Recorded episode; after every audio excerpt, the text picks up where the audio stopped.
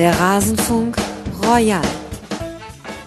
Ich meine, es ist immer einfach zu, zu kritisieren, egal wen. Äh, es ist immer einfach und gerade wenn ich mich, ja, wenn ich mich verstecken kann. Ne? So Total. Sitze ich irgendwo in meinem Zimmer, an meinem Computer und, und, und werde mein Frust los, ohne, ohne dass ich mir, glaube ich, ähm, über viele Dinge ein vernünftiges Bild gemacht habe. Und das finde ich einfach schade. 18 Vereine, 18 Gäste. Es ist wieder Zeit, Bilanz zu ziehen, zurückzublicken auf eine interessante Hinrunde. Und damit herzlich willkommen im Rasenfunk Royal. Mein Name ist Max Jakob Ost. Ich bin der G-Netzer bei Twitter und habe diesen Hinrundenrückblick aufgezeichnet mit all den Gästen, die mir dafür Rede und Antwort stehen wollten. Zu jedem Bundesligaverein gibt es einen Gast. Zudem haben wir über die Saison der Schiedsrichter gesprochen und wir haben auch ein paar Fragen zum Rasenfunk selbst beantwortet. Unter anderem wird dort die Frage geklärt, was kann man denn tun, um den Rasenfunk zu unterstützen? Und neben ordentlich Werbung, die ihr für uns machen könnt, könnt ihr uns auch finanziell unterstützen. Unter rasenfunk.de slash unterstützen könnt ihr das tun. Und an der Stelle einen herzlichen, herzlichen, herzlichen Dank an all diejenigen, die das schon getan haben im Jahr 2017. Es ist ein tolles Gefühl, wenn ein die Community so trägt und es peitscht einen auch durch die etwas stressigen Momente, die so eine Rasenfunk Royal Aufnahme dann auch hat. Insgesamt stecken rund vier Wochen Arbeit in diesem Projekt hier, vom Kontaktieren der Gäste bis hin zur Terminfindung, bis hin zur Vorbereitung auf jedes einzelne Segment und dann dem eigentlichen Aufzeichnen. Das kommt ja auch noch alles. Aber das soll euch nicht weiter belasten. Vielleicht habt ihr ja die eine oder andere Möglichkeit, uns zu helfen. Wenn ihr uns weiterempfehlt, ist das schon mal ein erster guter Schritt und alles weitere gibt es unter rasenfunk.de slash unterstützen. Und jetzt wünsche ich euch viel Spaß mit den nächsten Vereinen und diesem dritten Teil des Rasenfunk Royals. Platz Nummer 7 hat die TSG aus Hoffenheim inne mit 26 Punkten, nur knapp nach Borussia Mönchengladbach, von, über die wir gerade gesprochen haben. Und punktgleich mit Eintracht Frankfurt, über die wir gleich noch sprechen werden. Aber jetzt gehört die nächste Dreiviertelstunde der TSG, die 27 Tore erzielt hat, 22 gefangen hat und damit in einer ganz guten Ausgangsposition für die Rückrunde ist. Oder das frage ich jetzt Marco Repanti von die-tsg.de, at Repanti auf Twitter. Servus Marco. Hallo, ich grüße. Wie bist du denn zufrieden mit dieser Winterpausenplatzierung? Ja, gute Frage. Ähm, sag ich mal, zusammengefasst, zufrieden. Ja, also da lässt sich äh, nichts dagegen sagen. Ähm, blickt man zurück, gibt es natürlich das ein oder andere Spiel, wo man denkt, ähm, hallo, was ist hier denn passiert? und man, und man äh, vermisst natürlich auch dann diese Punkte, die dort liegen gelassen worden sind. Also es gibt da speziell zwei, drei Spiele in dieser Vorrunde, wo ich einfach nicht glauben konnte, was ich da gesehen habe. Aber das, das gehört nun mal dazu und ich glaube, dass das alles Teil ähm, von, von dem ersten großen Schlag war, nachdem man die TSG vielleicht in dieser Runde sehen musste, war das erste Mal, und ähm, da ja. hat man nun mal diese, diese Europabelastung und äh, dann doch deutlich zu spüren bekommen. Und ich glaube nicht mal, dass es die, die vielen Spiele waren, die dazugekommen sind, sondern es waren einfach die, die zahlreichen Eindrücke und Impressionen und völlig andere Umgebungen, die da auf die Mannschaft eingeflossen sind. Mhm. Ähm, und das hat sich mit Sicherheit bei dem einen oder anderen Spiel auch mal ähm, ausgewirkt. Ja, also Hoffenheim gehört zu den Mannschaften, die in der Europa League angetreten sind und wo man wirklich bei den Spielen nach internationalen Auftritten sehen kann, da ging mal das eine oder andere verloren, das nicht hätte verloren gehen müssen. Zum Beispiel auswärts in Freiburg, nachdem er in Ludogretz vorher war. Oder auch ein 1 zu 1 in Wolfsburg, nachdem man zu Hause gegen Başakşehir gespielt hat und so weiter und so fort. Also da, äh, und vor allem, stimmt, das ist noch das eindrücklichste HSV. Beispiel. Genau, das HSV-Spiel. 0 zu 3 verloren, nachdem man vorher schon in Braga 3 zu 1 verloren hat. Ich vermute, das wird eins der Spiele gewesen sein, über die du gerade gesprochen hast. Genau, genau, absolut.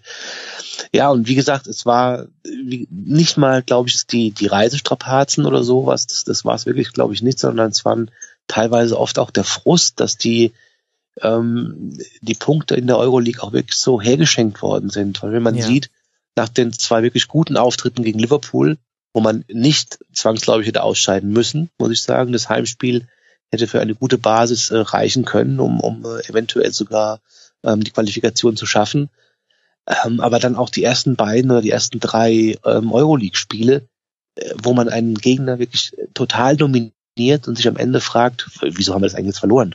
Ja. ja. Und, und diesen Gedanken trägt man mit Sicherheit auch dann in das nächste Bundesligaspiel mit, will es dann nochmal doppelt gut machen und dann geht's komplett in die Hosen. Also letztlich ist man dann Gruppenletzter geworden in einer Gruppe aus Braga, Ludogorets und äh, Başakşehir Istanbul.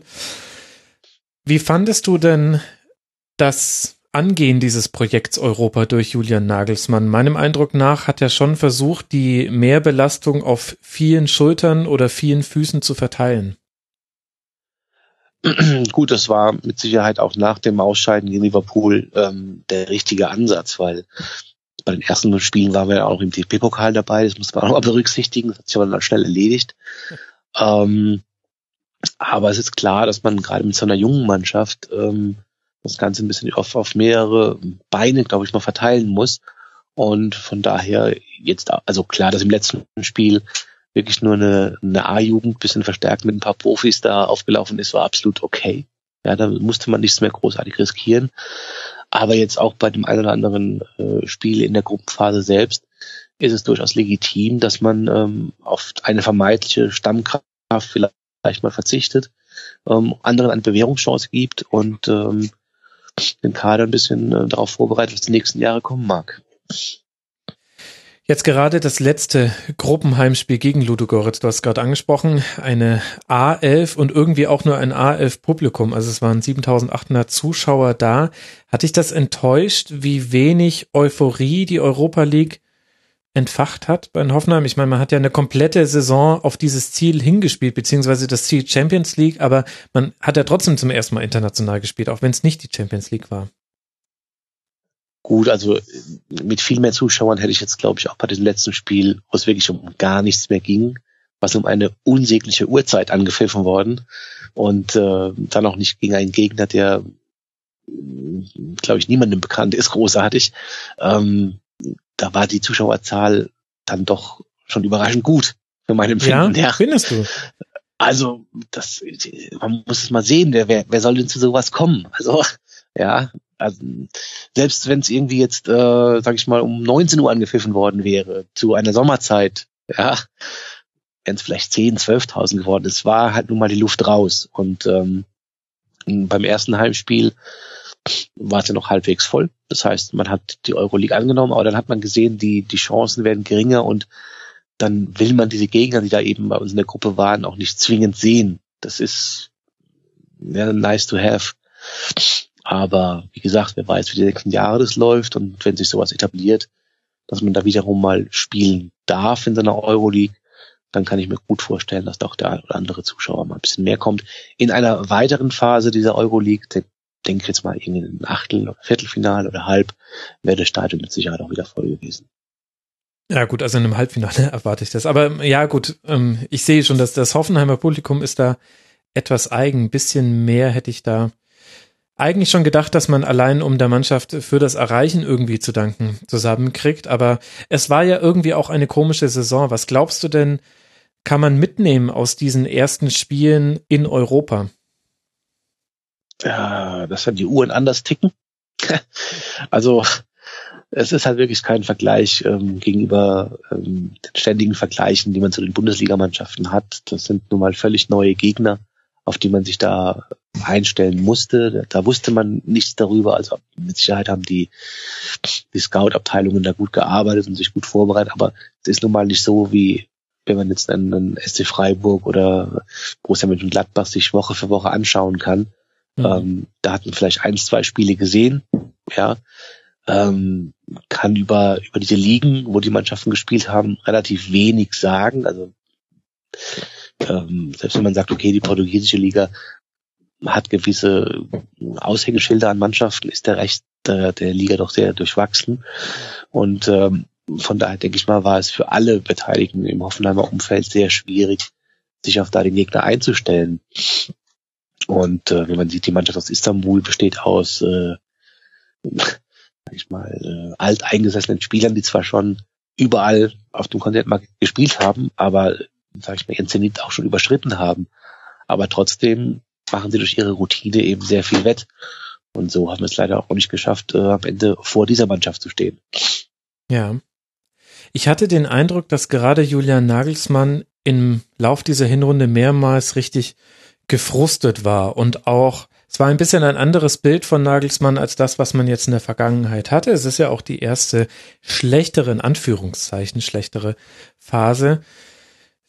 Was hat er denn so probiert, um das Ruder rumzureißen, auch, auch in der Bundesliga, um mal zurückzukommen auf die Hinrunde? Naja, also ich habe das Gefühl, du hast jetzt gerade vermieden, das Wort zu sagen, lieber Nagelsmann ist dünnhäutig geworden. Also ähm, bin zu weit weg dafür, deswegen. Ja. Aber ja, manchmal war er ein bisschen patzig, fand ich. Ja, das ist äh, dem einen oder anderen hier auch schon aufgefallen. Und ähm, es ist natürlich wahr, dass es jetzt die erste, die erste Phase in seiner Laufbahn ist, wo es mal auch ähm, gewisse Rückschläge gibt, sagen wir es mal so. Also es kann nicht immer nur Sonnenschein sein. Und ich habe letztes Jahr schon gesagt, dass auch irgendwann diese Phase kommen wird und sich dann zeigen wird, wie, wie gut oder wie groß ein, ein Trainer Julian Nagelsmann jetzt schon ist. Und, und wie ähm, groß da, ist er? Da muss man sagen, da muss man noch in ein paar Schuhe reinwachsen und er wird durch diese Rückschläge mit Sicherheit noch besser werden in der Zukunft. Und je mehr von diesen kommen, und die werden auch in der Rückrunde wieder da sein, diese Rückschläge, das ist äh, mit Sicherheit äh, der Fall, wird es ihm helfen auf seiner weiteren Karriere als, als sehr, sehr guter Trainer. Und ähm, ich glaube auch, dass das der Grund sein wird, warum er vielleicht noch ein Jahr bei uns bleibt, weil auch die großen Vereine, die ähm, nach ihm die Fühler ausstrecken, wohl der Meinung sein würden, naja, äh, lasst ihn doch mal jetzt bei Hoffenheim noch irgendwie diese ein, zwei Phasen überstehen, da reinwachsen und dann holen wir ihn zu, zu uns, weil dann weiß er auch, wie man richtig mit solchen äh, Phasen dann umgeht. Ja. Und ein zusätzliches Argument könnte sein, dass Dietmar Hopp ja jetzt kürzlich in einem Watz-Interview was, glaube ich, gesagt hat. Nein, auf gar keinen Fall. Julia Nagelsmann wird bei uns bleiben bis zum Ende seines Vertrages und dann wird es allerdings schwierig, ihn zu halten. Was ist denn Punkt zwei auf deiner Liste? Also ganz kurz, ich bin übrigens ziemlich sicher, dass er ähm, noch eine Saison bleiben wird, aber danach halt auch definitiv ähm, sich nach neuen Gefilden umschauen wird. Ja, da darf man gespannt klar. sein, welcher Mantel es dann wird. Ja, ja, genau, bis die Garderobe mal durch ist. ja, Punkt zwei, ähm, vor ohne TSG, für mich ähm, ganz klar die ständigen, wirklich seit dem zweiten oder dritten Spieltag aufkommenden Personalien, Wechselgerüchte um Trainer, aber auch um Spieler. Ja. ja das heißt, man, dieser Verein schafft es nicht, und das ist, glaube ich, auch schon seit vielen Jahren jetzt so, einfach mal Ruhe von außen reinzubringen, dass nicht irgendwie alle Wochen irgendwelche Spieler oder Funktionäre oder äh, aus dem Trainerstab im Gespräch sind bei irgendwelchen anderen Vereinen. Natürlich ist auf der einen Seite ein, ähm, sag ich mal, ein kleines Lob. Ja. ja. Man sagt, man leistet gute Arbeit, um Spieler wird sich bemüht. Ja, das ist natürlich ein Zeichen von Anerkennung. Aber ehrlich gesagt, es bringt natürlich auch jede Menge Unruhe. Und es hat jetzt nicht zuletzt ähm, die Akte Sandro Wagner gezeigt. Wir haben das gleiche durchgehend mit Nadim Amiri, wir haben jetzt hoffentlich bald äh, endlich Ruhe im Fall Mark Uth. Ja, ich weiß nicht, warum man sich da jetzt noch so ziert, die Bekanntgabe nach Schalke bekannt zu geben, wobei es irgendwie schon in trockenen Tüchern zu scheinen sei. Also das haben wir durchgehend, ja, und ähm, das kann natürlich einem Verein auch nicht besonders gut tun.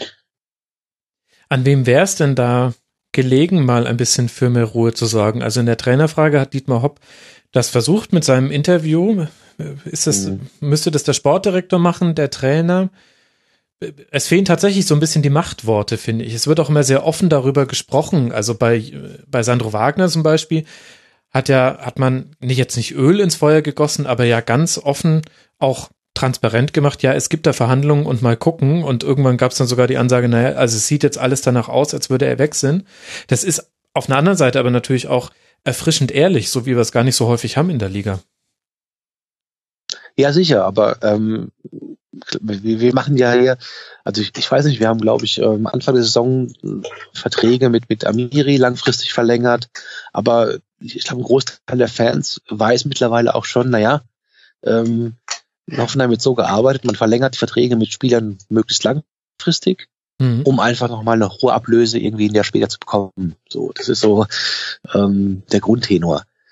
Ähm, natürlich ist es klar, dass Spieler nicht bis zum ihrer Karrierenende in Hoffenheim spielen werden. Wir werden, äh, wenn ich jetzt in der Pause dann irgendwie Ende der Saison auch schon wieder hören, dem hierbei ist da im Gespräch, ja, und äh, alles rotiert danach noch. Aber man, man muss das mal irgendwie hinbekommen, dass einfach nicht, sag ich mal, alle, alle paar Wochen irgendwie an neuen Spielern irgendwie hergezogen wird und äh, in den Köpfen bei den jungen Spielern ist natürlich dann auch äh, sofort irgendwie drin, naja, wenn mich äh, Mannschaft A, B und C haben möchte, ja, dann irritiert das zwangsläufig. Und ähm, mir fällt da jetzt auch spontan nicht ein, wie man das in den Griff bekommen kann, aber es begleitet die TSG wirklich schon seit vielen Jahren und ähm, vielleicht gehört es auch so zu uns wie äh, Punkt drei, den ich irgendwie noch schon mal vorgreifen möchte. Und zwar sind es diese Last-Second-Gegentore. Ja. Das mhm. ist ein leidiges Thema in Hoffenheim, was uns, glaube ich, schon von Beginn an des Aufstiegs begleitet. Ähm, ich habe mal versucht auszubekommen, ob das wirklich nur so ein äh, subjektives Empfinden ist jetzt bei mir, weil ich diesen Verein halt öfters beobachte und es auch vor mir sehe. Aber nein, ist definitiv so. Wir fangen mehr Gegentore in der Schlussphase als alle anderen Vereine. Und ähm, das ist wirklich ein Riesendilemma, weil die Gesamtzahl an Punkten, die wir da schon haben liegen lassen, ist wirklich enorm. Was dieses Jahr neu war, dass wir in den letzten Sekunden auch viele geschossen haben, die lebenswichtig waren. Ja. Also da scheint sich ein bisschen was zu tun. Aber ansonsten ähm, ist wirklich diese Anfälligkeit bis zur letzten Sekunde ähm, wirklich enorm. Ja, also es gibt nur eine Mannschaft, die in den letzten Viertelstunde noch mehr Tore kassiert hat in dieser Hinrunde, das ist der FC Augsburg. Und bei Hoffenheim kommen aber noch zwei in der Nachspielzeit mit dazu, womit man dann, das wird für dich die erfreuliche Nachricht sein, damit kann man dann mit Augsburg gleichziehen. Die haben nämlich auch acht Tore gekriegt mit 75 Minuten plus 90 plus X. Also ist wirklich ein, ein Phänomen. Hängt das auch damit zusammen, dass ein paar Stabilisatoren, defensive Stabilisatoren gewechselt sind vor dieser Saison, also namentlich Süle und Rudi? Also zum einen ja, mag sein, aber ich glaube, dass wir das recht gut kompensiert haben. Das Problem war ähm, die vielen Ausfälle, auch in der Vorrunde. Also man hat deutlich gemerkt, dass ein äh, Hübner wirklich kaum noch zu ersetzen ist. Ja. Als er gefehlt hat, hat es ähm, diese Dreierreihe hinten lange nicht mehr so stabil gehalten wie, wie mit ihm. Und wir haben natürlich auch, ähm, Vogt spielt nicht auf diesem Level, wie er letztes Jahr gespielt hat. Noch immer gut, also nicht falsch verstehen, mhm. aber ähm, trotzdem noch mit der einen oder anderen, sag ich mal, leichtsinnigen, leichtsinnigen Fehler. Und äh, ansonsten haben wir halt, wenn äh, der rechte Verteidiger irgendwo ausfällt, da haben wir jetzt leider Gottes wirklich keinen gefunden, der das wirklich äh, ausgleichen könnte. Mhm, genau, Jeremy Teuchern kommt ja auch noch mit dazu. Der ging ja auch noch verloren. Das ist aber okay. Das ist aber okay. also, ich, pff, ich, bin mir nicht ganz sicher, ob jetzt Dortmund da jetzt auch so mega glücklich ist äh, über, über diese Verpflichtung. Ja, ich glaube, Dortmund ja. ist gerade über nichts glücklich, außer dass Winterpause ist. Auch wieder wahr, ja. Auch das war, das war auch so ein, ein Spiel, was man nicht verlieren braucht, fällt mir gerade wieder ein. Ja, 17. Spieltag in Dortmund, auch ein Last-Minute-Tor, 87. Ja. Minute, Christian Pulisic. Da hätte Absolut man noch. unnötig. Ja, generell fällt das auf, dass die Abwehr, die in der letzten Saison noch feststand wie ein Bollwerk, in diesem Jahr viel, viel mehr Gegentore kassiert. Im Schnitt bekommt ihr auch zwei Schüsse aufs eigene Tor mehr pro Spiel. Ist das auch nur eine Personalfrage oder hängt das vielleicht auch mit der Art und Weise, wie Hoffenheim spielt, zusammen? Ich habe den Eindruck, es ist in dieser Saison häufiger mal abwartend, was man in der letzten Saison so nicht gesehen hat. Da hat Hoffenheim mehrfach die Initiative ergriffen. Ja, also was ich gesehen habe, ist, wir haben wirklich Probleme, wenn äh, der Gegner nicht, nicht zwangsläufig äh, mitspielt. Ja, also ähm, ganz exemplarisch dafür ist dieses furchtbare Ausscheiden im DFB-Pokal in Bremen. Ja. Also, wenn der Gegner quasi das Spielen einstellt, dann wissen wir auch nicht, was wir tun sollen. Und äh, wenn wir dann noch irgendwie unglücklich eins fangen, dann ist das Spiel eigentlich gelaufen.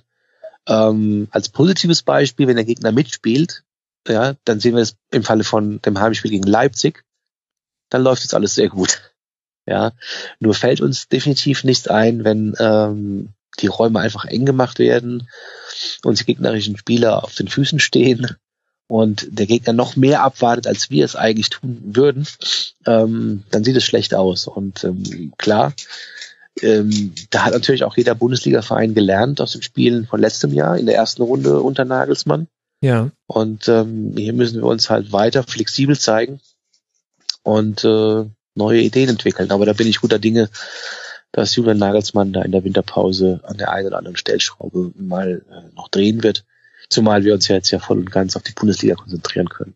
Täuscht mich denn mein Eindruck, dass Julian Nagelsmann auch ein bisschen weniger variiert innerhalb des Spiels? Also in der letzten Saison, ich weiß nicht, ob das noch ein bisschen der Sensationseffekt war, weil Nagelsmann auch noch ein bisschen neuer war als Trainer, hatte ich den Eindruck, er hat häufiger innerhalb des Spiels umgestellt, auf den Gegner reagiert und das ist mir in dieser Hinserie nicht mehr so häufig aufgefallen. Ja, ich glaube, dass das auch jetzt mit äh, sage ich mal, den, den zur Verfügung stehenden Spielern der Fall ist. Also man okay. ist da nicht mehr ganz so flexibel, hat vielleicht auch mit der Personalie Nordweit ähm, irgendwie gedacht, dann, dass man sich jemand holt, den man wirklich flexibel einsetzen kann, auch was bis zum heutigen Zeitpunkt völlig in die Hose gegangen ist bisher. Vielleicht wird's ja noch. Ähm, ja, dann äh, hat man natürlich auch vorne, wie gesagt, ähm, mit mit der Überbesetzung, die da war mit mit äh, Kramaric, Wagner, Uth, ähm, Schaller ist ausgefallen, ähm, auch noch ein, ein, Ensemble da vorne gehabt, was ähm, auf Einsatzzeiten gewartet hat. Mhm. Ähm, ja, also es, es, es sah letztes Jahr oder fühlte sich einfach flexibler an, abwechslungsreicher. Ähm, aber auch hier, Gegner haben dazugelernt und lassen nicht mehr allzu viel zu. Und äh, ich glaube, es war in Freiburg, wo, glaube ich, Streich äh, noch schneller reagiert hat als wir auf die neue Taktik. Ja. Und dann wird man eben auch schnell wieder überrumpelt. Jetzt ist ja genau dieser Sturm dasjenige, was mutmaßlich auseinanderbricht. Von Sandro Wagner wissen wir schon. Schon ab der Rückrunde wird er für den FC Bayern auflaufen und bei Marc Uth kann man zumindest mutmaßen, dass äh, ab dem nächsten Sommer er auch für einen anderen Verein auflaufen wird. Da bricht so einiges auseinander. Erwartest du, dass die TSG darauf jetzt schon im Winter reagiert?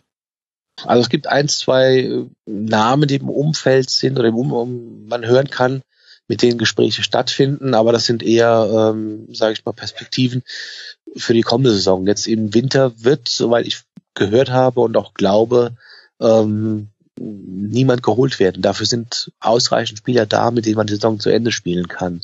Mhm. Ähm, ob mir das im Hinblick auf die neue Saison jetzt irgendwelche Sorgen bereitet, da, auch da habe ich ja zugelernt. Also ich hatte die letzten Jahre immer furchtbare Schmerzen, wenn es irgendwie darum ging, dass die Topspieler gehen. Ja, also als bekannt wurde, Firmino geht, als bekannt wurde, Volland geht, ja. da, da dachte ich und, und, und viele anderen auch, um Gottes Willen, wie soll es denn weitergehen? Verein auflösen, abmelden aus der Bundesliga. Ähm, so richtig geschadet haben uns diese Abgänge nicht. Ja, also da muss man wirklich dem äh, Alex Rosen und dem Team äh, ein Kompliment machen, dass sie Leute geholt haben, von denen man jetzt wirklich nicht gedacht hat, dass sie einem unbedingt weiterhelfen. Also auch ich habe hier die, die, Hände über den Kopf zusammengeschlagen, als man damals sagte, ja, wir holen äh, Kevin Vogt. Ja, wie bitte? Mhm. Ja. Ähm, aber es kam alles ganz anders und ich glaube, und da wird es in Hoffenheim auch in Zukunft wohl keine Änderung geben, man wird niemals jetzt irgendwie ähm, für das Geld, wo wir Spieler verkaufen, ähm, in gleicher Summe Ersatz holen. Also gleichwohl, was da auf dem Markt ist. Ja, man mhm. wird immer versuchen, eher die Leute aus der zweiten Reihe, die in anderen Vereinen unglücklich sind, ähm, nach Hoffenheim zu bekommen, sie zu verbessern, sie zu integrieren und sie dann gegebenenfalls, wie jetzt auch im Falle von, von Sandro Wagner, wieder äh, weiter zu verkaufen an den nächst besseren Verein und den wird es immer geben. Ähm, manche sagen, ja, ihr bleibt eben an einem Ausbildungsverein. Okay, bleibt mir halt ein Ausbildungsverein, das ist nicht schlimm. Ja, ja. nee, ist es ja es, es, es, zeigt nur, dass äh, Spieler, die zu uns kommen, besser werden und dann halt eben halt zu einem anderen Verein wechseln. Das ist völlig in Ordnung. Aber mit diesen Abgängen werden wir weiterhin leben. Leben wir seit vielen Jahren jetzt schon. Und ähm, solange nicht mal irgendwie fünf oder sechs gehen nach einer Saison, denke ich mal, lässt sich das alles irgendwie kompensieren. Wo wir auch in dieser Saison jetzt schon sehen können, dass ähm, wir mit unseren äh, Jugendspielern auch getrost in die Zukunft gehen können. Also wenn ich sehe, welche Entwicklung zum Ja. Beispiel ein, ein Geiger äh, gemacht hat, der auch wird die nächste Saison mit Sicherheit eine, eine wichtige Kraft werden. Ja. Ähm, wir werden mal schauen, jetzt wo vorne im Sturm ein bisschen mehr Platz ist, was mit Ox passiert, wobei ich ja heute wieder gehört habe, er soll ausgeliehen werden. Aber das sind alles Spieler, die wir an die erste Mannschaft ranführen können und äh, die uns in eins, zwei, drei Jahren wahrscheinlich enorm viel Freude bereiten werden. Ja, und der aktuelle A-Jugendjahrgang ist ja auch ein sehr, sehr starker. Also da kommen mal wieder einige Spieler nach. Robin Hack ist zum Beispiel einer, den hat man jetzt auch schon zum Teil schon gesehen. Das ist ja vielleicht auch genau das, wo Julian Nagelsmann seine Stärke hat. Zumindest äh, ist das mein Eindruck. Also wenn du Dennis Geiger schon ansprichst, das ist ja fast schon ein, ein Phänomen, dass da auf einmal dieser Dennis Geiger spielt, von dem man außerhalb von Hoffenheim noch nicht viel gehört hat. Und er ist noch kein Sebastian Rudi, aber wer wäre das schon im Alter von 19 Jahren? Aber er macht eine sehr, sehr gute Partie und ich hatte immer den Eindruck, auch in der Art und Weise, wie Julian Nagelsmann über jemanden wie Geiger gesprochen hat, da steckt der Jugendtrainer noch in ihm drin. Er hat da, hat dessen Leistung zu, zum richtigen Zeitpunkt gewürdigt. Er hat aber auch mal, wenn er, wenn er Fehler gemacht hat, sich vor ihn gestellt. Da, ich weiß nicht, das hat sich für mich immer sehr, sehr richtig angefühlt und vielleicht ist das ja auch immer noch eine der größten Kompetenzen von Nagelsmann, dass er eben Jugendspieler den Sprung in den Profikader ermöglicht. Ja, also er schafft es sehr, sehr gut, sage ich mal, ähm, die Handvoll an, an ganz jungen Leuten ähm, hervorragend an die erste Mannschaft ranzuführen und auch äh, mit den Senioren, sage ich mal, mit den Älteren, die da in den ersten Spielen auch ähm, zu fusionieren und zu einer starken Truppe zusammenzuführen. Also ähm, ich weiß auch, dass es da jetzt irgendwie kein, kein großartiges Gefälle gibt bezüglich der, der, der Hackordnung in den Teams. Die sind äh, fast gleich äh, anzusiedeln. Und äh, gut, nicht ohne Grund wollte der FC Bayern ja Julian Nagelsmann zuerst mal für die Jugendarbeit haben. Ja, ja. ja. Ähm, da hakt es ja bei den Bayern am, am aller, oder wenn es bei den Bayern irgendwo hakt, dann da. Ähm, also klar, er macht es sehr, sehr gut und äh, ich denke, das schätzt Dietmar Hopp auch ähm, mit am meisten an ihm. Und äh, da wird auch der Nachfolger, der da äh, eventuell dann kommt, in ähnliche Fußstapfen treten müssen. Also das Konzept der CSG Hoffenheim wird auf Jugendarbeit äh, weiter bestehen bleiben und da wird sehr viel investiert und bisher, äh, was früher der VfB Stuttgart war, muss man auch sagen, ähm, auch da wurde sehr, sehr gute Jugendarbeit geleistet, ist nun ein bisschen weiter nach oben gerutscht auf der Landkarte und ist in Hoffenheim anzusiedeln. Mhm. Was ist denn dein vierter Aspekt, über den du gerne reden würdest? Ja, Punkt vier äh, der Vorrunde ist, wir bleiben unter den ersten sieben. Also ich denke, dass mit äh, der letzten Saison die TSG sich zu einer Mannschaft gewandelt hat, die über die nächsten Jahre hinweg ähm, auf den Plätzen drei bis sieben zu finden sein wird. Mhm. Ähm, warum ich davon ausgehe, ist, dass ähm, man eine gewisse Stabilität hat und aber auch, weil der Rest der Bundesligamannschaften irgendwie äh, nicht dazugelernt hat. Also wenn man sieht, in welchem kurzen Zeitraum jetzt ähm, die TSG Hoffenheim etablierte Mannschaften, ähm, sage ich mal, jetzt Tabelle hinter sich lässt, mhm. dann ist es zum einen ähm, der guten Arbeit in Hoffenheim gezollt, aber eben auch der schlechten Arbeit vieler anderer Vereine. Und ähm, bis die das wieder aufgeholt haben, werden ein paar Jahre ins Land ziehen und äh, da muss die TSG Hoffenheim weiter schauen, dass man den Vorsprung vorne weiter ausbaut und sich dann eben auch langfristig oben etablieren kann. Und das wäre für den Verein auch sehr, sehr wichtig. Das heißt, du hast auch keine Angst, das ist nämlich eine Frage von unserem Hörer Alex Muck 86 im Forum gewesen, dass Hoffenheim zur neuen grauen Maus der Liga wird. Nein, also ähm, Wer ist denn die alte graue Maus? der VfL Bochum. Das ist die ganz, ja, die ganz alte graue Maus. Naja, ja, aber ja. diese Mannschaften, die so ein bisschen im Niemandsland äh, hin und her pendeln, immer mal wieder schnuppern sie am internationalen Geschäft. Aktuell vielleicht Eintracht Frankfurt, wobei als grau würde ich die nicht bezeichnen. Über die sprechen wir auch mhm. gleich noch im Rasenfunk Royal. Aber ja, Wolfsburg kann man da vielleicht gerade nennen, obwohl es von den Mitteln her ja eigentlich Wahnsinn ist, dass man die als graue Maus bezeichnen würde. Nein, also ich, ich glaube nicht, weil also der einzige Aspekt, der da jetzt vielleicht noch ein bisschen fehlt, und das hast du ja am Anfang ja angesprochen, ähm, oder Niemandsland ist wirklich dort, wo wir spielen, ja, die Region dort. Ja. Wir, wir haben, wir haben nun mal wirklich nicht dieses Einzugsgebiet, wie es jetzt fast alle anderen Vereine haben. Also, wer mal bei dem Hoffenheim-Spiel war, der wird sehen, rundherum ist halt Wald und Wiese.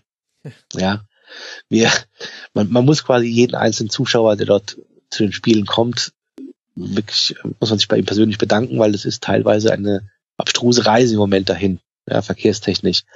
Und ähm, das, da kann man sich eben nicht äh, vergleichen mit, mit Frankfurt, Hamburg, Köln, ja, das sind riesige Ballungsgebiete. Wir sind auf dem Land. Ja, also wir haben dieses kleine Defizit an nicht der Zuschauermagnet zu sein. Man nimmt diese Reise jetzt nicht zwangsläufig immer auf sich. Ähm, weiteres Problem, wir haben natürlich auch nicht diese Faninfrastruktur deutschlandweit verteilt.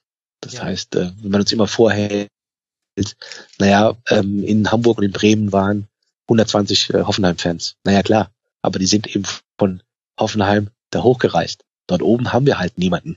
Ja, Mhm. Das sind Sachen, die noch wachsen müssen. Das braucht sehr viele Jahre und äh, auch die nächsten fünf bis zehn Jahre wird wahrscheinlich in Berlin, München und, und äh, Hamburg kein Kind auf die Welt kommen, was per se Hoffenheim-Fan ist. Ja. Ja. Das sind äh, da, hier ist es halt anders. Selbst bei mir hier in Weinheim kommen Kinder auf die Welt und sind Bayern-Fan. Das ist halt nun mal so. Aber das ist halt ein langer, langer Weg und äh, da, klar, wenn man das ganze graue Maus nennen möchte, weil man eben nicht diese Fankultur hat, muss ich, muss ich eingestehen, es ist so. Ähm, das braucht sehr, sehr viel Zeit, Mhm. aber auch hier sind wir auf einem recht guten Weg, denke ich mal.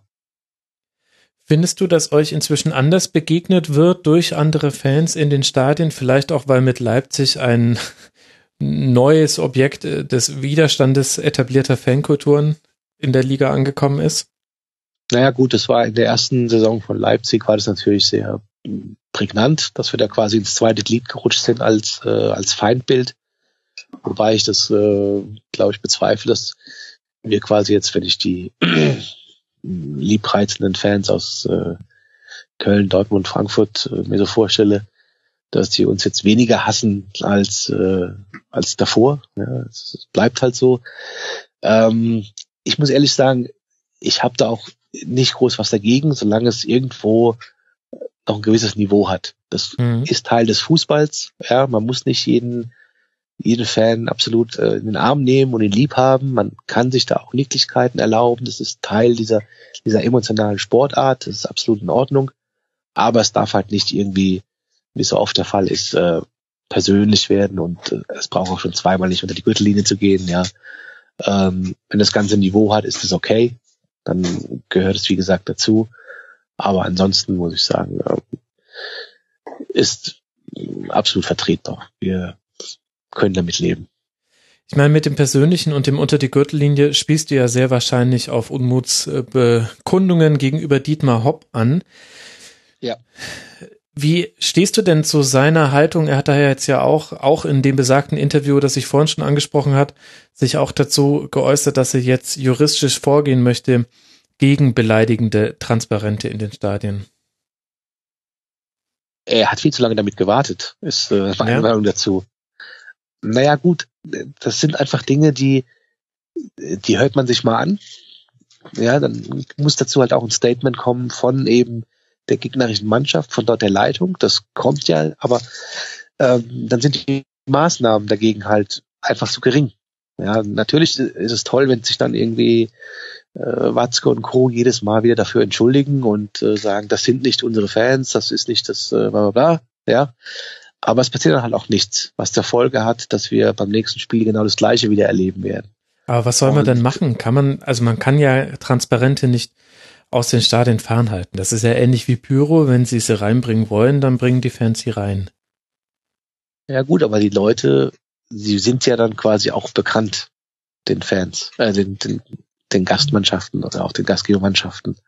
Und ähm, ich glaube, wenn dann eben keine entsprechenden Maßnahmen getroffen werden, vielleicht auch exemplarisch, dass man sagt, hört mal zu, natürlich kann man Transparente mit reinbringen, aber man kann sich Transparente auch anschauen vorher oder es muss eben dann halt zu entsprechenden Maßnahmen kommen für Leute, die eben diesen Schritt zu weit gehen. Und das war äh, gerade jetzt in dieser Vorrunde war das eben in ein, zwei Fällen war es meiner Meinung nach halt auch zu viel des Guten. Mhm. Und ähm, also ich glaube auch nicht, dass jetzt auch mit äh, rechtlichen Schritten sich da was ändern wird. Im Gegenteil, es wird wahrscheinlich schlimmer werden, ja. Oder? Dann verstehe ich nicht, warum man sie eingeht. Also ich habe sowieso schon da einige Mhm. Fragezeichen im Kopf. Ich, ich, ich bin der Letzte, der sagen würde, persönliche Beleidigungen sind okay. Nein, sind sie nicht. Und auch Dinge, die justiziabel sind, da finde ich es okay, drüber nachzudenken, dagegen vorzugehen. Ja. Ich glaube aber, dass das ein ungleicher Kampf ist, den man da eingeht. Und ich glaube, dass es eine Auseinandersetzung ist, die Dietmar Hopp nicht gewinnen kann. Selbst wenn es ein Urteil gäbe, das irgendeinen Einzeltäter in seinem Leben dann wesentlich einschränkt und er muss dann eine vielleicht in Anführungszeichen gerechte Strafe für das ableisten, was er da getan hat, glaube ich nicht, dass das irgendetwas an der Situation verändern wird. Und dann könnte man sich den Gang doch eigentlich auch sparen, weil meiner Meinung nach bietet man da Angriffsfläche, die es eigentlich nicht braucht. Was ist die Alternative dazu? Wäre es zu ignorieren? Ja, es auszuhalten. Ich weiß, es ist hart und viel verlangt, gerade wenn es wirklich äh, schlimme Beleidigungen sind. Ich verstehe auch total. Also, wenn jetzt hier irgendwo hängen würde, Max Zuckerberg Ost, du bist der, äh, Ja, ja. ja, was auch immer, Ja. würde mir das auch nahe gehen. Und, äh, und das ist nicht schön. Aber ich glaube, ich, oder ich befürchte, eher gesagt, ich befürchte, dass es zu einer Verschärfung der Situation führt, die meinem Empfinden nach schon tendenziell abgenommen hat. Es sind zwar immer noch Schmähplakate, aber es sind nicht mehr ganze Kurven, die damit vollhängen, sondern es sind eher einige wenige. Ich habe ehrlich gesagt, könnte ich dir den Wortlaut der entsprechenden Plakate gerade nicht mal sagen. Das heißt, groß durch die Medien gegangen ist es auch nicht. Mhm. Also du magst da recht haben. Also es kann sein, dass wenn man das wirklich noch ein, zwei Jahre einfach mal so dahin machen lässt und sich nicht mehr darüber aufgeregt, dass quasi dann auch die, die sowas in die Stadien mitbringen, dann sagen, hey, was ist da los? Der regt gar nicht mehr auf. Dann können wir uns doch Ganze sparen. Möglich. Ja. Aber gut, man muss auch ihn verstehen. Und äh, Tue ich auch. Also, da, ja, ja, wollte da, ich ja damit andeuten. Aber Ja. es ist, ich glaube ehrlich gesagt, man stellt sich damit selbst ein Bein.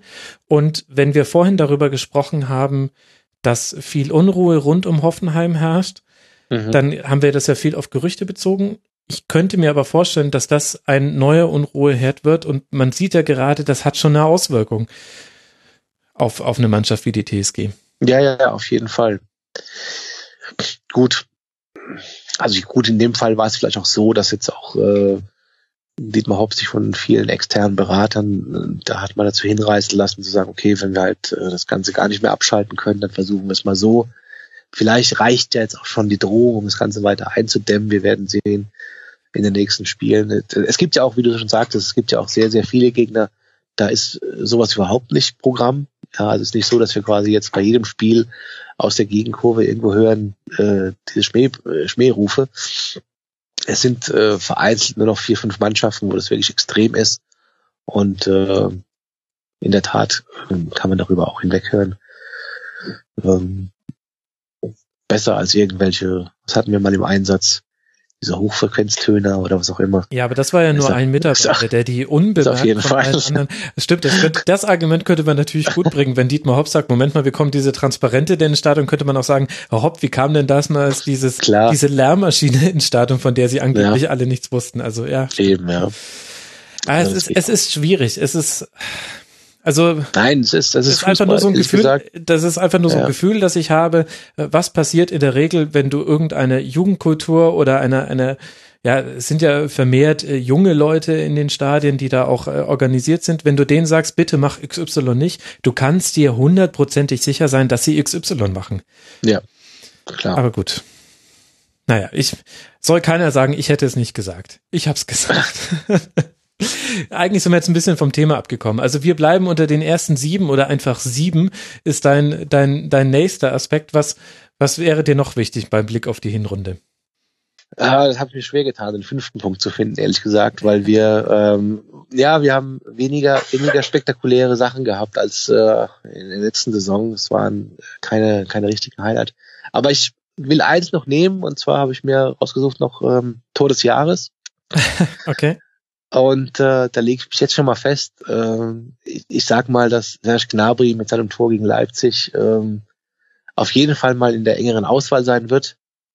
Und wenn nicht allzu viel passiert, wir das Tor des Jahres auch schon jetzt gesehen haben bei dem Spiel. Das war dieser Leipzig. Distanzschuss Ja, ja. aus, äh, Je nachdem, welche Quelle man nimmt. 40 Genau. bis 50 Metern. Okay. Wobei die Personalie Serge Gnabry überhaupt auch noch ein sehr spannender Punkt ist für die TSG Hoffenheim. Genau darauf wollte ich jetzt zu sprechen kommen. Wie siehst du denn Nabri? Man hat ihn erwartet und nicht gesehen. Erst jetzt in den letzten Spielen kam er mal so ein bisschen zu Einsatz und hat dann ja auch einzelne Spiele wirklich geprägt, unter anderem ja dieses Spiel gegen Leipzig. Also für mich ist es keine Frage, dass er eine, eine absolute Bereicherung ist, wenn er, ähm, sag ich mal, gesund ist und, und, und in Form.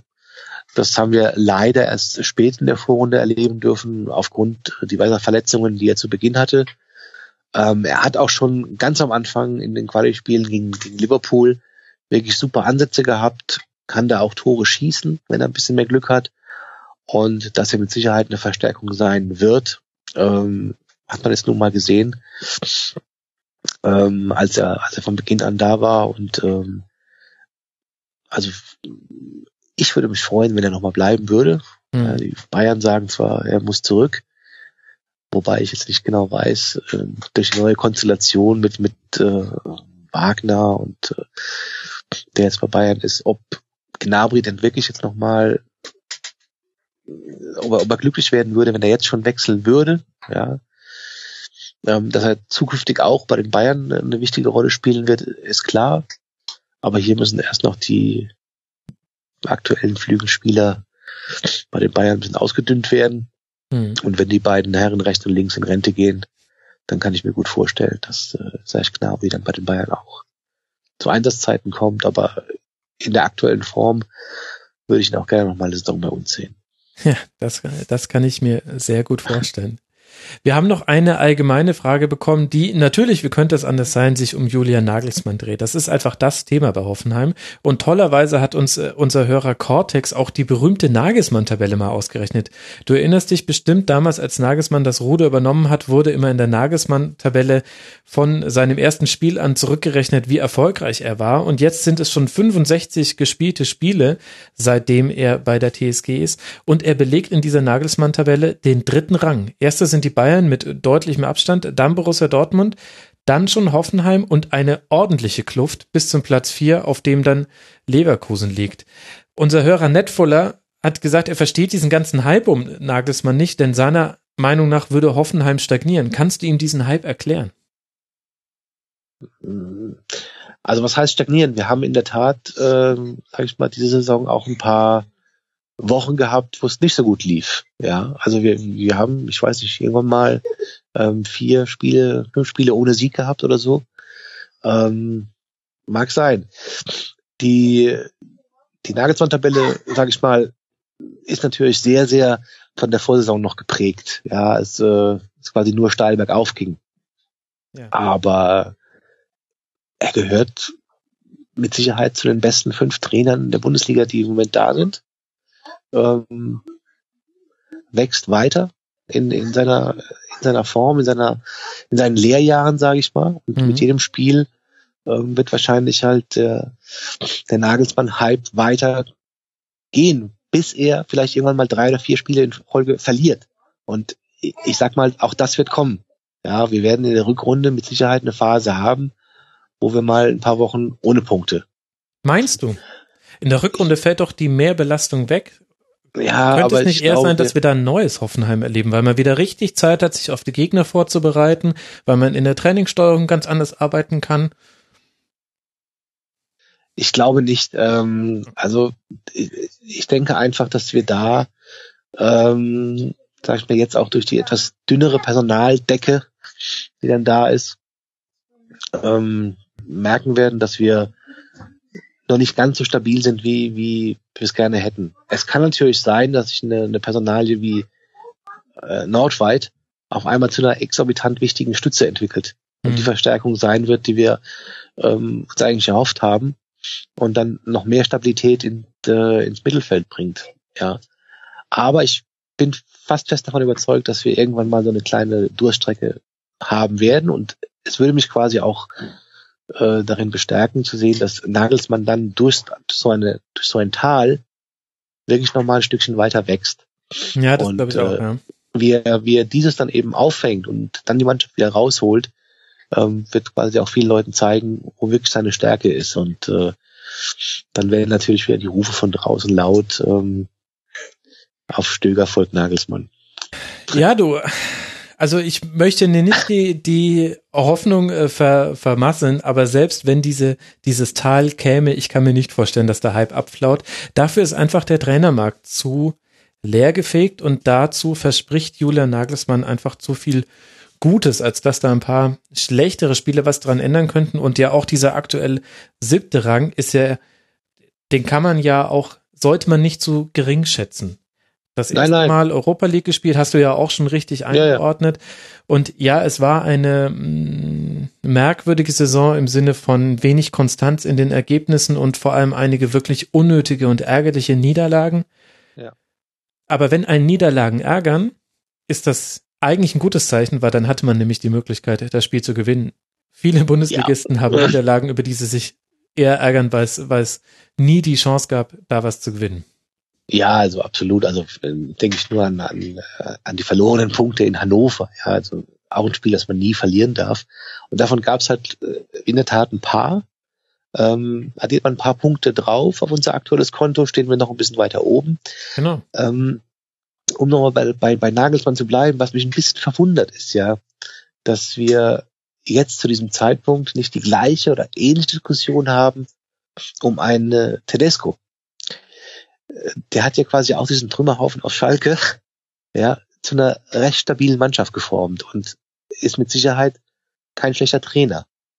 Ja. Ähm, aber ich habe irgendwie noch nicht irgendwo gelesen, dass der nächstes Jahr irgendwo auch irgendwie im Gespräch wäre. Naja, der spielt halt beim, ja. oder trainiert gerade den aktuell Tabellenzweiten, wird, wenn das so weiterläuft, in der nächsten Saison Champions League spielen. Da ist es schwieriger, den Trainer wegzuholen. Plus, nach Dortmund kann man, denke ich, ausschließen. Und äh, für die Bayern ist es dann vielleicht auch noch ein bisschen zu, zu wenig. Aber gut, mhm. wer weiß das schon. Wer, wer weiß, was da kommt. Ja, also da wird mit Sicherheit noch einiges passieren. So, als Song für die Hinrunde hätte ich ja irgendwas von MC Hammer vorgeschlagen mit dem äh, kleinen Wortspiel des Nagelmanns, äh, Nagelsmanns. Ich weiß aber, dass von dir ein anderer Vorschlag kommt. Was hättest du denn gerne in der Playlist? Ja, meine Playlist hat äh, Stefan Waggershausen mit äh, vom ersten Mal tut's noch weh und äh, das beziehe ich voll und ganz auf die Euroleague und die hat wirklich weh getan. Aber es war wie gesagt äh, trotzdem schön. Das ist das erste Mal aber die Spiele waren schmerzhaft und äh, ich hoffe, wir haben daraus gelernt. Und in der nächsten Saison machen wir das nochmal deutlich besser. Ja, genau. Dann hoff einfach mal auf ein zweites und auf ein drittes Mal. Es ist wirklich nicht ausgeschlossen. Äh, vielen Dank. Das war Marco Repanti von die-tsg.de at Repanti auf Twitter. Marco, vielen Dank, dass du dir die Zeit genommen hast. Ich danke dir. Hat Spaß gemacht. Freut mich. Ja. Bis bald mal wieder. Ciao. Bis dann. Danke. Auf Platz 8 der Winterpausentabelle liegt Eintracht Frankfurt und auf Platz 9 liegt der FC Augsburg.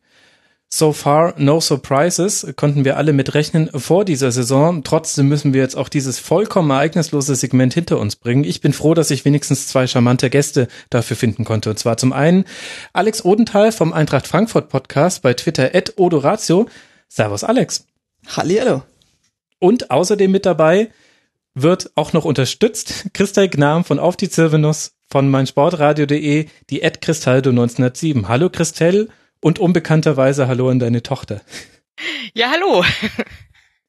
Die hört man im Hintergrund ein bisschen schnorchen. Wundert euch nicht, liebe Hörerinnen und Hörer, da, das ist nicht die Christel, die irgendwie schweren Schnupfen hat. Nee, nee, das, da habe ich mir professionelle Unterstützung von meiner kleinen Tochter geholt, die schnarcht hier ein bisschen an meiner Brust, weil sie sich einfach sonst überhaupt nicht äh, beruhigen lässt heute.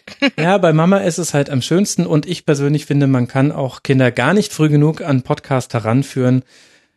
Dürfte ja dann die erste Aufnahme sein, bei der sie quasi mit dabei ist. Vielleicht meldet sie sich ja später sogar noch zu Wort. dann das, das könnte passieren, ja. ich finde das finde das sehr positiv. Sehr positiv ist ja auch die Bilanz eurer beiden Vereine. Das, was ich zur Einführung gesagt habe, war natürlich Quatsch. Es ist natürlich überraschend, wie gut Eintracht Frankfurt und der FC Augsburg in dieser Hinrunde abgeschnitten haben. Und mit der SGE wollen wir beginnen. Die Alex darf uns jetzt mal ein bisschen durch diese Hinrunde hindurchführen. Deren Zahlen sind ein achter Tabellenplatz, sieben Siege, fünf Unentschieden, fünf Niederlagen, 20 erzielte Tore und 18 kassierte und 26 fette Punkte und damit nur zwei Punkte hinter den Plätzen, die sogar für die Champions League reichen. Stand 17. Spieltag. Das ist halt das eigentlich krasse dabei, ne? Ja. Wenn du so sagst, Platz acht und neun in einer guten oder in einer normal gut laufenden Saison, sowohl für Augsburg als auch für die Eintracht, ist so ein Platz zwischen acht und zwölf, ja, ist okay, ist ein gutes Ergebnis, aber das ist halt tatsächlich ähm, so dicht auch noch hinterm dritten ist, ne? Also ich glaube, der dritte ist Dortmund mit 28. Absolut. Da fehlen uns gerade mal zwei Punkte drauf.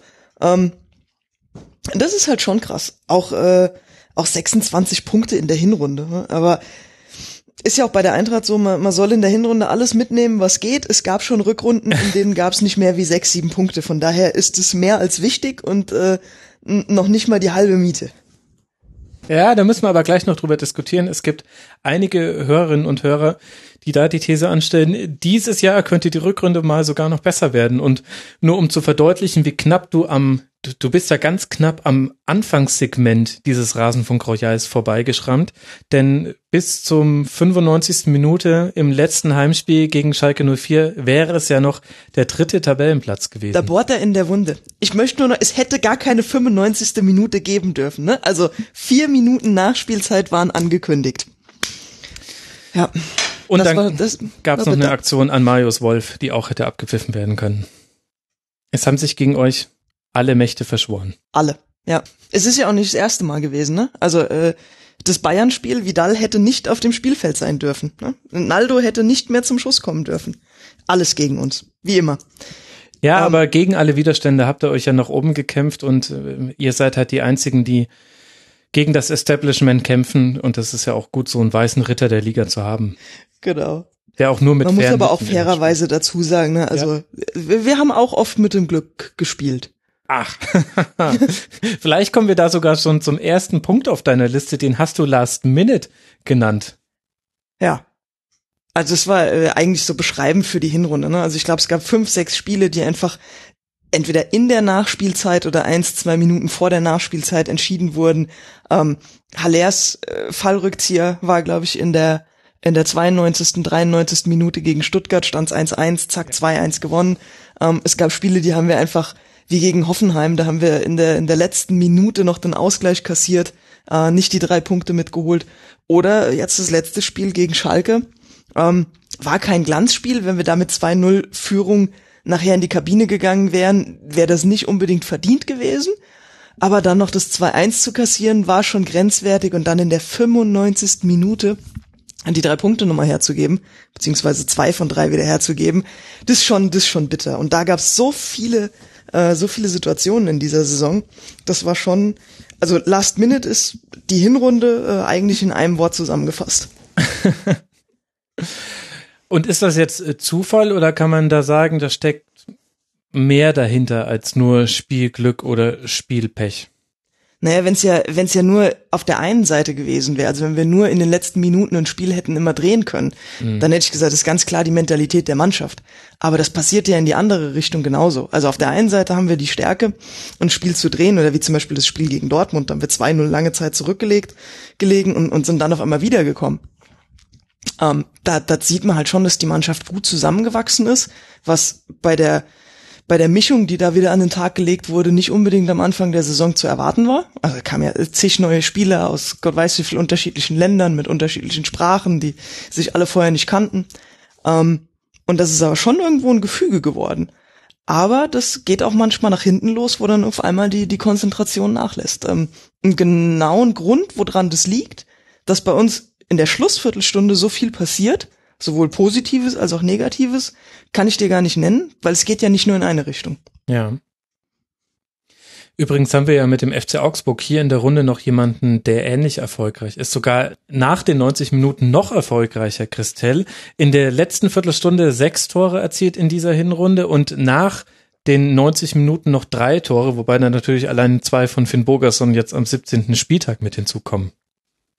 Ja, ich muss jetzt gerade ein bisschen in mich reingrinsen, als Alex sagte hier Last Minute äh, fasst das ganz gut zusammen. Ähm, ja, finde ich nämlich für den FCA trifft es genauso zu, was wir teilweise ähm, direkt äh, in, also zum Schluss raus noch irgendwie total vogelwilde Spiele hatten, jetzt eben das am letzten Spieltag exemplarisch, aber genauso haben wir auch in, in, den, in der ersten Minute zweimal ähm, äh, getroffen und das jeweils in den gleichen Spielen. Also der FCA neigt auch gern dazu, äh, am Anfang und am Ende spektakulär was, was zu reißen und dazwischen, ja, beißt du dir die Fingernägel ab. Aber ja, solange es gut ausgeht, bin ich da dabei. Ja gut, das ist ja sowieso völlig klar. Aber ich habe auch bei der Zusammenstellung dieses Segments ehrlich gesagt oft an das letzte Spiel von Frankfurt gegen Augsburg in der letzten Saison denken müssen. Denn das hat für mich so viel auf den Punkt gebracht, was die Saison letztes Jahr für beide geprägt hat. Da war es, dass Augsburg früh in Führung gegangen ist durch ein Tor von Rovelow in der siebten Minute, glaube ich. Und danach hat man komplett das Spiel eingestellt auf Augsburger Seite und Eintracht Frankfurt ist angerannt gegen dieses Bollwerk ohne Ende und konnte dann das Spiel aber dann noch in ein 3 zu 1 drehen, allerdings auch wieder sehr spät, sind wir wieder bei Last Minute. Erstmal die Frage an Alex, was hat sich denn verändert jetzt von der letzten Saison hin zu dieser Saison oder hat sich überhaupt was verändert? Es hat sich total viel verändert, meiner Meinung nach. Also es war letzte Saison auch schon so, dass eine Mannschaft zusammengestellt wurde, viele Leihspieler dabei gewesen, ähm, viele Spieler aus, aus unterschiedlichsten Ländern, die alle erstmal zusammenwachsen mussten und den gleichen Umbruch hat man dieses Jahr nochmal gemacht. Aber ich glaube, was wir dieses Jahr geschafft haben, ist mehr spielerische Qualität hinzuzuholen. Ähm, vielleicht auch so ein bisschen schon mal in dem vorweggenommen die These, die du eben ge gestellt hast, dass die Rückrunde besser werden könnte. Mhm. Da kommen halt zwei Spieler zurück mit ähm, Oma Mascarell und mit Marco Fabian, die nochmal ganz gehörig an Qualität dazu bringen. Ähm, wir haben ähm, mit Rebic, der letztes Jahr zwar auch da war, aber der sich qualitativ so dermaßen gesteigert hat, mittlerweile einen echt guten Linksaußen. Wir haben mit Haller das erste Mal seit gefühlten Jahrzehnten einen, äh, einen richtigen Stürmer mit dabei. Moment mal, ähm, Alex Meyer oh, vor ein paar Jahren? Wusste, ich wusste. Nein? Nee. Alex Meyer war für mich, auch wenn der Tore geschossen hat, war der für mich immer, als würden wir mit zehn Mann auf dem Feld stehen und zu zwei, drei Sekunden im Spiel, genau wenn die Tore fallen, ist auf einmal jemand da. Das war so unberechenbar. Also ich war noch nie ein großer Alex Meyer-Fan, weil der für mich einfach am Spielgeschehen so gut wie gar nicht teilgenommen hat. Und da ist ein Haller irgendwie ein, ein, ganz anderer Typ. Ne? Wir haben ja so ein bisschen dieses Prinzip lange Bälle nach vorne und dann hast du mit Haller vorne so einen Bullen stehen, ja. der den Ball aber auch gegen vier Spieler erstmal verteidigen kann, bis der Rest vom Tross nachgelaufen ist. Ja, okay, das stimmt natürlich. Ja, Mit Fanis Gekas will ich dir jetzt so nicht kommen. Bitte? Über Gekas will ich jetzt nicht auch noch diskutieren an der Stelle, aber irgendwie fiel Auch so ein Spieler, ne? War auch auf dem Platz, nicht sichtbar, hat aber Tore geschossen. Ja. Zumindest mal in der Hinrunde. Und zwischendurch sehr, sehr erfolgreich. Das waren, ach, ihr habt so lustige Spieler schon gehabt. Also, ja, lustig einfach nur im Sinne von lustig. Ja, also äh, ihr habt jetzt äh, zum, ihr habt zum ersten Mal laut deinen Worten jetzt jetzt wieder einen Stürmer auf den auf dem Feld. Hat ja auch viel mit äh, Transfers zu tun, die zumindest von außen betrachtet eigentlich alle funktioniert haben. Die haben ja auch alle wahnsinnig viele Spiele gemacht. Also Haller hat 15 Spiele gemacht, Boateng 16, Fallett 14, Willems 14, Salcedo 11 und bei anderen kamen zum Teil dann noch Verletzungen mit rein, die sie davon abgehalten haben, noch mehr Spiele zu machen. Da kann man ja auch sagen, die Kaderplanung ist ist da eigentlich irgendwas schiefgegangen? Gibt es da noch was, wo du sagst, da fehlt es bei Eintracht Frankfurt? Also in diesem Jahr war die, war die tatsächlich sehr gut. Ne? Also mit Anderson O'Donnell ähm, hat man nicht so ein glückliches Händchen gehabt. Ich finde auch, dass ähm, Fallett hat zwar viel gespielt, aber das ist auch so ein Innenverteidiger, der hat so sein ganz eigenes Spiel. Ne? Also irgendwie so brutal zerstörerisch, spielt aber auch so ein bisschen so den, den, den Innenverteidiger von vor zehn Jahren. Wenn der Ball kommt, möglichst hoch, weit und weg. Das ist manchmal hoch ins Seiten aus, das ist manchmal einfach nur hoch und kommt an der gleichen Stelle wieder runter. Ähm, das ist so ein bisschen unberechenbar. Ähm, wir haben auf, ähm, auf, der, auf der linken ähm, Abwehrposition haben wir mit äh, Jetro Willems eine, eine super Ersatz für Bastian Ochipka gefunden, haben aber auch mit Taleb Tawata, der vor zwei Jahren, glaube ich, schon kam, ähm, ah, auch jemanden, der viel Schatten und wenig Licht dabei hat. Der hat neulich ein Interview gegeben, weil er ähm, mit seinen Einsatzzeiten unzufrieden ist und äh, meinte da sagen zu müssen, dass er glaubt, dass er in jedem Bundesliga-Verein ähm, in der ersten Liga einen Stammplatz sicher hätte äh, und das jetzt auch bei Eintracht einfordern würde. Ich glaube, der überschätzt sich einfach maßlos. Das heißt, da fehlt uns, da fehlt uns so ein bisschen die Alternative. Mhm. Ähm, und ich glaube, dass äh, im, im defensiven Mittelfeld mit Oma Mascarell halt echt jemand zurückkommt, der wichtig ist, was man manchmal so ein bisschen gemerkt hat. Jetzt kam Marc Stendera mit äh, wieder zurück nach langer Verletzung. Also ich glaube, da ist schon ganz viel, ganz viel gut gemacht worden. Wir haben halt im Moment auch brutal viele Spieler im Kader. Also ich glaube, es sind, es sind 28 Spieler, die äh, momentan mit auf der Liste stehen. Das ist halt auch extrem viel. Ja. Aber ähm, auch aus Fehlern gelernt der letzten Jahre. Mhm. Wo es manchmal ein bisschen dünn wurde im Verlauf. Ja, gerade in der Innenverteidigung. Ja, allerdings, also laut äh, Transfermarkt.de sind sogar 36 Spieler, die hier für den Kader gezählt werden, was der größte Ja, ich glaube, Kader da sind da sind Liga noch so äh, vier sind- Jugendspieler dabei, ne? so mit Renat, Renat Adaschow, der ist jetzt von Leipzig zurückgekommen. Mhm. Ähm, ist nur 19 Spieler, der der vielleicht äh, in den, im nächsten Jahr irgendwie mal mit zum Tragen kommt. Ähm, ja, da ist noch so ein bisschen was, was, was unten nachkommt, aber von denen, die, die tatsächlich auch immer mit berücksichtigt werden, sind es, glaube ich, nochmal die vier weniger. Das ist ja jetzt schon zum zweiten Mal in Folge, dass Eintracht sich äh, Spieler holt, die einem zum Teil noch gar nicht so bekannt sind und die dann aber sehr, sehr gut funktionieren und wo man in dem Moment, wo man sie dann spielen sieht, sich denkt, ja, na klar, das ist ja eine vollkommen logische Verpflichtung, ist ja genau das, was bei Frankfurt gefehlt hat. Wem sind denn die Lorbeeren dafür zuzuschreiben? Ist das Freddy Bobic? Äh, Ist das Bruno Hübner? Nico Kovac vielleicht? Also ich glaube, dass ähm, ein Frevi Bobic ganz andere Kontakte irgendwie mitgebracht hat. Wenn man sich auch mal sieht, wo wir vorher unsere unsere Spieler hin abgegeben haben und wo wir sie hergeholt haben, das das war eigentlich immer so ein bisschen so ein bisschen ein Einheitsbrei. Ne? Also wenn ein Spieler die Eintracht verlassen wollte, dann ist er nach Wolfsburg gegangen. Ja. Das war irgendwie, weiß ich nicht, weiß nicht, ob äh, wir nur da die Ansprechpartner gehabt haben. Und ich glaube einfach, dass das System, was wir, was wir generell so im Verein hatten, einfach in die Jahre gekommen ist. Ähm, ich bin nicht der allergrößte Bobic-Fan, Mhm. aber ähm, ich bin auch froh, dass er sich medial so ein bisschen im Hintergrund hält und ähm, im Hintergrund die Fäden versucht zu lenken, weil das scheint ganz gut zu funktionieren. Und ich glaube, dass einfach mit Kovac ein Trainer dabei ist, der echt ein Händchen für Spieler hat. Also das beste Beispiel dafür ist eigentlich Ante Rebic. Ähm, ist einer seiner Zöglinge, den er, der auch in der Nationalmannschaft schon trainiert hatte, an den er festgehalten hat. Der ist in der letzten Saison, der ist erst auf dem Kader geflogen, dann wurde er nicht mehr berücksichtigt, dann hat er wieder Chancen bekommen, dann hat er irgendwie geniale Momente gehabt, dann hat er auf einmal wieder totale Durchhänger gehabt, dann wurde er weggeschickt ähm, und dann kam er auf einmal in der, in der letzten Minute wieder und ist jetzt irgendwie total aufgeblüht. Er kriegt immer mal noch mal irgendwie einen, einen Dämpfer verpasst ähm, und er kriegt auch immer wieder mal eine Ansage, wenn es mal nicht so läuft und, und da scheint Kovac einfach der richtige Trainer zu sein, der äh, da die jüngeren Spieler auch einfach leiten kann und vor allen Dingen auch irgendwie von der Mentalität her passt die Auswahl, dass es irgendwie äh, in dieses Gefüge passt. Ja, und das trifft ja auch auf Sebastian Haller zu, über den wir noch kurz äh, sprechen wollten. Ich finde, so wie du sagst, der passt wie die Faust auf Au aufs Auge zu Eintracht Frankfurt. Bulliger Stürmertyp, aber dabei nicht langsam und behäbig. Also gut, äh, Christelle und ich haben da mal sehr erregte Diskussionen über Raoul Bobadilla geführt. Ja, aber der, der, der interessiert uns ja jetzt nicht. mehr. Nee, wollen wir, das, das ist ein anderes Kapitel, vor allem er hat mich ja Lügen gestraft. Ich habe damals behauptet, ich würde ein kleines Bäuchlein entdecken und prompt hat er nur noch getroffen, ob mit oder ohne Bäuchlein ist, dann lag dann im Auge des Betrachters oder der Betrachterin.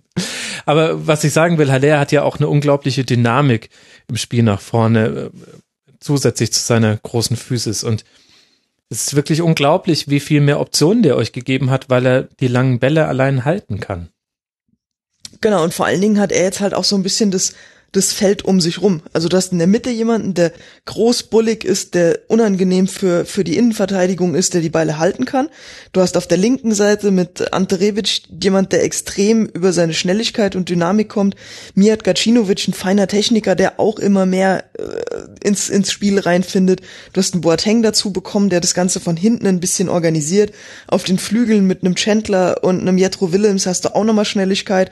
Das heißt, in der Mitte ist eigentlich genau so ein Turm das, was du gebraucht hattest. Und den aber zu finden, ich glaube, nach sowas sucht die ganze Bundesliga. Und ähm, ja, für die sieben Millionen ist er, also eigentlich hat er seinen, seinen Teil schon zurückgezahlt, ne? Auch wenn es, ich sag mal, in der Bundesliga in Anführungszeichen nur sechs Tore sind, von denen sind aber alle äh, entweder das erste Tor gewesen oder diese Last-Minute-Treffer. Ich glaube, es waren noch eins, zwei Elfmeter dabei. Ähm, Im DFB-Pokal hat er auch getroffen. Also äh, der, der macht sich schon auf jeden Fall bezahlt.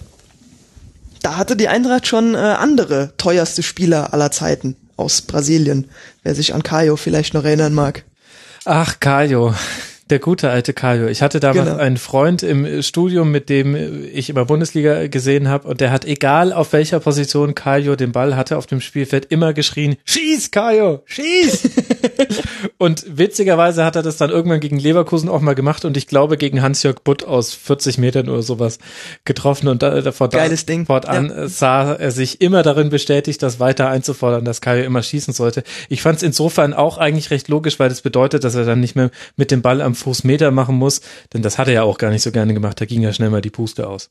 Aber ich könnte mir halt vorstellen, dass so ein Spieler unter einem Kovac auch eine ganz andere Entwicklung nehmen würde. Der kommt aus Brasilien, ist 19 Jahre alt, ist völlig überfordert mit der deutschen Kultur. Also da gab es Zeitungsberichte, da wurde er abends an der Tankstelle gesehen und hat gefragt, ob er zwei Schnitzel kaufen kann. Also weil er einfach auch nicht wusste, wie er sich in dieser Stadt bewegen soll und wo man einkaufen gehen kann. Also der, hatte immer so den Eindruck gemacht, dass er völlig alleingelassen ist. Dann kam er viel zu dick zurück. Dann hat er, äh, keine Ahnung, also äh, da gab es Stories en masse. Ähm, und ich glaube, wenn der jemanden gehabt hätte, der ihn tatsächlich irgendwie versucht zu integrieren und zu führen, dann hätte das tatsächlich was werden können, weil technisch war der Typ echt, äh, also oh, gerade ja. das Tor, was, was du gegen den HSV angesprochen hast, das war ein Traumschuss. Also der hat technisch echt was drauf gehabt. Und ich glaube, Kovac ist, äh, ist da tatsächlich der richtige, das ist so ein, das ist so ein strenger Papa-Typ. Hm. Ja. Ja, ich weiß nicht, ob ich Kovac als Papa haben würde. aber das trifft ja schon ganz gut. Aber er steht wahrscheinlich, er haut dir oft mal eins über den Schädel, aber er wirft sich auch für dich ins Feuer, wenn irgendjemand dir was Böses will. Genau, und ich glaube, das wissen die Leute halt einfach auch zu schätzen. Also man hat auf jeden Fall das Gefühl, dass, äh, dass die Spieler ihm auch was zurückgeben wollen. Also dass da keiner irgendwie ihm das übel nimmt, wenn er irgendwie, also es gab ja auch den Fall, da, da sind Spieler in der äh, in der Halbzeit ausgewechselt werden. Ich glaube, Pietro Willems war's. Halbzeit ausgewechselt worden, äh, super stinkig gewesen und äh, kam dann erstmal auf äh, auf die Bank für die nächsten drei vier Spiele. Aber mhm. da ist dann halt auch einfach nichts hängen geblieben. Warum weiß man eigentlich solche Geschichten bei Eintracht Frankfurt immer? Liegt das an den Medien, die da sehr, sehr guten Draht in die Kabine haben? Oder erzählt Kovac sowas mal auf einer Pressekonferenz nebenher? Hm, ich glaube nicht, dass das äh, genau in dem Wortlaut auf einer, auf einer Pressekonferenz äh, fallen gelassen wird. Aber ähm, also so Sprüche gibt er halt schon, ne? Also äh, gerade äh, zu, zu, zu Ante Rebic ist halt schon auch in Interviews immer mal wieder ein, ein Spruch gefallen, was er nicht gut gemacht hat. Mhm. Ähm, also da trägt er schon ein bisschen was in die Öffentlichkeit rein. Äh, und ansonsten ist, ja, auch wenn sich in den letzten Jahren doch noch mal ein bisschen was geändert hat, aber ist Frankfurt schon ein recht offener Haufen so, ne? Also es ist halt nicht wie bei den großen Vereinen, wo die Trainings abgezäunt sind und man keinen, keinen Kontakt zu Spielern und Trainer haben kann. Also kannst zum Training gehen, kannst du das angucken, kannst hinterher den Spielern und dem Trainer die Hand schütteln. Da, da laufen auch keine 5000 Leute rum, die da Schlange stehen. An mhm. äh, nicht so schönen Wettertagen stehen da vielleicht mal 50 Leute am Zaun. Also das ist halt, ich sag mal, im Vergleich zu den tatsächlich großen Vereinen wie, wie Dortmund, Bayern oder was auch immer, ähm, geht's bei uns halt noch ein bisschen familiärer zu. Und ich glaube, so ist halt auch das Verhältnis mit den Journalisten. Wir haben die Frankfurter Rundschau, die relativ aktiv sind, die auch jeden Tag irgendwas über die Eintracht schreiben. Äh, dann die zwei, drei Redakteure von der Bild, ähm, die sind halt bei jedem Training irgendwo mit dabei. Und ähm, ja, ich glaube, da wird dann halt auch ein bisschen anders gesprochen wie auf einer Pressekonferenz von keine Ahnung, Jupp Heynckes bei Bayern. Aber ich glaube, bei, bei euch in Augsburg geht's mit Sicherheit noch mal ein bisschen lässiger zu, weil da auch nicht so die die Medienhauptstadt vielleicht ist. Ja, korrigiere Äh, mich, muss, wenn ich mich Ich muss täusche. schon wieder ein bisschen grinsen, weil du, du beschreibst quasi die Augsburger Situation äh, komplett. Also es ist bei uns noch noch viel ruhiger natürlich und das ist mega wichtig für uns, klar. Und mega familiär auch. Also ich war zwar noch nie da im Trainingsgelände, aber ich kann mir jetzt nicht vorstellen, dass da halb Augsburg an, am Zaun steht, sondern Nee. da verirrt sich vielleicht mal zufällig mal einer mit dem Hund beim Gassi gehen hin. Also Ich weiß noch, das war einer meiner ersten Einsätze als äh, Hospitant beim Bayerischen Rundfunk, dass ich beim FC Augsburg zur letzten Pressekonferenz vor dem letzten Bundesligaspieltag äh, gehen sollte. Da war Holger Fachtrainer. Die, das war noch am Rosenau-Stadion. Du Da hast- siehst du du mal, wie alt der Max schon ist. genannt. Oh, Und, und, äh, also es, es war auf ganz vielen Ebenen bizarr. Also erstmal waren da nur fünf Leute, deswegen war ich mir ganz lange nicht sicher, ob ich überhaupt richtig bin. Dann hat einer von diesen fünf Leuten mich in ein Gespräch verwickelt, im Zuge dessen er mir prophezeit hat, er wäre sich ganz sicher, ich würde mal Hans Söllner interviewen. Ist bis heute nicht passiert, aber vielleicht passiert es aber irgendwann. Das hat er auch völlig unvermittelt zu mir gesagt, konnte ich nicht so viel mit anfangen. Und dann war diese ganze Pressekonferenz, es war nach acht Minuten vorbei, weil keiner der anwesenden Journalisten eine Frage gestellt hat. Und das, obwohl es ja ums Saisonfinale ging. Holger Fach hat nach zwei Minuten gesagt, oder doch eine Frage wurde gestellt, nämlich, verfolgen Sie die Spielstände auf den anderen Plätzen mit? Und dann hat Holger Fach gesagt, also jetzt macht er mal eure Aufnahmegeräte aus. Wenn euch irgendein Trainer sagt, er verfolgt es nicht, das ist natürlich Riesenquatsch. Und das war im Grunde die einzige Aussage und ansonsten war er dankbar. Und dann hatte ich die etwas undankbare Aufgabe, ich sollte einen Aufsager von ihm aufnehmen, der auf Bayern 3 und sowas laufen sollte, wo er die Leute dazu animieren, ins Stadion zu kommen und hinter dem FC Augsburg zu stehen. Und äh, von Holger Fach. genau. Und äh, Ach übrigens, meine Güte. Übrigens, ich glaube, von Andreas Rettich habe ich diesen Aufsager sogar auch gehört. Der hat das super professionell gemacht und der wusste auch um die Notwendigkeit, warum es das braucht. Lass es mich so formulieren, Holger Fach war da etwas reservierter. Ich Und- bin überhaupt nicht verwundert. Und als ich dann mit dem Wunsch kam, das hatte mir die Redaktion so mitgegeben, er soll eben sagen, hallo, hier ist Holger Fach vom FC Augsburg und äh, kommt doch alle ins Stadion und äh, jetzt wollen wir nochmal 90 Minuten Gas geben. Hab ich ihm gesagt, ja, vielleicht stellen Sie sich äh, kurz vor und sagen dann, was motivierend ist. Und hat er gesagt, nee, nee, so fangen wir jetzt hier nicht an. Hallo, ich bin Regina Halmich und ich boxe. Nee, sowas mache ich nicht. also es war sehr, sehr lustig. Ja. Ui. Jetzt sind wir ein bisschen, ein bisschen abgedriftet. Aber ich erkenne noch eine weitere Parallele und das, obwohl zwei Dinge eigentlich da auseinandergehen, und zwar die Trainer. Und eigentlich könnte ich mir wenig unterschiedlichere Trainer vorstellen als Manuel Baum und Nico Kovac von der Art und Weise, wie sie in der Öffentlichkeit auftreten und welches Image sie auch haben. Aber wo ich Parallelen sehe, ist, dass beide sehr viel Wert auf Taktik legen und da auch sehr pragmatische Ansätze verfolgen. Also beide Trainer machen mit den Spielern, die sie haben, bringen die eine Taktik auf den Platz, die für den Gegner sehr, sehr unangenehm ist. Und das finde ich interessant, dass das, dass das reicht, äh, so weit nach oben in der Tabelle zu kommen. Und äh, ist ehrlich gesagt auch so ein bisschen ein, ich weiß nicht, also als, als Konkurrent, als andere Mannschaft, die da vielleicht gerne stehen würde, wie zum Beispiel VfL Wolfsburg oder Hertha BSC, über die wir alle noch sprechen werden im Rasenfunk Royal, würde ich mich dann schon fragen, warum schaffen die das dann so gut und wir zumindest aktuell noch nicht ganz so gut? ich glaube, das, ohne jetzt die Eintracht schlecht reden zu wollen, ich glaube, das hat tatsächlich mehr damit zu tun, dass die anderen es nicht so gut machen, als dass wir es übertrieben gut machen. Also ich glaube, Ehrlich? Dass Kovac echt ein guter Trainer ist ähm, und dass es genau der richtige Trainer ist, den, den die Eintracht gerade braucht. Aber ich glaube halt auch, dass gerade extrem viel falsch in der Bundesliga auch läuft. Also wenn man sich mal das Beispiel, wenn man sich das Beispiel Köln mal anguckt, die hatten so ein bisschen letztes Jahr das System Gekas, lange Bälle vorne auf den Stürmer, der macht sich schon rein, hat er auch gemacht, Modest weg, System beibehalten, funktioniert nicht. Mhm. Und ich weiß nicht, wie, wie man da eine komplette Hinrunde für braucht, um das zu erkennen, dass man jetzt eigentlich irgendwie sein Spielsystem mal dem, dem Kader anpassen müsste, der, der einem zur Verfügung steht. Klar fallen da, habe ich das jetzt total äh, simplifiziert und jeder Kölner würde mich jetzt wahrscheinlich auch steigern, äh, steinigen. Schön, dass nur jemand von Augsburg da ist. äh, aber äh, ich glaube, es wird halt, es wird halt in, in vielen Vereinen nicht so nicht so gut gearbeitet. Das Beispiel, das du eben gebracht hast, Hertha BSC, die haben halt auch einen großen Umbruch im Kader. Da sind ganz viele junge Spieler, die irgendwie mit integriert werden müssen. Ähm, dafür braucht es einen guten Trainer und ich glaube, die haben mit Pal Dardai einen, einen super Trainer an der Bank. Aber da braucht es halt auch ein paar Spieler auf dem Spielfeld, die das Ganze irgendwo mit in die Hand nehmen. Ähm, da haben wir das Glück, dass, äh, dass wir mit Kevin äh, Prince Boateng ähm, einen, einen echten Leader-Typen irgendwo mit an Land gezogen haben. Habe ich so gar nicht erwartet, nach dem, was er bei, bei Schalke als der der heilsbringende Leader, der damals geholt werden sollte, äh, geleistet hat. Ähm, aber irgendwie war das noch so ein, so ein kleines Mosaikstein, was Steinchen, was einfach gefehlt hat. Und was man da auch nicht vergessen darf oder wen man, wen man nicht unterschätzen darf, ist äh, David Abraham hinten aus der Innenverteidigung. Also der hält alles, was irgendwie äh, defensives Mittelfeld oder, oder Abwehr ist, zusammen. Der ist nicht umsonst stellvertretender Kapitän oder jetzt eigentlich, da Alex Meyer nicht da ist, der federführende äh, Kapitän und äh, eigentlich der Spieler auf dem Feld, der, der die, der die beste Note bekommen sollte für die Hinrunde.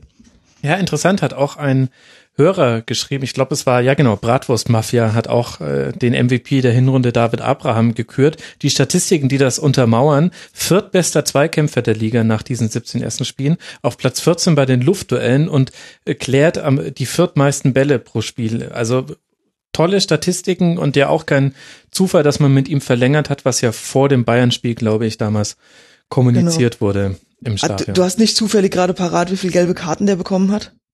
Das äh, ist eine Frage von Sekunden, hätte ich fast gesagt. Das ist allerdings übertrieben. Also ich, ich würde sagen, wenn er, wenn er eine bekommen hat, dann hat er vielleicht eine, maximal zwei bekommen. Ähm, in der Qualität, auf der Position, der kommt teilweise in Spielen ohne jegliches Foulspiel aus. Das ist schon bemerkenswert. Hm, also drei gelbe halt, Karten sind's, aber ja, okay. immerhin. Ja, verschätzt. Ähm, aber halt schon, schon auch wenig. Ähm, da sind, da sind auch keine brutalen Fouls dabei dadurch, dass er, äh, dass er halt selbst ähm, in Deutschland die Sprache lernen musste, ist er, glaube ich, auch ein ganz guter Ansprechpartner für die, für die Spieler, die, äh, die neu dazukommen, noch nicht Deutsch sprechen, sich hier integrieren müssen. Ich glaube, das sind auch so Punkte, die, die total wichtig sind, wenn du so eine, so eine Mannschaft neu zusammenwürfelst, wenn du Spieler aus der eigenen Jugend holst oder wie, wie Berlins macht, möglichst junge Spieler holen, die irgendwie mit integriert werden und die suchen sich ja auch nicht immer die einfachsten aus, ne? Mhm. Das allerdings war, aber es funktioniert auch sehr gut. Bei Hertha gibt's auch die Hoffnung auf eine bessere Rückrunde, als diese Hinrunde war. Was sich aber nicht geändert hat bei Eintracht Frankfurt, wenn wir jetzt drüber sprechen, dass David, Abraham nur drei gelbe Karten hat, es ist immer noch so, dass Fouls eine wichtige Rolle im Spiel spielen. Also durchschnittlich sind es 18 pro Spiel, das sind vier mehr als von so einer durchschnittlichen Bundesligamannschaft. Da verhält sich die Eintracht immer noch sehr clever wie ich sagen würde. Denn es ist ja so lange ein legitimes Mittel, bis der Schiedsrichter sagt, okay, das reicht, du gehst jetzt mit Gelb, Rot oder Rot runter vom Platz. Und gehörst Was es auch schon gab, ne? Also ja. da kommt ja auch dazu, dass, dass wir tatsächlich neben Abraham genau das Gegenteil stehen haben mit Simon Fallett der, der dieses Jahr schon mit Rot vom Platz geflogen ist. Ich glaube, der hat schon die fünfte oder äh, sechste gelbe Karte. Also ich glaube, der hat die erste Gelbsperre schon abgesessen. Mhm. Ähm, bei dem sind immer Fouls dabei, wo du dir denkst, hä, warum jetzt genau das? Ähm, Ante Rebic ist auch so einer im letzten Spiel, ich glaube gegen Schalke war es, ähm, ist er auch ausgewechselt worden, weil er äh, gelb-rot gefährdet war. Also wir haben halt schon noch den ein oder anderen Hitzkopf dazwischen. Ja, absolut. In der Kartenstatistik Eintracht Frankfurt, wie schon im letzten Jahr, äh, zieht einsam seine Kreise mit 39 gelben Karten nach 17 Spielen. Das muss man auch erstmal hinbekommen. Äh, zum Vergleich, der FC Augsburg hat derer nur 30 und vor allem keinen Platzverweis, den die Eintracht auch schon hatte. Aber du hast jetzt so ein bisschen für mich überraschend die Leistung von Nico Kovac fast etwas zurückgenommen. Wenn ich mir so das durchlese, was bei uns im Forum unter mitmachen.rasen.de geschrieben wurde und was ich auch immer wieder so beobachte bei anderen Fans und was auch in der Schlusskonferenz von Gästen häufig gesagt wird, dann ist der Tenor eigentlich, wie lange kann man Kovac bei der Eintracht noch halten? Der ist auch nicht, der ist auch nicht zu un, unrecht. Also ich glaube auch nicht, dass ein Nico Kovac bei der Eintracht in Rente gehen wird. Weil der, der ist ein, der ist ein guter Trainer und ich wollte jetzt auch nicht sagen, dass er schlecht ist. Ich wollte nur sagen, dass es gerade ganz viele gibt, die viel schlechtere Arbeit leisten. Ja, ja, und wenn wir okay. das mal irgendwie vergleichen mit der zweiten Ära Fee ähm, oder mit dem, was, äh, keine Ahnung, wenn Michael Skibbe damals an Boah. Leistung gebracht hat, dann, dann liegen da Hemisphären dazwischen. Ja? Ja, Also gut, klar. Kovac ist schon geil. Ich bin äh, auch einer seiner, seiner Befürworter und ich würde mich freuen, wenn er noch lange bei der Eintracht bleibt. Ähm, aber ich glaube, ja, vielleicht sehe ich das auch einfach viel zu kritisch. Aber er wird ja im Moment auch immer wieder mit FC Bayern in, in Verbindung gebracht, ähm, genauso wie Julian Nagelsmann, Ja. die beide gerade ihre zweite super Saison in der Bundesliga machen, aber die auch beide einfach noch nicht viel mehr erreicht haben. Die zwar eine ne wirklich gute, solide Leistung in einem, der eine in einem Mittelklasse-Bundesliga-Verein, der andere in einem Mittelklasse mit Sternchen-Bundesliga-Verein leisten, aber äh, so wie sie gerade gehypt werden als die neuen Trainerstars am aufgehenden Himmel, gehört noch ein Tacken mehr drauf. Ja, das, das stimmt natürlich, spricht aber auch dafür, wie schwierig es gerade zu sein scheint, gute Trainer zu finden. Ich meine, mit Nagelsmann sprechen wir über einen Trainer, der international gerade sehr viel, sagen wir, Lehrgeld bezahlt hat und mit Nico Kovac äh, sprechen wir ja über einen Trainer, der in der vergangenen Rückrunde äh, Tabellen 18. wurde in der Rückrundentabelle, was ja mit 13 Punkten und nur drei Siegen, das heißt auch nicht alles Gold, was glänzt. Aber wenn wir jetzt mal auf die Rückrunde gucken, und eben mit einbeziehen, Marco Fabian kommt wieder, Oma Mascarell kommt wieder. Es scheint so, als würde sich die Verletzten-Situation ein bisschen lichten. Vielleicht kommt sogar der von dir so geliebte Alex Meyer wieder und beteiligt sich nicht am Spiel, außer durch Tore. Äh, Was ist denn so dein Gefühl? Gehst du da mit, dass das vielleicht eine noch erfolgreichere Halbserie werden könnte als diese Hinrunde? Puh, noch erfolgreicher. Also noch erfolgreicher ist eher so, wenn wir gleich fertig sind, ich in meinem Bett liege, die Augen zugehen, dann kommt eher so, die Rückrunde wird erfolgreicher, wenn ich anfange zu träumen. Ähm, realistisch ist es eher so eine Mischung aus, ich habe Angst, geprägt durch die letzten zwei Jahre, ähm, was die Rückrunden angeht, oder äh, geprägt durch das letzte Jahr und die Rückrunde der Schande vor unserem Abstieg. Ähm, was natürlich immer noch mitschwingt, wenn du eine, eine super Hinrunde gespielt hast und weißt, wie du schon mal eingebrochen bist. Da sind wir auch von Platz sieben geträumt von Europa und im nächsten Jahr äh, habe ich am ersten Auswärtsspiel äh, in Fürth auf einer Biergarnitur im äh, Gästeblock gesessen, ne, in der zweiten Liga. Das Auf einer Biergarnitur. War halt auch schon Was war alles denn da los? Das war aber noch nicht äh, das Playmobil-Stadion. Doch war's, aber doch war's. Da standen tatsächlich Bierzeltbänke hinterm, hinterm Tor im Gästeblock. Das war für mich so mein Aha-Erlebnis, so, das ist jetzt also diese zweite Liga. Ja, da muss man sich Ja. auch als, als Zuschauerin auf die Bank setzen. Das ist doch eine schöne Symbolik. Ja, aber ich, ähm, ich bin tatsächlich dieses Jahr, dieses Jahr zuversichtlicher. Ich, ähm, also ein, ein Stendera ist noch nicht in, in Topform. Ähm, der ist gerade erst wiedergekommen. Wir haben einen Oma Mascarell, der gerade im, im Training wieder einsteigt, der auf der Sechs eine enorm wichtige Rolle einnehmen kann, nachdem ähm, Jonathan de Guzman, den wir ja auch verpflichtet haben, mich in der Hinrunde so ein bisschen enttäuscht hat, finde ich es umso wichtiger, wenn der zurückkommt. Ähm, wir haben mit Marco Fabian jemand, der, der vorne auch wieder Kreativität noch mit, mit reinbringen kann. Ähm, wir haben mit Wolf jemanden, der äh, in der Hinrunde äh, voll aufgedreht hat ähm, und äh, zu einem zu einem totalen Schnäppchenspieler werden kann. Mhm. Ähm, also das, da, da kann wirklich noch was gehen. Also wenn da jetzt nicht in der in der Vorbereitung auf die Rückrunde die Seuche ausbricht oder was weiß ich, ähm, dann sind wir wirklich besser aufgestellt. Was mir so ein bisschen Sorgen bereitet, ist, ist, dass in der Innenverteidigung wir mit Abraham einen Topmann haben. Mhm. Ähm, Russ, wo du eben gesagt hast, Bobadilla hat ein leichtes Bäuchlein. Russ neigt auch immer dazu, ein leichtes Bäuchlein zu haben. Ist halt langsam. Mit ähm, Simon Fallett hast du halt auch jemanden, der einen ähnlichen Spielstil geht. Ähm, Anderson O'Donnell geht, geht zurück. Also da, aber klar, für die Eintracht zwei Spieler auf einem Niveau von einem Abraham zu haben, ist, ist eigentlich nicht finanzierbar. Ist schwierig. Da ist es so ein, ja, da ist es so ein bisschen, aber da wird halt auch viel durch durch Kampfgeist äh, ausgemacht. Wenn Mako, äh, Makoto Hasebe, wenn wenn's Knie hält, ähm, kann er da hinten auch viele Lücken stopfen. Ähm, die Sechser gehen immer mit zurück. Wenn wir hinten die die äh, Dreier Fünfer Kette haben, also quasi im Gegenstoß dann hinten fünf Mann stehen haben, dann wird das auch immer gut wettgemacht. Also wenn da das Team weiter zusammensteht, ist die Lücke auch zu schließen. Von daher bin ich eigentlich ähm, vorsichtig pessimistisch möchte mich aber auch nicht zu weit aus dem Fenster lehnen, weil die Eintracht ist Es ist und bleibt die Diva vom Main. Ja, was man übrigens auch an der Heim- und der Auswärtstabelle ablesen kann. In der letzten Saison war es noch so, zu Hause auf Tabellenplatz 9 und Auswärtstabellenplatz 14. Diese Saison in der Heimtabelle auf Tabellenplatz 16, wobei man auch einige große Brocken zu Hause empfangen hat. Und auswärts auf Tabellenplatz 2. Die Auswärtskönige hast du es bei dir in deinen mm, Aspekten genannt. Gibt es dafür denn eine Erklärung?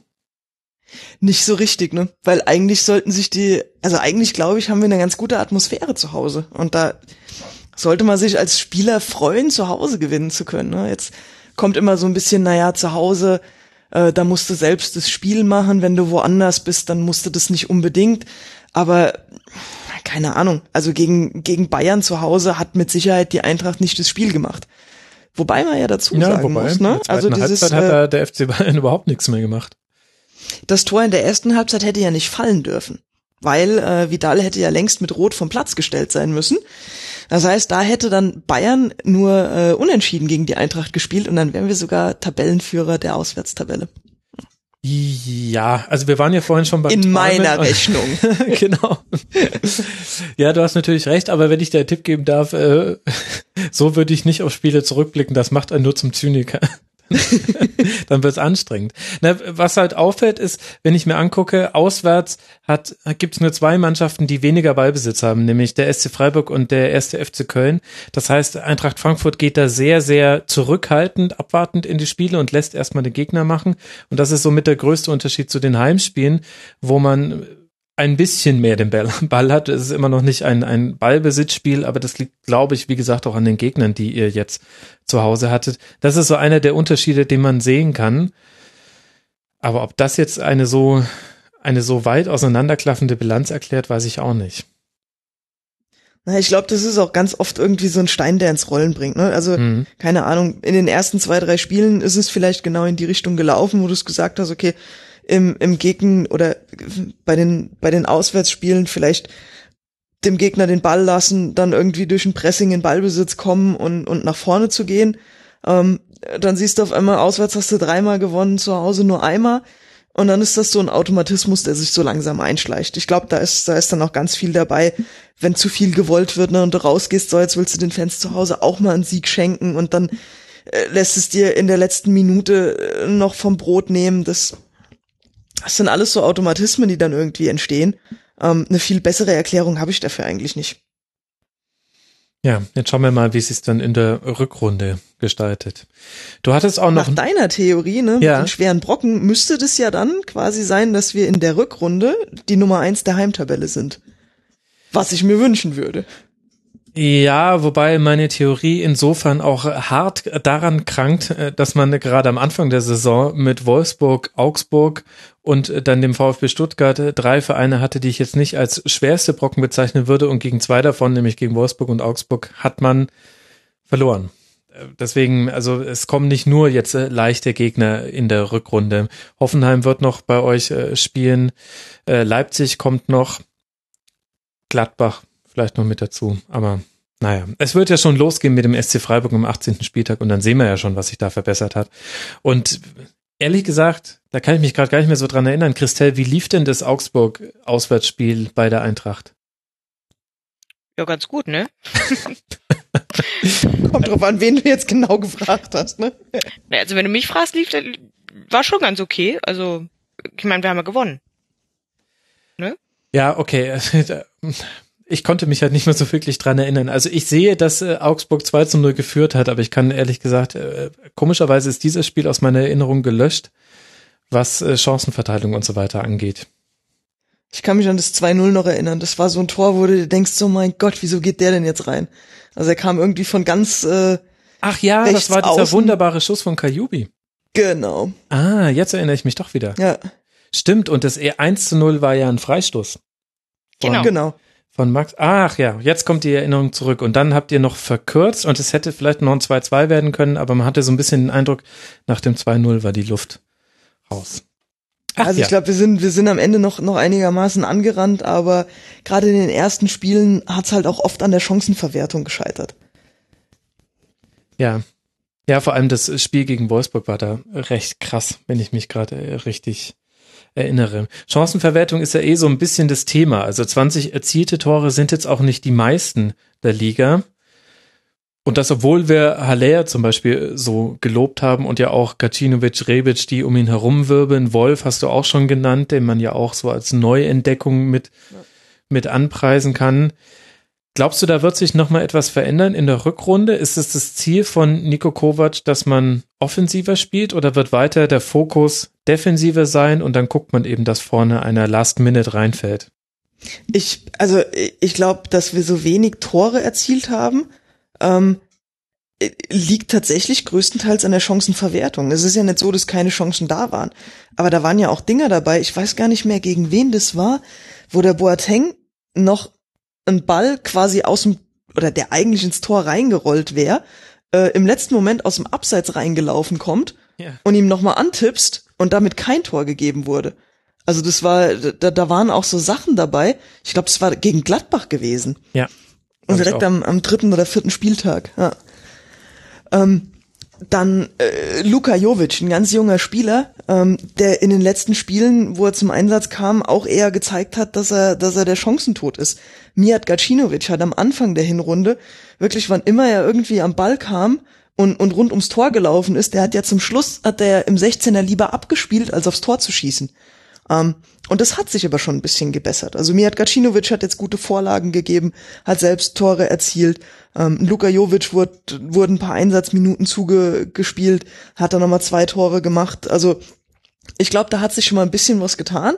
Aber nichtsdestotrotz, wenn du dir die Ergebnisse der gesamten Hinrunde anguckst, sind alle gleich. Also entweder ist es ein 0-0, ein 1-0, 1-1, mal ein 2-1 und mal ein 2-2. Da, da ist kein einziger Ausreißer dabei, wo in einem Spiel mal weder in die andere, eine noch in die andere Richtung. Ich glaube, wir haben noch nicht mal ein Spiel dabei, wo mit zwei Toren Differenz ähm, das Ergebnis ausgegangen ist. Also ich glaube, es gab kein einziges 2-0. Ja, da sehe ich jetzt gerade auch keines. Das stimmt. Ja, genau, Wahnsinn. das ist halt, auf der einen Seite eigentlich ein guter Beleg für eine gute Defensive, aber ich glaube, an Chancen mangels nicht. Die müssen halt besser genutzt werden. Ja, jein. Also bei den Schüssen aufs gegnerische Tor liegt Eintracht Frankfurt nur auf Tabellenplatz 16. Es sind nicht so arg viele. Daraus hat man noch recht viele Tore dann erzielt. Da gibt's Mannschaften, die vor euch in dieser Statistik liegen, die deutlich weniger Tore gemacht haben, unter anderem der erste FC Köln. Die schießen anderthalb Mal mehr pro Spiel aufs Tor, aber wofür eigentlich für zehn Tore? Das lohnt sich ja dann auch nicht. Also da gibt es schon. Das ist schon krass, wenn man so die Fanbrille immer so mit der Statistik dazu vergleicht. Ich habe eine völlig andere Wahrnehmung. Ja, ich meine, ähm, Statistik ist halt auch immer nur eine nackte Zahl, die erstmal alles und nichts bedeuten kann. Also wenn ich dann zum Beispiel die Statistik weiter aufdrösel und nur nach Schüssen aufs Tor gehe, dann sieht's für die Eintracht schon wieder besser aus. Tabellenplatz 10, da, das ist dann schon wieder okay. Das heißt, andere ich glaub, schießen noch häufiger das liegt vorbei. tatsächlich vielleicht auch am Ende daran, dass es gar nicht so viele Chancen waren. Bei mir nur diese krassen Dinger einfach hängen bleiben, wo ein, ein Jovic zwei Meter alleine vorm Tor steht, steht und drüber schießt. Ähm, Boateng hat genauso einen gehabt, ne? Wo er auch irgendwie frei vom Tor ist, der Ball komisch verspringt, auf einmal haut er das Ding noch über die Latte drüber. Äh, oder das, das Ding, wo ich gerade eben gegen Gladbach schon von gesprochen habe, wo er aus dem Abseits rausgelaufen kommt und ein Ball, der kurz vor der Linie ist, einfach nochmal antippen muss. Das sind einfach so Chancen, wo du dir denkst, hä, wie kann denn das jetzt einfach kein Tor sein? Und sowas bleibt natürlich einfach mehr im Kopf hängen als äh, ein Schuss, der irgendwie zwei Meter übers Tor ging, aber davon zehn Stück oder so im Spiel da waren. Ja, absolut. Ich glaube, das kommt mit dazu. Und dann es ist schon so, dass Eintracht Frankfurt ist sehr, sehr stark da drin, den Gegner kalt zu stellen. Das macht Nico Kovac sensationell und da geht man dann auch mal in Manndeckung. Zum Teil spielen da sechs Leute dann eine Manndeckung übers Feld verteilt und gleichzeitig ist der Weg nach vorne häufig eine über den langen Ball. Das haben wir ja schon vor thematisiert. Aber wenn man in der Situation ist, dass man wiederum gegen einen Gegner spielt, der sich hinten reinstellt. Und bizarrerweise hat man das in der zweiten Halbzeit gegen die Bayern gesehen, die in einem 5-3-2 da verteidigt haben. So tief hat man die in der ganzen Saison nicht gesehen. Dann ist es schwieriger für die SGE daraus was zu kreieren. Das ist auch die hohe Kunst des Fußballs gegen den tiefstehenden Gegner und das kann man jetzt, also gerade jetzt auch gegen die Bayern, würde ich das jetzt auch nie zum Vorwurf machen. Da spielen jetzt auch nicht komplett Blinde hinten drin. Deswegen ist halt dann ärgerlich, wenn man da kaum Chancen kreieren kann, aber so what, ist halt so. Aber das ist schon so, glaube ich, eine Komponente, die bei Eintracht noch am ehesten fehlt. Und wo ich auch gespannt bin, ob Nico, Kovac es schafft, da peu à peu eine Verbesserung herzustellen. So wie es zum Beispiel Pardadei bei Hertha im Verlauf der letzten zwei Jahre langsam geschafft hat. Die kommen immer besser damit zurecht, wenn der Gegner sich hinten reinstellt. Und so eine Mannschaft wie Leipzig hat es halt innerhalb von einer halben Saison geschafft. Die haben aber halt auch komplett andere Möglichkeiten von den individuellen Fähigkeiten her. Wenn du halt Leute hast, die ein Dribbling gewinnen, machst du das schon mal einfacher. Ja. Also ich sag mal, die, die Grundqualität ist auf jeden Fall im Kader drin. Ne? Da müssen halt einfach die Leistungen noch gesteigert werden. Also Mijat Gacinovic ist ein, ein hervorragender Techniker, der im 1 gegen 1 auch einfach Leute stehen lassen kann. Ante Rebic hat dieses Jahr schon ein paar Mal eindrucksvoll gezeigt, was, was, was er im, im 1 gegen 1 auch im Strafraum noch alles hinbekommt. Ähm, aber das wird halt noch viel zu selten gezeigt. Die Spieler sind alle noch jung. Ähm, Marius Wolf ist gerade im, im Kommen. Ich glaube, da geht noch was.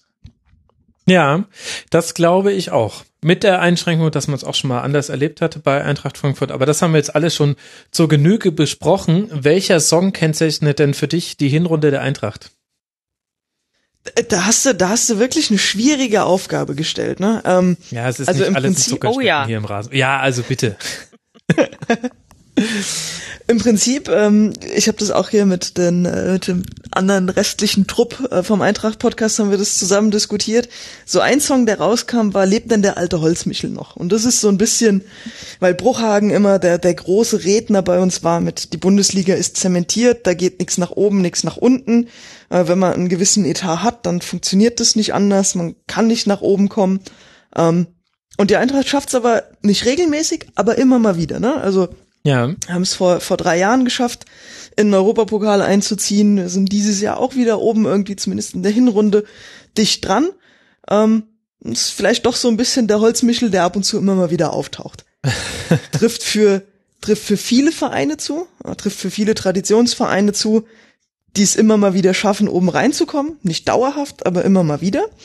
Ähm, deswegen wäre vielleicht aufgrund dieser ganzen Last-Minute-Tore ähm, der, der bessere Song oder der, der äh, besser zur Eintracht passende Song äh, von Lenny Kravitz, ähm, It isn't over till it's over. Oder It ain't over till it's over. Ja, auch gut. Ja, damit kann ich doch sehr gut leben und äh, ihr seid wenigstens vorbereitet hier mit äh, Songs in diese Aufzeichnung reingekommen, auch wenn ihr euch darüber beschwert, wie schwer diese Aufgabe gewesen wäre. Ich hatte schon Aufzeichnungen und die sind jetzt zu diesem Zeitpunkt des Rasenfunk Royals in chronologischer Reihenfolge auch schon ausgestrahlt. Da musste ich dann brainstormen während der laufenden Aufnahme. Aber es war lustig. Es sind einige nette Dann hättest du heute eine lange Nacht gehabt. ja. Wenn du mich mit der Frage jetzt überrascht hättest. Ja gut, deswegen habe ich ja allen Gästen geschrieben, bitte bereitet euch da drauf vor. Aber ehrlich gesagt, das Brainstorming hat gestern hat schon auch irgendwie Spaß gemacht. Also dann äh, für Rasenballsport Leipzig Ballast der Republik vorzuschlagen von den Toten Hosen. War natürlich auch als Gag gemeint, aber irgendwie musste ich da auch spontan an Bassi denken. Ich weiß gar nicht warum. Ich, ja. äh, wir hatten ja, wir hatten ja auch ein bisschen gebrainstormt so mit den, den Leuten vom Eintracht Podcast und ich plaudere jetzt einfach mal aus dem Nähkästchen. Da kam auch als Vorschlag YMCA. Warum denn das? Einfach so? Ich glaube wegen Multikulti. Ah, okay. Oder wegen dieser zusammengewürfelten Truppe, vielleicht auch wegen Jugendclub. ja, da würde ich aber gerne wissen, wer da der, der Cop ist und wer der Bauarbeiter und wer der Indianer. Also, du kannst den René ja mal fragen, ohne jetzt zu viel auszuplaudern. Das werde ich tun. René, bitte melde dich. Das musst du mir nochmal näher erklären. Nee, da gehen wir mal lieber mit dem alten Holzmichel und Lenny Kravitz. Das finde ich eigentlich ganz passend. Und bin mal gespannt, wo wir jetzt dann bei der Christelle landen, wenn wir über den FC Augsburg gesprochen haben der ja nicht minder erfolgreich diese Hinrunde bestritten hat. Against all odds, wie man so schön sagt. 24 Punkte nach 17 gespielten Spielen, 27 erzielte Tore, 23 kassierte und eine sehr, sehr ausgeglichene Bilanz. Gibt es irgendwas zu bemerken an diesen ersten 17 Spielen, Christelle? Nee. Da würde mir jetzt, also da müsste ich jetzt echt ganz, ganz schön lang nachdenken, um ähm, nee, Wahnsinn. Wann, wann ich, gab es will das? Will ich echt nicht machen. Weil das wäre das wäre ja total absurd. Also wir, wir sind ja so, ähm, also wenn, wenn ich mir die Saison so anschaue, das ist so ähm, völlig absurd, was passiert, weil das darf ja eigentlich nach Expertenmeinung eigentlich alles gar nicht sein. Wir machen es aber trotzdem. Und dann jetzt noch irgendwie das, das Haar in der Suppe zu suchen, das wäre, das wäre sehr augsburgerisch, aber das lasse ich einfach sein.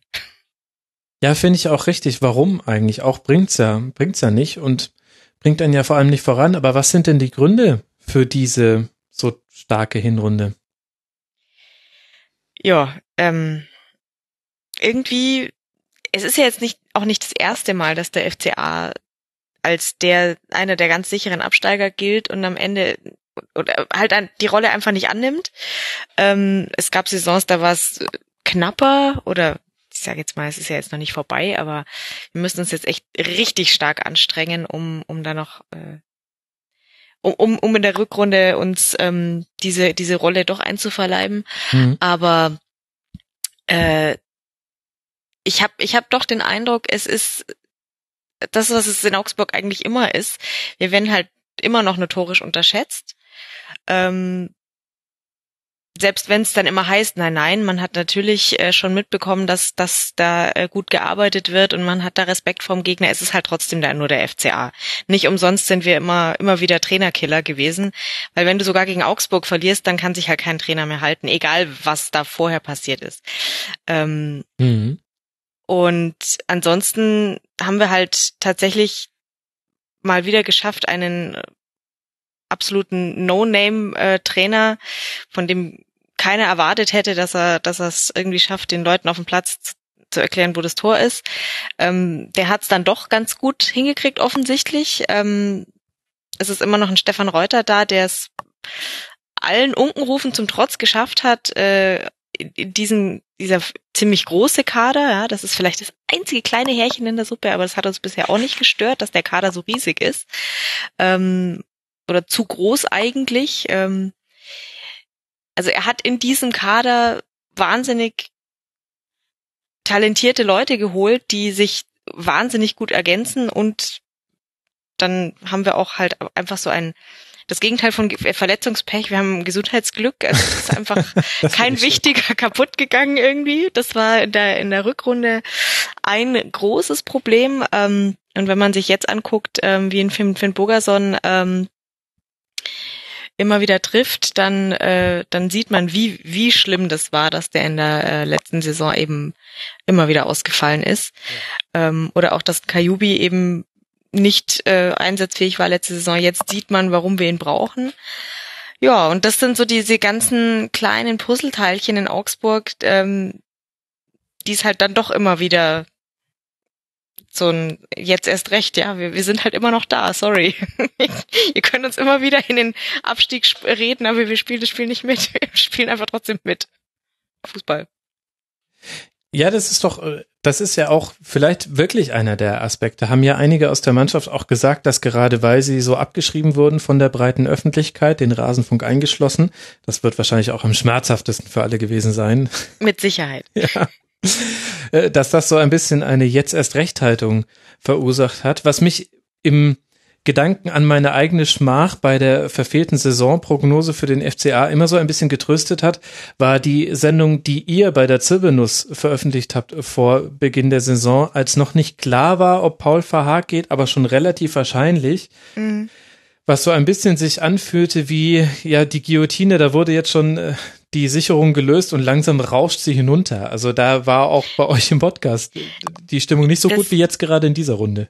Ja, eben, das, das ist ja das Verrückte dran, ja. Ähm, wir haben zwar schon vor Saisonstart auch gesagt, na ja, ich mache mir erst wirklich dann Sorgen um den FCA, äh, wenn uns keiner mehr als Absteiger tippt, weil dann, dann stimmt was nicht. Ähm, aber ja, natürlich, das, wir, wir sind reingegangen in die Saison mit einem absoluten Kahlschlag. Sämtliche alten Zöpfe wurden quasi abgeschnitten. Uns hat ein Bobadilla verlassen.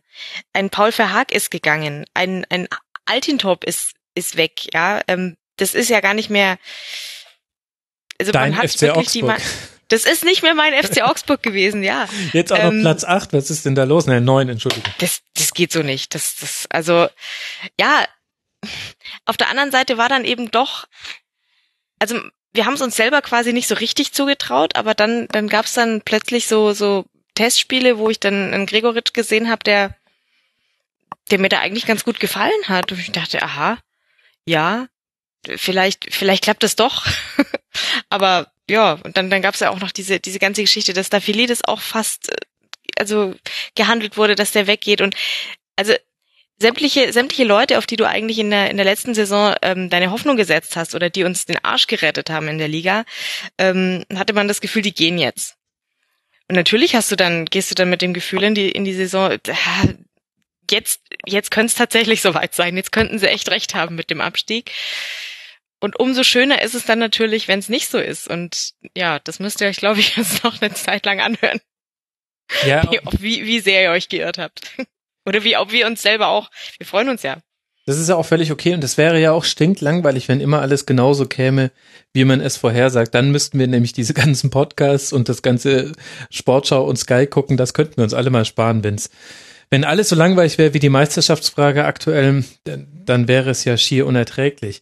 Aber wenn ich mich jetzt nochmal zurückversetze in diesen Sommer und dann haben wir eben diese, diese Abgänge, so wie du es beschrieben hast, einige Stützen sind wirklich gegangen dann scheidet man im DFB-Pokal beim ersten FC Magdeburg aus und man verliert sauunglücklich auswärts beim HSV, der ein Tor erzielt, sofort den Spieler verliert mit Kreuzbandriss, der das Tor erzielt hat, nämlich Nikolai Müller. Und anschließend rennt man, ich glaube, 83 Minuten lang an, auch gar nicht so schlecht, aber es bleibt dann eben bei diesem 0 zu 1 und das gegen eine Mannschaft, wo man eben auch die Prognose die werden wieder mit dem Abstiegskampf zu tun haben, abgegeben hat und in dem Fall lagen dann alle mal richtig. Es war ja wirklich auch der schlechtestmögliche Start. Was ist denn da passiert, dass das dann so erfolgreich wurde? Also auf diese Auftaktniederlage folgten erstmal fünf Spiele mit drei Siegen und zwei Unentschieden. Genau, also du musst dich ganz kurz korrigieren, gegen Magdeburg im Pokal rauszufliegen, ist eigentlich ähm, Augsburger Erfolgsrezept. Also das ist so. schon mal passiert in der ersten Runde und ich sag nur Platz fünf kam am Ende raus. Also Ach, guck mal an, da meldet jemand Ansprüche an, Alex. Da müsst ihr noch mal um die Europa League müsst ihr noch mal fight mit dem FCA. Das ist kein Problem, die können in die Euroleague, wir nehmen die Champions League. Ach, ach also falls, falls ihr doch lieber Donnerstag spielen möchtet, wir, ach, guck mal mal. Ah, dann müsst ihr, ach komm, wenn ihr in Champions League spielen würdet, Christel, dann müsst ihr wieder gegen Liverpool ran, das ist doch auch langweilig. Ja, stimmt, da waren wir schon. Ja, nee, das, das, das würde mir auch nicht gefallen. Nee, dann, dann, dann gucken wir mal, was äh, Europa League ist ja auch was, was ganz Schönes. Mich würde nee, äh, interessieren, äh, ob ihr im Rahmen eurer Internationalisierung, die ihr die komplette Bundesliga durchmacht, dann euren Hashtag von keine Sau zu No Pick verändert. gucken wir mal. Vielleicht wird's keine Sau 2 oder wir, wir erschrecken euch mit was völlig Neuem. Mal sehen. Keine Sau 2 für die Augo hört sich an wie ein Till Schweiger Film. Ja. Also gucken wir mal. Aber das ähm, ja, das wird zwar immer wieder von den Fans tatsächlich inzwischen auch wieder. Es, es gab ja tatsächlich dieses eine Spiel, wo wir kurzzeitig auf Platz vier standen und ähm, ja, da ging es ein bisschen mit uns durch, aber es ist, äh, ging ja dann anders aus und dann jetzt sind wir Platz neun ist was, was ganz ganz was Feines. Ähm, Nee, aber um, um darauf zurückzukommen, es ging ja wirklich äh, schlecht los, ähm, aber der September war sagenhaft. Da gab es eine englische Woche, wo wir äh, aus drei Spielen, glaube ich, äh, sieben Punkte geholt haben. Genau. Und das gegen, gegen Gegner, die ähm, wo du es nicht unbedingt machen musst. Ja, also wie zum Beispiel so als sicherer Absteiger nicht. Ja, und da da kam, kam plötzlich so ein Aufwind rein. Mhm. Und ich, ich habe immer den Eindruck, diese, diese Glücks- und Erfolgswelle, die haben wir seitdem nicht mehr wirklich verlassen. Es gab immer mal wieder zwischendrin so einen, so einen kleinen Dämpfer, aber ähm, es war kein einziges Spiel dabei, wo du geguckt hast und gesagt hast, nee, jetzt, jetzt ist es rum. Ähm, jetzt haben sie es irgendwie verloren, sondern es war immer, ähm, ja, mal, mal unglücklich äh, doch noch einen Ausgleich gekriegt oder gut, dann gab es dieses Bayern-Spiel, über das müssen wir ja nicht reden, aber trotzdem war es eigentlich meistens so, dass du aus dem Spiel rausgegangen bist und dich ent entweder wahnsinnig geärgert hast, dass eben nichts bei rumkam oder nur ein Punkt bei rumkam, weil eigentlich mehr drin gewesen wäre und deutlich mehr verdient gewesen wäre. Ähm, oder du hast halt irgendwie gewonnen und hast gesagt, ja, Läuft. hätten wir uns jetzt so nicht zugetraut, aber war schön. Ich, ich denke da nur an dieses Spiel gegen Leipzig, was, was auch wieder so mit das Beste war, was ich vom FCA in, in langer Zeit gesehen habe oder was ich vom FCA jemals erwartet hätte. Es war großartig. Ja, und ich glaube, dieser Punkt ist wirklich wichtig, den du jetzt so im Vorbeigehen angesprochen hast, den wir gerade auch schon bei der Eintracht thematisiert hatten. Ihr habt kein einziges Mal mit Ausnahme des Auswärtsspiels bei den Bayern, und da kann das mal passieren, mit mehr als einem Tor Unterschied verloren. Es war, es war immer eng, es waren immer ein 1 zu 2, 0 zu 1, mal ein 2 zu 3 auf Schalke.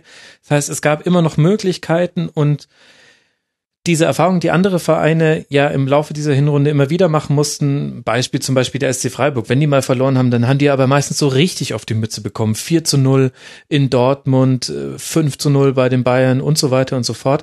Diese Erfahrung hat der FCA nicht gemacht und das Ganze bei einer hohen taktischen Flexibilität. Und das ist das, was sich aus meiner distanzierten Sicht zur letzten Saison krass geändert hat. Wie variabel Manuel Baum aufstellen lässt und man dieses Image als Taktikfuchs, das er jetzt hat, und jetzt habe ich im Nachhinein auch erfahren, Manuel Baum war immer derjenige, der Erik Meyer bei Sky die Taktikanalysen vorbereitet hat und Ach Quatsch.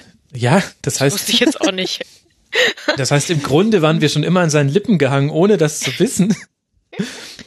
Die Montagsmaler haben fleißige Einzelmännchen im Hintergrund. Schaut's aus. Ja, so ist es halt wirklich.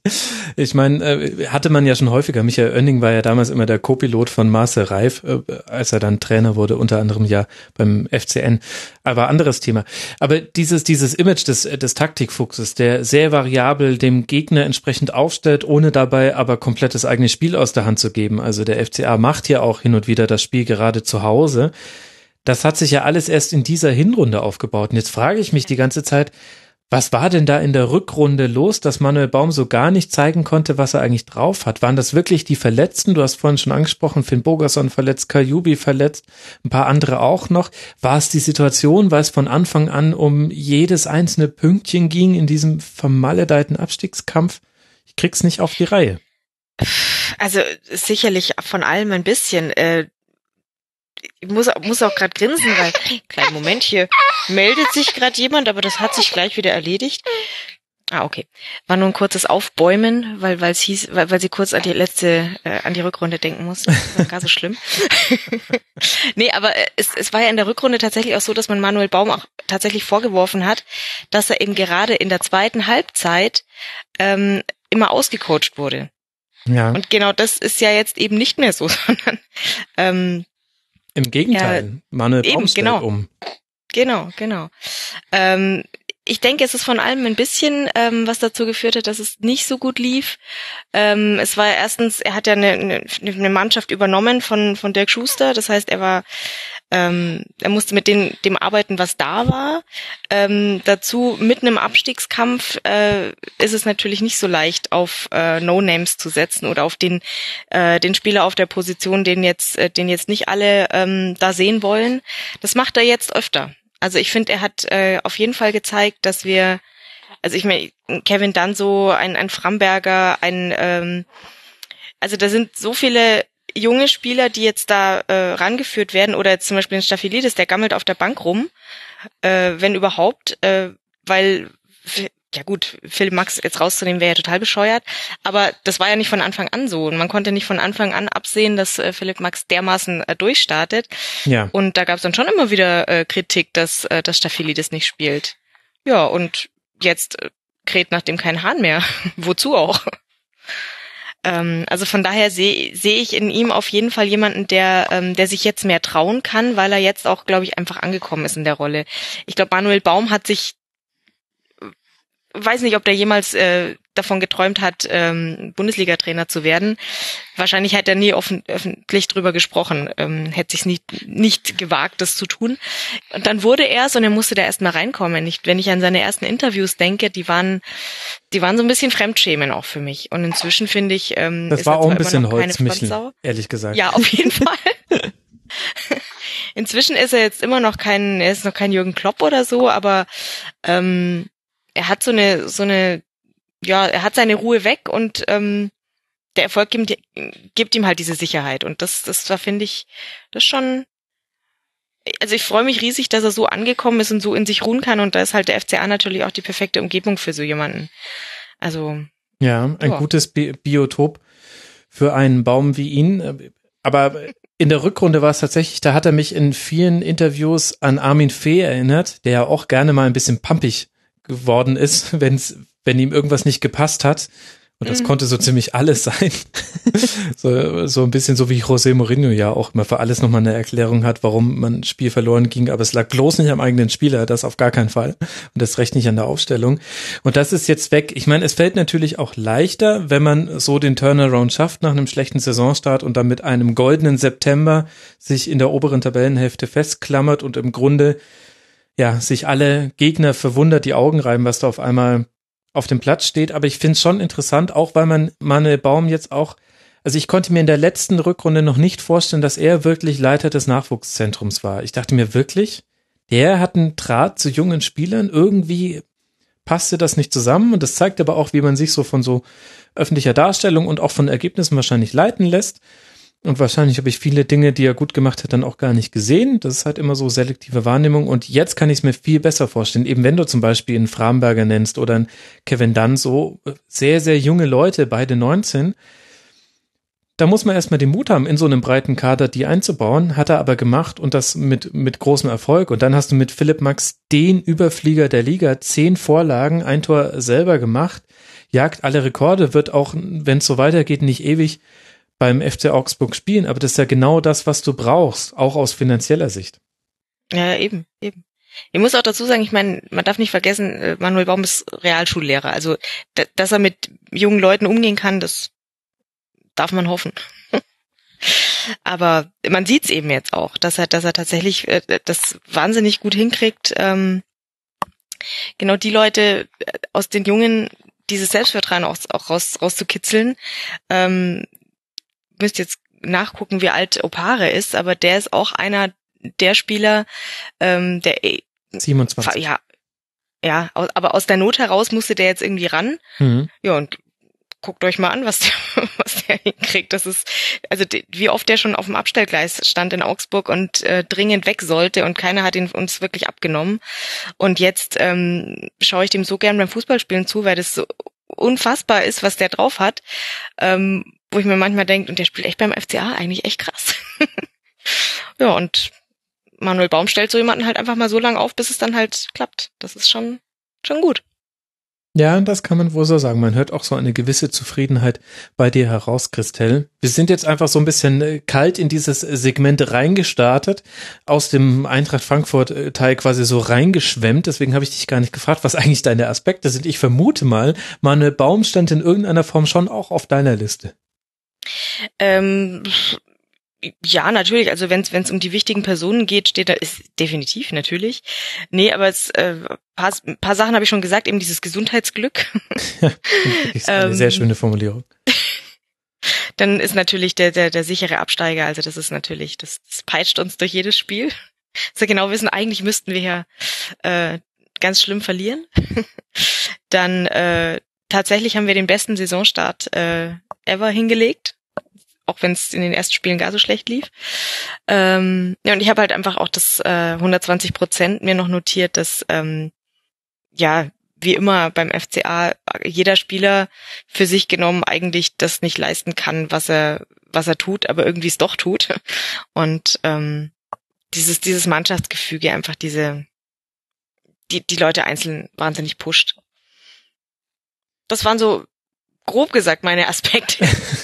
ja, dann herzlichen Dank. Dann sind wir nach 20 Minuten durch hier mit dem Ausdruck. Nee, nee, so, so lasse ich dich nicht davonkommen. Das hatte ich befürchtet.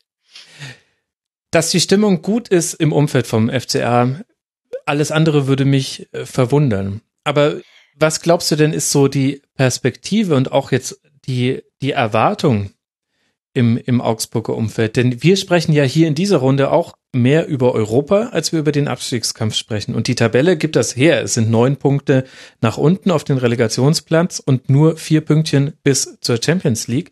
Aber wir alle wissen, so eine Rückrunde kann auch eine Eigendynamik entwickeln, hatten wir vorhin bei der Eintracht auch häufiger mal angesprochen. Wie, wie ist es denn im Umfeld, wenn ihr jetzt nochmal hinten reinrutschen würdet, was ja nicht komplett ausgeschlossen ist? Glaubst du, das könnte nochmal kippen, weil man jetzt eigentlich schon so andere Ziele vor Augen hat? Also ich, ich würde nicht mal sagen, dass, ähm, dass das Umfeld äh, so super happy ist. Ähm, ich habe inzwischen eher den Eindruck, dass in Augsburg so eine ja, Lethargie eingesetzt hat bei Bitte? den Fans. Also es ist, ja, du wirst lachen, aber unser Stadion ist nicht ausverkauft. Ja, okay, das habe ich gesehen, da hätte ich jetzt auch gleich noch nachgefragt, deswegen wollte ich über das Umfeld sprechen. Genau, nee, aber das, äh, ich, ich, das ist so das, was mich so stutzig macht. Gut, ich selber darf jetzt gerade eigentlich gar nicht so, so, ich darf nicht schimpfen, weil ich selbst äh, die letzten Spiele leider nicht dabei war. Ja, aber der Grund hatte klebt gerade an dir, ja. Also, bitte. Genau, klebt jetzt inzwischen an mir. Ähm, und hochschwanger ist irgendwie auch nicht so cool im Stehblock. Aber trotzdem, ähm, das ist eben dieses das Verrückte, wenn so ein Verein wie der FC Augsburg ähm, plötzlich mehrere Jahre in der Bundesliga spielt. Die ersten Jahre war es noch so eine, ja, wie ein Autounfall. Man musste sich das angucken. Man wusste nicht, wie, wie lange das gut geht und war sicher, dass das ist eine einmalige Chance, ähm, dahin zu gehen. Ich, das, da, muss ich jetzt ganz genau zuschauen. Ähm, und inzwischen interessiert es irgendwie jetzt nicht mehr keine Sau, das kann man nicht sagen, aber ähm, es ist auf jeden Fall nicht mehr diese Sensation, sondern man hat hingenommen und sagt, ja, das, das gehört jetzt so. Wir gehören jetzt in die erste Liga. Was wahnsinnig ist für eine FC Augsburg, ja. Also eigentlich wissen wir, dass das nicht so ist, aber diese diese ähm, Riesenbegeisterung ist nicht mehr da und das trotz diesem Saisonverlauf. Und das das ist das, was mich so ein bisschen stutzig macht, weil eigentlich ähm, finde ich, dass es gerade die Saison mehr als nötig wäre, dass die Leute sich dass sich das anschauen wollen, weil es wirklich sehr, sehr gut läuft, weil, weil ein schöner Fußball gespielt wird. Ja. Ähm, und ja, das passiert eben nicht. Von daher, ja, ähm, wir gucken nach oben und ähm, grinsen uns äh, einen ab, weil ja, eigentlich müssten wir absteigen, tun's aber einfach nicht. Edgy Badge. Aber würde es jetzt dann doch wieder nach unten gehen, ich glaube, dann wird's genauso ruhig bleiben, weil es halt ist halt trotzdem der FCA und ja, Mai, haben, haben wir doch schon immer gewusst, dass, dass das irgendwie nicht so läuft und also egal in welche Richtung es geht, ähm, bin ich ziemlich sicher, dass das Umfeld weder ausflippen würde, noch ähm, völlig erstaunt wäre, weil man, wir hatten halt beides schon. Und das ist das, das perfide an der Situation. Wir haben es tatsächlich schon geschafft, in die Europa League zu kommen, was wir, was man ja auch nüchtern betrachtet nicht fassen kann. Und andersrum darf's und wird's keinen verwundern, wenn der FCA doch mal wieder gegen den Abstieg spielt. Und von daher wird's, wird's wahrscheinlich in, in dem Moment, wo wir halt doch sang- und klanglos irgendwie so im Mittelfeld rumdümpeln, ähm, ja, da fühlen wir uns, also so fühlt sich's eigentlich okay an, weil das Umfeld das irgendwie widerspiegelt. Weder Hysterie noch äh, ähm, große Abstiegsangst.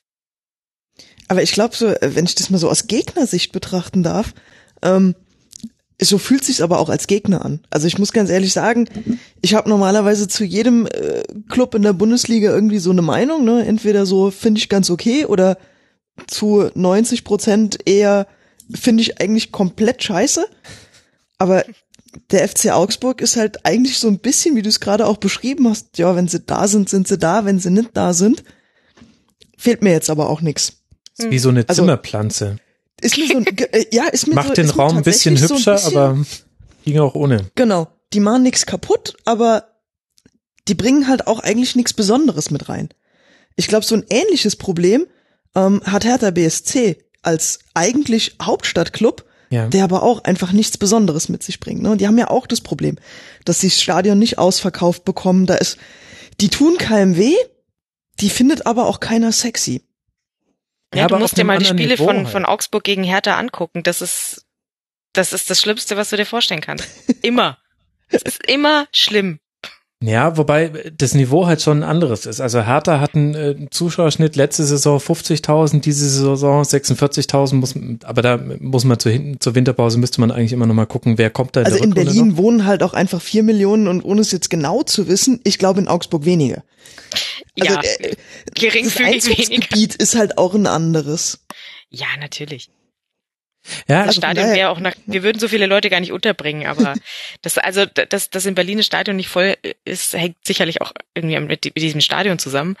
Ähm, und bei uns, äh, wir sind jetzt das siebte Jahr in der Bundesliga, ähm, und davor äh, waren wir zwar ein paar Jahre in der zweiten Liga, aber es gab in Augsburg äh, lange Zeit entweder die Blauen oder die Roten aus München und der FCA, da ist man, ja, und von daher ist halt auch, das, das wächst halt auch gerade erst so und das ist auch nach sieben Jahren Bundesliga noch nicht so, dass man ähm, generationenweise ins Stadion gekommen ist. Klar gibt's die Leute, die damals schon Helmut Haller äh, angefeuert haben mit ihrem Papa, die gibt's das war auch. der ursprüngliche Haller aller übrigens. Ich, ich wollte Genau. gerade sagen, ist das der Vater von unserem Haller? Ich, ich, ich glaube nicht. nee, aber das ist, ähm, ja, wie gesagt, wir, wir sind uns selber auch so ein bisschen, wir nehmen uns ja selber nicht so richtig ernst bei dem, was wir da tun. Habe ich das Gefühl manchmal. Also auch wenn ich mit ja, den aber das wäre halt, das wäre halt ein geiles Image, ne? Also wenn du dich halt selber nicht so richtig ernst nimmst. Mainz hat ja auch irgendwann, ne, Mhm. Karnevalsverein und so. Also, aber Ja, aber die haben ja jetzt dasselbe Augsburg Problem. gar nicht so richtig. Ja, Das ist doch das Interessante. Mit Mainz hast du ja äh, fast das Spiegelbild in dieser Situation zum FC Augsburg auch schon europäisch gespielt und dann, das ist der eine Unterschied noch, dann nicht mal europäisch die Bude voll bekommen und bei denen geht der Zuschauerschnitt auch zurück. Und so ja, das ist halt auch nichts Besonderes, ne? Also das ist auch so ein, da fehlt mir irgendwo auch so so ein bisschen, da passiert halt auch einfach nichts. Ich meine, was bei der Eintracht passiert, ist halt auch nicht immer gut, aber bei uns ist halt immer was los. Da stehen mal die Fans in großer Kritik. Ich fand es auch unter aller Sau, was jetzt im DFB-Pokal zum Beispiel wieder abgegangen ist, ne? Aber ähm, also was die Fans an Vorspieleröffnungsstimmung verbreitet haben. Das, das, das sind aber Sachen, bei uns ist halt wenigstens was los. Das ist manchmal gut, gute Sachen los, manchmal sind Sachen los, die nicht so gut sind. Das soll jetzt gar nicht heißen, äh, in Augsburg müsste jetzt auch mal irgendwie mehr Pyrotechnik eingesetzt werden, damit der Verein irgendwie. Ach du, aber, keine Sorge, die, ne, aber das passiert, die, die versuchen's, ja. Also das ist ja immer das Niedliche. Also ich, ich, ich sitze dann so da und, und, und dann wird dann tatsächlich mal gezündelt und ich, muss halt so in mich reingrenzen, weil das so, es ist immer so dieses, ja, wir können das auch, ne? Also guck, guck mal, wir, wir, wir wir sind, sind auch harte echt Jungs. harte Jungs Und hier, Ultras 2016. so ungefähr. es ist so, ach, aber äh, witzigerweise habe ich gerade den Eindruck, dass eben dieses sich selbst nicht ernst nehmen ähm, in letzter Zeit ähm, tatsächlich zum Image äh, Plan wird. Also wenn ich mir diesen Weihnachtsgruß Ja. anschaue, den sie jetzt geschickt haben, Mit dem Weihnachtsbaum. Ähm, Mhm. genau, wo ist denn jetzt dieser Weihnachtsbaum? Und dann ist halt der Manuel Baum mit Lichterketten behängt und auch sonst jeder äh, soll halt irgendwelche lustigen Weihnachtswünsche ähm, oder Weihnachtswünsche äußern und ja, die sind alle ganz, ganz nett. Also ich fand's wahnsinnig witzig und auch sonst dieses, ich meine, keine Sau war ja auch schon sehr selbstironisch damals äh, in, in der Europa League-Saison und Aber kam das vom Verein oder kam das von den Fans? das kam vom, vom Verein, soweit ich. Also ich wüsste jetzt nicht, dass, also natürlich kam erstmal, da, da gab es doch diesen April-Scherz. Weil es, es, es, es lief so ein bisschen drauf raus, dass, dass die, dass die äh, Tabelle uns zwang, uns mit dem Thema auseinanderzusetzen. Dann gab es natürlich immer die gegnerischen Gesänge von wegen in Europa kennt euch keine Sau. Und äh, dann, dann hat man das dann eben umgedreht und äh, da gab es eben diesen April-Scherz, dass ähm, der FCA eine Pressemitteilung rausgegeben hat. Also sollten wir uns tatsächlich äh, aus Versehen qualifizieren, würden wir natürlich nicht antreten. Das ist, wäre ja total lächerlich. Die, die, die würden ja nicht mal nach Augsburg finden, die, ähm, die Mannschaften, die bei uns zu Gast wären. Also das, das machen wir dann nicht. Ähm, und damit ging das, glaube ich, so ein bisschen los, dieses, ja, Entschuldigung, dass wir auch noch da sind, aber wir sind jetzt halt nun mal da und wir, wir nehmen uns das ja selber nicht so ganz ernst. Und ich habe den Eindruck, dass, dass das so ein bisschen das Image werden soll, aber finde ich jetzt auch gar nicht so dramatisch, weil irgend, irgendwas musste ja draus machen. Und wenn uns eh keiner so richtig ernst nimmt, dann warum sollten wir es selber tun?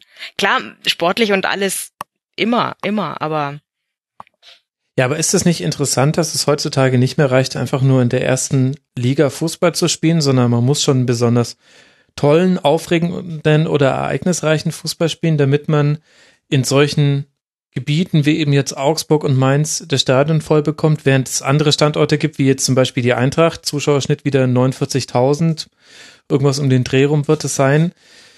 Ich finde das interessant und ich kann mir auch nicht so ganz erklären, woher das kommt. Ob das vielleicht auch, wird ja häufiger prognostiziert, gibt es eine Fußballmüdigkeit, werden jetzt irgendwann die Quoten auch sinken, wird das, was wir bei der Nationalmannschaft sehen, nämlich dass nicht mal ein Testspiel gegen Frankreich irgendjemanden interessiert, außer am Fernsehen, aber die Leute kommen nicht mehr dafür ins Stadion, wird sich das auch auf die Liga übertragen. Ich frage mich, ob das also was da dran ist und ob man das an solchen Tendenzen auch schon früh ablesen kann, denn also ja, man kennt das von sich selbst auch, dass äh, ich meine, das ist jetzt komplett anderes anderes Niveau, aber bei den Bayern-Fans äh, ist es auch so, dass die irgendwie nach der vierten Meisterschaft gesagt haben, boah, jetzt nee, zu Hause gegen Augsburg, lass mal stecken. Ich, äh, da gibt's auf einmal Karten auf dem Zweitmarkt, während du dir früher die Finger geleckt hast nach Karten fürs Stadion. Ist natürlich ein anderes Niveau, aber da siehst du es eigentlich eine ganz ähnliche Entwicklung. Irgendwie ist der Anreiz, ins Stadion zu gehen, nicht mehr so hoch, wie er früher mal war. Und durch so Dinge wie Videoassistent, die zumindest Stand jetzt immer noch sehr für den Fernsehzuschauer gemacht wurden und äh, keiner bei der Entwicklung beim IFAB daran gedacht hat, auch den Stadionzuschauer mit ins Boot zu holen, wird's ja, du hast noch weniger Anreiz, ins Stadion zu gehen. Also. Ne, du brauchst halt irgendwas, was, was dem Fan das Gefühl gibt, dass es cool ist heute zur Eintracht zu gehen. Und es ist halt einfach hier in der Region, es ist cool zur Eintracht zu gehen, weil da ist halt immer was los. Da ist Stimmung in der Bude, wir haben wirklich eine, eine sehr geile Fankurve, mal äh, das Pyro-Thema ausgeklammert. Da geht's halt richtig ab. Da sitzt du halt da und, und guckst zum einen das Spiel, aber im Stadion hast du halt auch einfach irgendwas, was dich mitzieht und was dich da reinreißt. Und seien wir mal ehrlich, also weder Mainz noch Augsburg noch die Eintracht können durch ihren attraktiven Fußball das große Publikum anlocken. Also mhm. da, da sind wir ja nun alle nicht so aufgestellt, dass du äh, zu uns gehst, äh, weil du keine Ahnung, sehen willst, wie äh, nach drei Übersteigern, zwei Schlenzern, sieben Leute stehen gelassen werden und dann noch aus 30 Metern äh, abgezogen wird oben ins rechte Eck. Also das, okay, das, das ist ja nun mal nicht so der Fall, ne? Ähm, aber irgendwas musst du, musst du halt bieten und es ist halt nicht cool, nach Mainz ins Stadion zu gehen. Ähm, das, das weiß Darmstadt zum Beispiel ist so ein anderes Beispiel. Die, die sind ja auch von unten hochgekommen und, und auf einmal war es halt, war es halt auch cool für Leute hier in der Region nach Darmstadt zu gehen, weil die halt so ein bisschen das Siffy-Image haben und so das alte Stadion und bei denen ist noch alles, wie es früher war und da wird Tradition noch gelebt. Also irgendwas musste halt, irgendwas muss den Fan halt ziehen. Und nur ich spiele in der ersten Liga zieht halt auf Dauer nicht. Ja, wobei, äh, klar, wenn du so eine, so eine Patina mitbringst wie, wie Darmstadt, dann ist es natürlich leichter, äh, sage ich mal, Schöner ähm, Euphemismus, irgend, irgendwas Patina. aufzubauen. Bitte? Schöner Euphemismus, Patina. ähm, ja, aber das weder Mainz noch noch der FCA haben ähm, haben diese jahrzehntelange Tradition, die ähm, die dazu führt, dass, dass, dass es eben cool ist, ins Stadion zu gehen. Ich meine, ich finde es wahnsinnig cool, ins Stadion zu gehen. Ich gehe immer ins Stadion, wenn ich kann. Wenn ich es irgendwie hinkriegen kann, dann ist es für mich gar keine Frage, ins Stadion zu gehen. Das ist der Ähm, Geist der Zeitvertreib. Ja, natürlich. Bratwurst, Bier, Spiel angucken, ist super gut. Ich, ich stehe auch total drauf, da in der Kurve einfach den Lokalkolorit so ein bisschen mitzunehmen. Was, was ich da an wundervollen schwäbischen, äh, schwäbisch-bayerischen Schimpfwörtern mitkriege, ist großartig. Ich habe da immer meinen Riesenspaß und ähm, trotzdem ist es halt nicht für alle so, ja. Und wenn, wenn du wenn du da nicht reingewachsen bist und und äh, der Augsburger an sich ist halt nicht reingewachsen in eine in eine Tradition, ah, es ist Samstag, wir gehen jetzt ins Stadion, weil das haben wir schon immer so gemacht. Ähm, der Augsburger ist früher höchstens mal nach München gefahren, ähm, um ins Stadion zu gehen. Ähm, oder damals zu Zweitliga-Zeiten, da, da war das auch mega cool, äh, in die Rosenau zu laufen. Das war, das war noch, das war noch so ein Stadion, ähm, wo man äh, gemütlich Sonntagnachmittags hingelatscht ist, hat man sich noch eine Karte und eine Bratwurst geholt und dann hat man lustigen Fußballnachmittag mitgenommen, ähm, als nicht Volker Fach trainiert hat. Das war eine ganz schwere Phase. Bitte, das waren die Aber- goldenen Zeiten, aber vor allem die Medienberichterstattung im Bayerischen Rundfunk exzellent, habe ich mir sagen das lassen. ist selbstverständlich, das ist selbstverständlich. Bloß die goldenen Zeiten sportlich gesehen waren das nicht. Ja, das stimmt. Also Es Aber braucht gut, doch immer Dunkelheit, damit das Licht besonders hell scheinen kann. Oh ja, oh ja, das äh, war sehr dunkel. Ich möchte auch überhaupt nicht mehr dran denken. Aber ich glaube, dass das ein, das einfach ein Faktor ist. Und es wird ja immer hier über Teamtradition oder ähm, sonst was gesprochen. Ähm, ich glaube, dass das ein, eine Sache ist, dass, dass eben diese ganze, ja, die Tatsache, dass eben nicht mehr diese Traditionsvereine größtenteils da sind, sondern dass halt eben so leid es mir tut, ein, ein Verein wie der FC Augsburg jetzt da ist und jemand anders einen Platz wegnimmt in der ersten Liga, ähm, der natürlich mehr Fans ziehen würde, weil da einfach der, der Uropa schon äh, im Stadion stand und es nicht denkbar ist, dass man nicht hingeht. Ähm, das ist halt eine Entwicklung, die, die macht wahrscheinlich den Leuten ein bisschen schwieriger. Und natürlich, ich kann auch nachvollziehen, dass man als äh, Eintracht-Fan, ähm, wenn der FCA zu Gast ist, ja, ist halt was anderes, als wenn's, keine Ahnung, Ja, aber bei der Eintracht kommen die Leute ja trotzdem.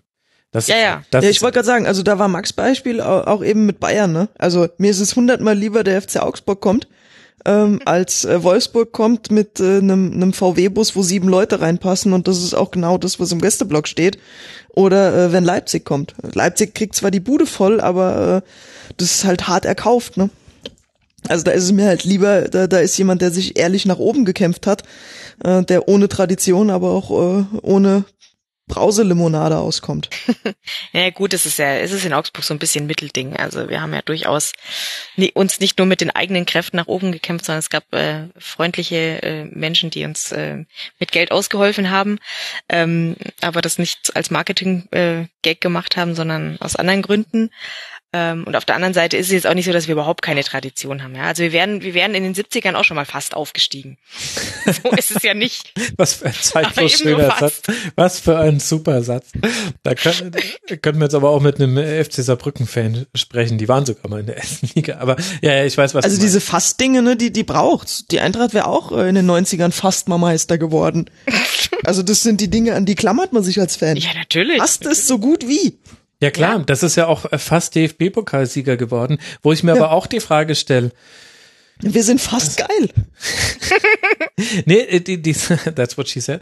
Das ist die Frage, äh, die, die so ein bisschen, also wir, wir kommen immer weiter weg vom, vom FC Augsburg und Eintracht Frankfurt. Aber die Frage stelle ich mir schon, nach, früher war es immer noch der Anspruch, oder der, der, wenn ich dich früher geträumt hätte, äh, Entschuldigung, wenn ich dich früher gefragt hätte, Alex, von was träumst du, hättest du gesagt, Meisterschaft.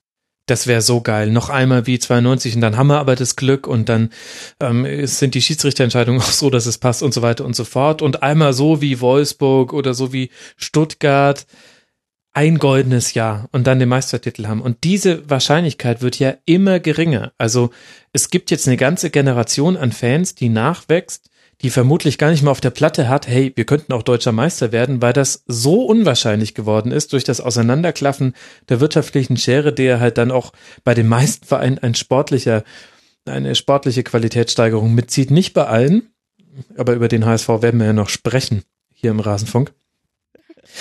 Ähm, ist es ja vollkommen unmöglich geworden. Das heißt, sowas wie es jetzt die Eintracht-Fans in der letzten Saison erleben durften, nämlich dass man im DFB-Pokalfinale steht und da Helene Fischer wegbuht und im Grunde nach dem Ausgleich so eine kurze Phase hat, 20 Minuten, da ging was und so nah kommt man wahrscheinlich einem Titel sehr lange nicht mehr. Und da ist halt auch die Frage, ja, wird denn das reichen? In Zukunft. Das ein Titel, nämlich die Meisterschaft, die wird sich jetzt wahrscheinlich auf Jahre hin unter Bayern plus noch einem oder zwei anderen Vereinen ausmachen. Und ich sehe gerade nicht die Überraschungsmannschaft, die kommt, okay, gut, ich habe auch Augsburg als Absteiger getippt. Vielleicht ist das jetzt genau das, was nächste Saison passiert, dass die Eintracht Meister wird. Dass die Eintracht Meister wird. Also Aber ich ja bin da auch eher, ich bin da auch eher Kandidat Realitätsverlust. Ne? Also ich stehe dieses Jahr auch auf dem Frankfurter Weihnachtsmarkt mit meinem Rotwein in der Hand. Der Weihnachtsmarkt ist bei uns vorm Römer, wo dieser Balkon ist, wo äh, früher auch die Nationalmannschaft gefeiert wurde und wo auch die Football's Eintracht coming home, ja. ihren äh, Meistertitel feiern würde. Ich, ich stehe tatsächlich mit meinem Glühwein da und schaue auf diesen Balkon hoch und äh, sag's auch oft laut, äh, dass wir bald da oben stehen werden, weil wir Meister sind. Dass das, dass du Und komplett kriegst recht du da noch, noch einen weiteren äh, Glühwein ausgeschenkt? Oder sagen meistens, sie dann, meistens, weil die Leute hoffen, dass ich dann das Sprachzentrum irgendwann verliere. So. Achso. Ähm, also ich, ich träume da schon noch von, aber es ist natürlich voll selten geworden. Und die Träume sind jetzt eher so, ah, noch mal ins Ausland fahren wäre geil. Noch mal irgendwie so eine Bordeaux-Fahrt wie vor drei Jahren. Das wäre geil. Das sind jetzt eher so die Wünsche, die du hast. Aber ja, auch wenn sie, wenn sie nach unten geschraubt wurden, sind die Träume nach wie vor da. Und wenn du immer so ein Lolli hingereicht bekommst, so wie letztes Jahr DFB-Pokalfinale, hm. wo du mal kurz dran lecken durftest, aber der Lutscher dann doch woanders hingeht, umso geiler bist du darauf, dass nächstes Jahr wieder irgendwas geht. Weil du ja doch was haben willst. Und ja, vor 20 Jahren wäre das wahrscheinlich immer das Streben nach einem Meistertitel geworden. Dieses Jahr ist es schon, oh, noch mal ins Ausland fahren wäre cool. Hört sich an wie Erasmus-Studentin. Ja, aber ich, ich stimme dir dazu, das ist ja bei uns das, das Gleiche. Ähm, wobei ich immer noch Kopfschütteln muss darüber, dass es dass es eigentlich so absurd ist, dass du als FCA-Fan das tatsächlich erlebt hast. Und das ist schon verrückt. Und dass es die Leute jetzt nicht scharenweise in dieses Stadion zieht, weil es schon wieder in der Luft liegt. Dass, es, dass diese Riesensensation ähm, tatsächlich theoretisch nochmal passieren könnte und nicht völlig, ähm, wie es uns eigentlich zustehen würde, ähm, in, in frühestens in 100 Jahren mal wieder denkbar ist, sondern dass tatsächlich punktemäßig ähm, was drin wäre, wenn wenn das so weitergeht, dass dass wir vielleicht tatsächlich noch mal Europapokal schaffen könnten und trotzdem kommen die nicht, weil es ihnen zu kalt ist oder weil es ihnen zu teuer ist oder keine Ahnung, was sie haben. Und das verstehe ich ehrlich gesagt überhaupt nicht. Ich will es auch nicht verstehen. Ich will es einfach scheiße finden dürfen. Das mache ich jetzt auch. Ich glaube, es ist auch nicht zu verstehen. Ich, da kommen ja auch ganz viele Punkte rein. Vielleicht liegt es auch daran, das ist so eine Theorie, über die ich in den letzten Wochen immer mal wieder nachgedacht habe, dass Fußball als Fernsehsport immer besser geworden ist. Von den Grafiken, von der, von der Qualität der Zeitlupen, von der Auswahl der Zeitlupen, die Berichterstattung okay, das ist jetzt nichts für mich in weiten Teilen. Eurosport nehme ich da mal aus, aber ich glaube, der Masse ist es relativ wurscht, ob da jetzt Rainer Kalmund über irgendwas erzählt oder Matthias Sammer. Die interessiert dann eh nur das Spiel, aber die, die Qualität der Fernsehübertragung des Live-Spiels, die ist einfach wirklich sehr gut geworden. Im Grunde hast du häufig die Situation, wenn du im Stadion bist, dass du dir denkst, oh, das muss ich mir daheim nochmal angucken. Wo man ja schon merkt, hm, da läuft ja irgendwas falsch. Ich bin doch eigentlich jetzt gerade hier und hab's doch gerade eigentlich gesehen. Warum ist denn jetzt mein, mein, mein erster Instinkt, ich möchte jetzt jemandem schreiben bei WhatsApp, der es zu Hause am Fernseher gesehen hat, wie war denn die Szene wirklich? Und das zeigt ja, dass sich quasi was verschoben hat zwischen dem Wert oder dem empfundenen Wert eines Stadionbesuchs und dem empfundenen Wert eines Nachmittags auf der Couch, wo man sich die ganze Anfahrt spart, den äh, das Trinken billiger ist und man danach schön in der warmen Bude hockt und sich dann gleich noch die Zusammenfassung der anderen Spiele angucken kann, während man im Stadion, gut, es, es variiert von, auch von Stadion zu Stadion, aber bei den Bayern wirst du quasi mit dem goldenen Besen rausgefegt. Die wollen nicht mal, dass du da noch ein Bier trinkst. Das ist ja, vielleicht hängt es auch damit zusammen. Wir driften ab. Gibt's denn noch was zum FC Augsburg, Christel, was du gerne los werden würdest. Wir haben jetzt eigentlich gar nicht Finn Bogerson, Kajubi, Max und wie sie alle heißen, so richtig auf den Thron gehoben, aber eigentlich sind sich da ja auch alle einig, wie geil die gerade spielen. Ja, das hoffe ich, dass sich da alle einig sind. und sich die Augen reiben, wie toll die sind, die Jungs. Also nicht. Ich glaube, ich habe sie, ich habe sie ja ab und zu mal erwähnt und ähm, wer so die Torjäger-Statistik ähm, sich sich zu, äh, zu Gemüte führt oder andere Statistiken oder Hinrunden äh, Hitparaden von irgendwelchen Spielern, wie oft da plötzlich ein FCA-Spieler drin ist. Ähm, ja. Tja, da grinse ich gleich nochmal äh, noch mal so breit. Speaking of Hitparaden, was ist denn dein Song für die Hinrunde? Ah, ich habe tatsächlich auch sehr, sehr lang überlegt ähm, und äh, einige Experten zu Rate gezogen. Äh, der liebe Andreas sei hiermit freundlich gegrüßt. Ähm, aber ich bin zu meinem äh, ersten äh, Bauchgefühl zurückgekehrt. Äh, Elton John, I'm Still Standing. ja, sehr schön. Ja, finde ich gut. So die englische Version vom Holzmichel, oder? so ein ja. bisschen, ja. Halt Aber es, ich, ich, ich, ich habe das Lied auch nicht so richtig auf, äh, also ich habe mir dann den Text mal durchgelesen, es passt echt ganz gut so. Von wegen, ja, ihr, ihr dachtet, wir können gar nichts, aber nee, ähm, offensichtlich sind wir noch da und ja, kommt klar damit. aber da hat die Alex schon wirklich recht das ist sehr, sehr nah am Holzmichel und zeigt ja auch, Ich habe es ja immer wieder betont, welche Parallelen es gibt zwischen Eintracht Frankfurt und dem FC Augsburg. Sogar bei der Songauswahl für die Hinrunde ist es eigentlich nur die etwas stilvollere Variante von vom alten Holzmichel. Ja, dann bleibt mir nichts anderes übrig, als euch beiden sehr, sehr herzlich zu danken. Erstmal dir, Christel, Christel Gnam vom Auf die Zirbelnuss Podcast von meinsportradio.de, bei Twitter at Cristaldo1907 und ihr solltet ihr bei Twitter und überall anders dafür huldigen. Ich finde es Wahnsinn, Christel, dass du dir dein frisch geschlüpftes Baby auf den Bauch spannst und jetzt mit mir hier anderthalb Stunden über den FC Augsburg sprichst. Das ist unfassbar toll. Vielen Dank. Ja, Ehrensache und äh, ich bin ja froh, dass er sich nicht öfter zu Wort gemeldet hat. Das heißt, kann ja nur heißen, dass sie mit dir übereinstimmt in deiner Bewertung des FCA. Ja, das, das ganz perfide ist ja, ähm, jetzt jinx ich's wahrscheinlich, aber eins muss ich euch verraten.